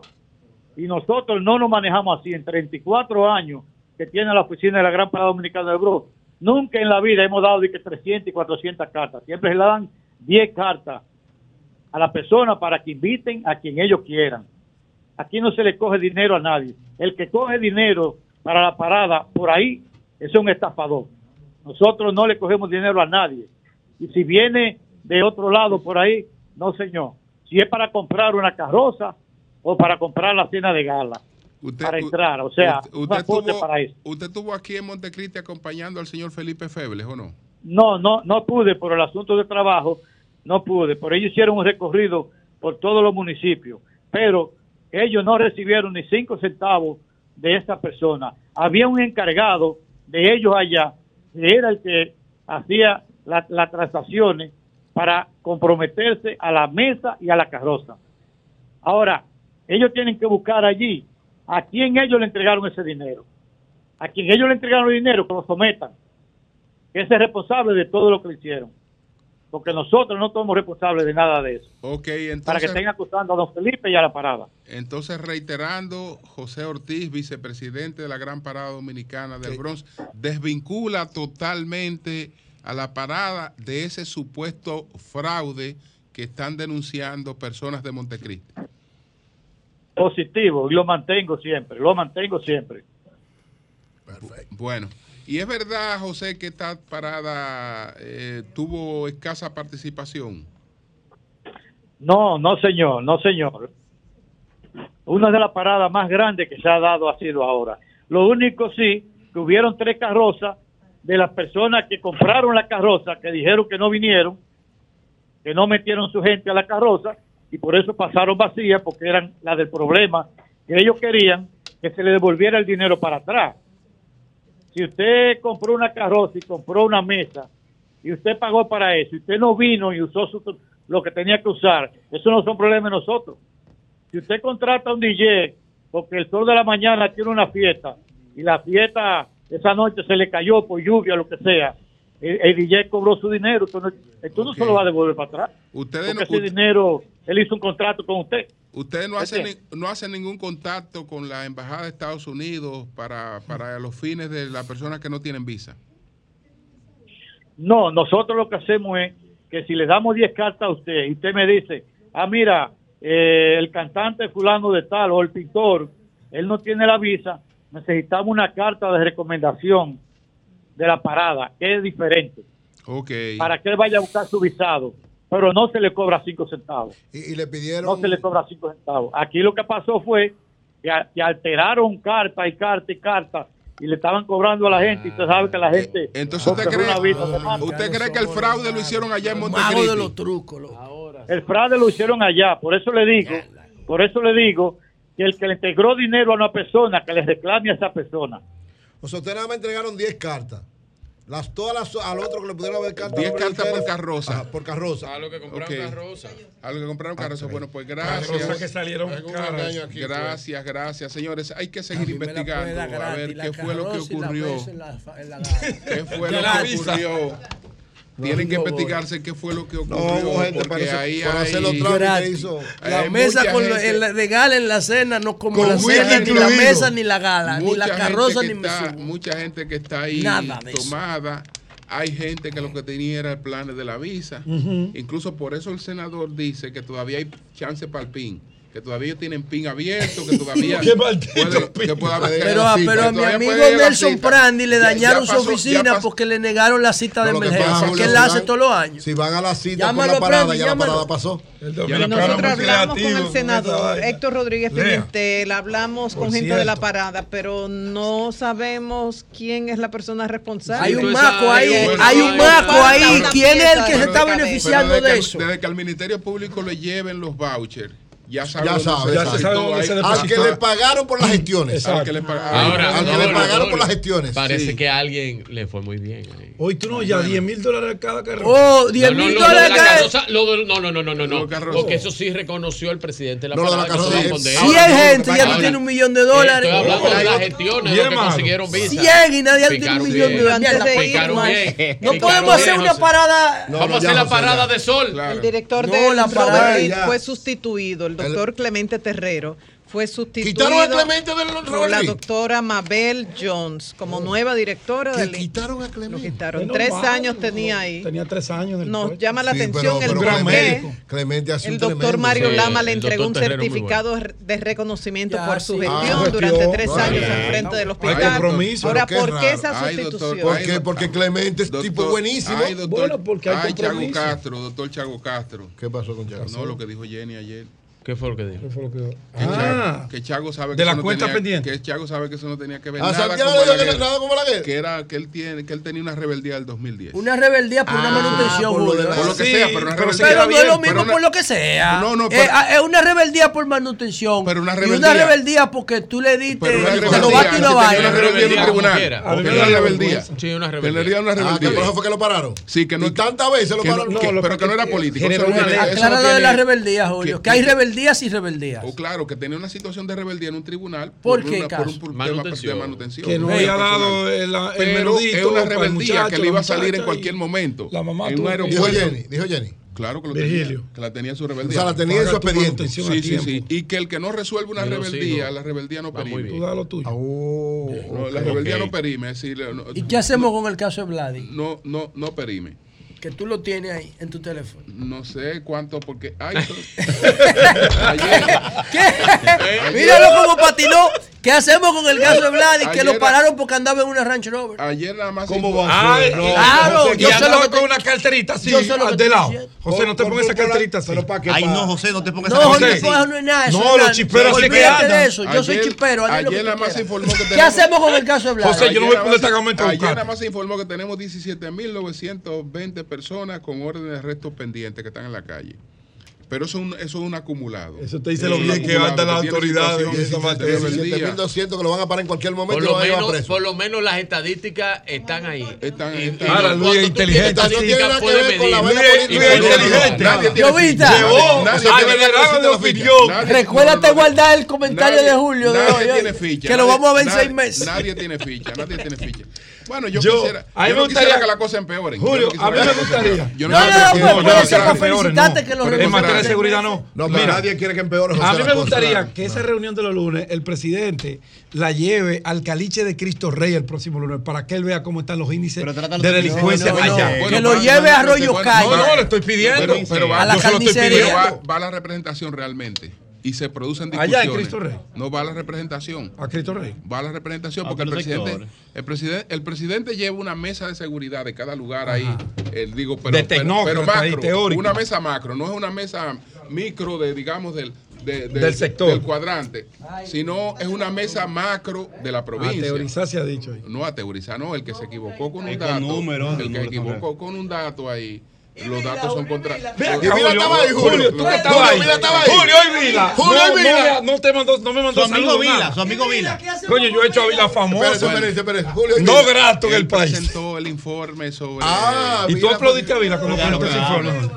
Eh, él- Julio no fue aplaudido. él, él- él no le tocó un buen momento. ¡Ay, José, No, lamentablemente no le tocó un buen momento porque ya la reunión tenía tres horas cuando él ¿Cuándo empezó él a llegó? Y ya los, los directores. Estaban cansados. Los directores se habían retirado cuando él empezó a Para no escuchar. No, para no escucharlo, no, sino que, que, no le- que no fue el momento apropiado para él empezar a, a presentar un informe. Usted lo vio, usted lo escuchó. Yo escuché unos minutos porque. Ya eran tres horas. Yo me senté a las Ya. No, Julio tenía que irse. No, pero yo me senté a las 10 y a la 1. Claro, yo creo que pero yo- bueno. él empezó a la una a hablar. Demasiado largo. Yo me senté a las 10 de la mañana, Pero ahí, pero, pero el presidente dice que eso. Que, que, Julio. eh, eh, sí. Y finalmente, una pregunta a usted, que es un hombre de Estado, Sí. que conoce bien las intrigas del poder. Ten cuidado. ¿No le salía más cómodo al presidente destituir al jefe de la policía y buscar uno que funcione, que él coge esa pena? No, no, no, no, no, porque por, Una pregunta. por el contrario, por el contrario, porque es que está, está poniendo. Es decir, no es que eso va a resolver el problema. Ah, bueno. José, oye. Es lo que yo dije. Pero está, Le está dando le está carácter. dando aprovechamiento a los recursos. Y no es lo mismo. Claro. No es lo mismo un fiscal, Lo aunque el, mismo, el que el presidente no tiene que ver con el, con el Ministerio Público, pero no es lo mismo un fiscal en que discurso- sabe que el info- la información de su labor se va a sentar el presidente a escucharla, a evaluarla, que ya él sabe que su trabajo tiene una importancia, que él está fajado en San Francisco de Macorís, pero él sabe que lo que él está haciendo Tiene relevancia. va- tiene tiene una relevancia y va a una evaluación. claro. No es lo mismo. Él, él O a sea dar- que el presidente va a tener que estar de por vida. él va a dar, él va a dar la milla extra. Hasta el Él- él va a dar la 2024 milla extra hablaron eso. de- Y, y lo que pasaba, y lo que pasa también con, lo- con los directores regionales de policía. Muchas veces tú sabes que cuando ven que hay un jefe que está ya, que le llega su tiempo, No, yo- ellos bajan la guardia. Claro, para ver si lo quita rápido. Para ver si lo quitan rápido, pero ahora no pueden bajar la guardia. Ahora todo el mundo está con la guardia en alta. Pero porque entonces que- el hombre está evaluando. O sea, ahí. no van a quitar al jefe de la Ya, policía. pero esto, esto, esto es cambio. Yo no sé. Cambio, es pues.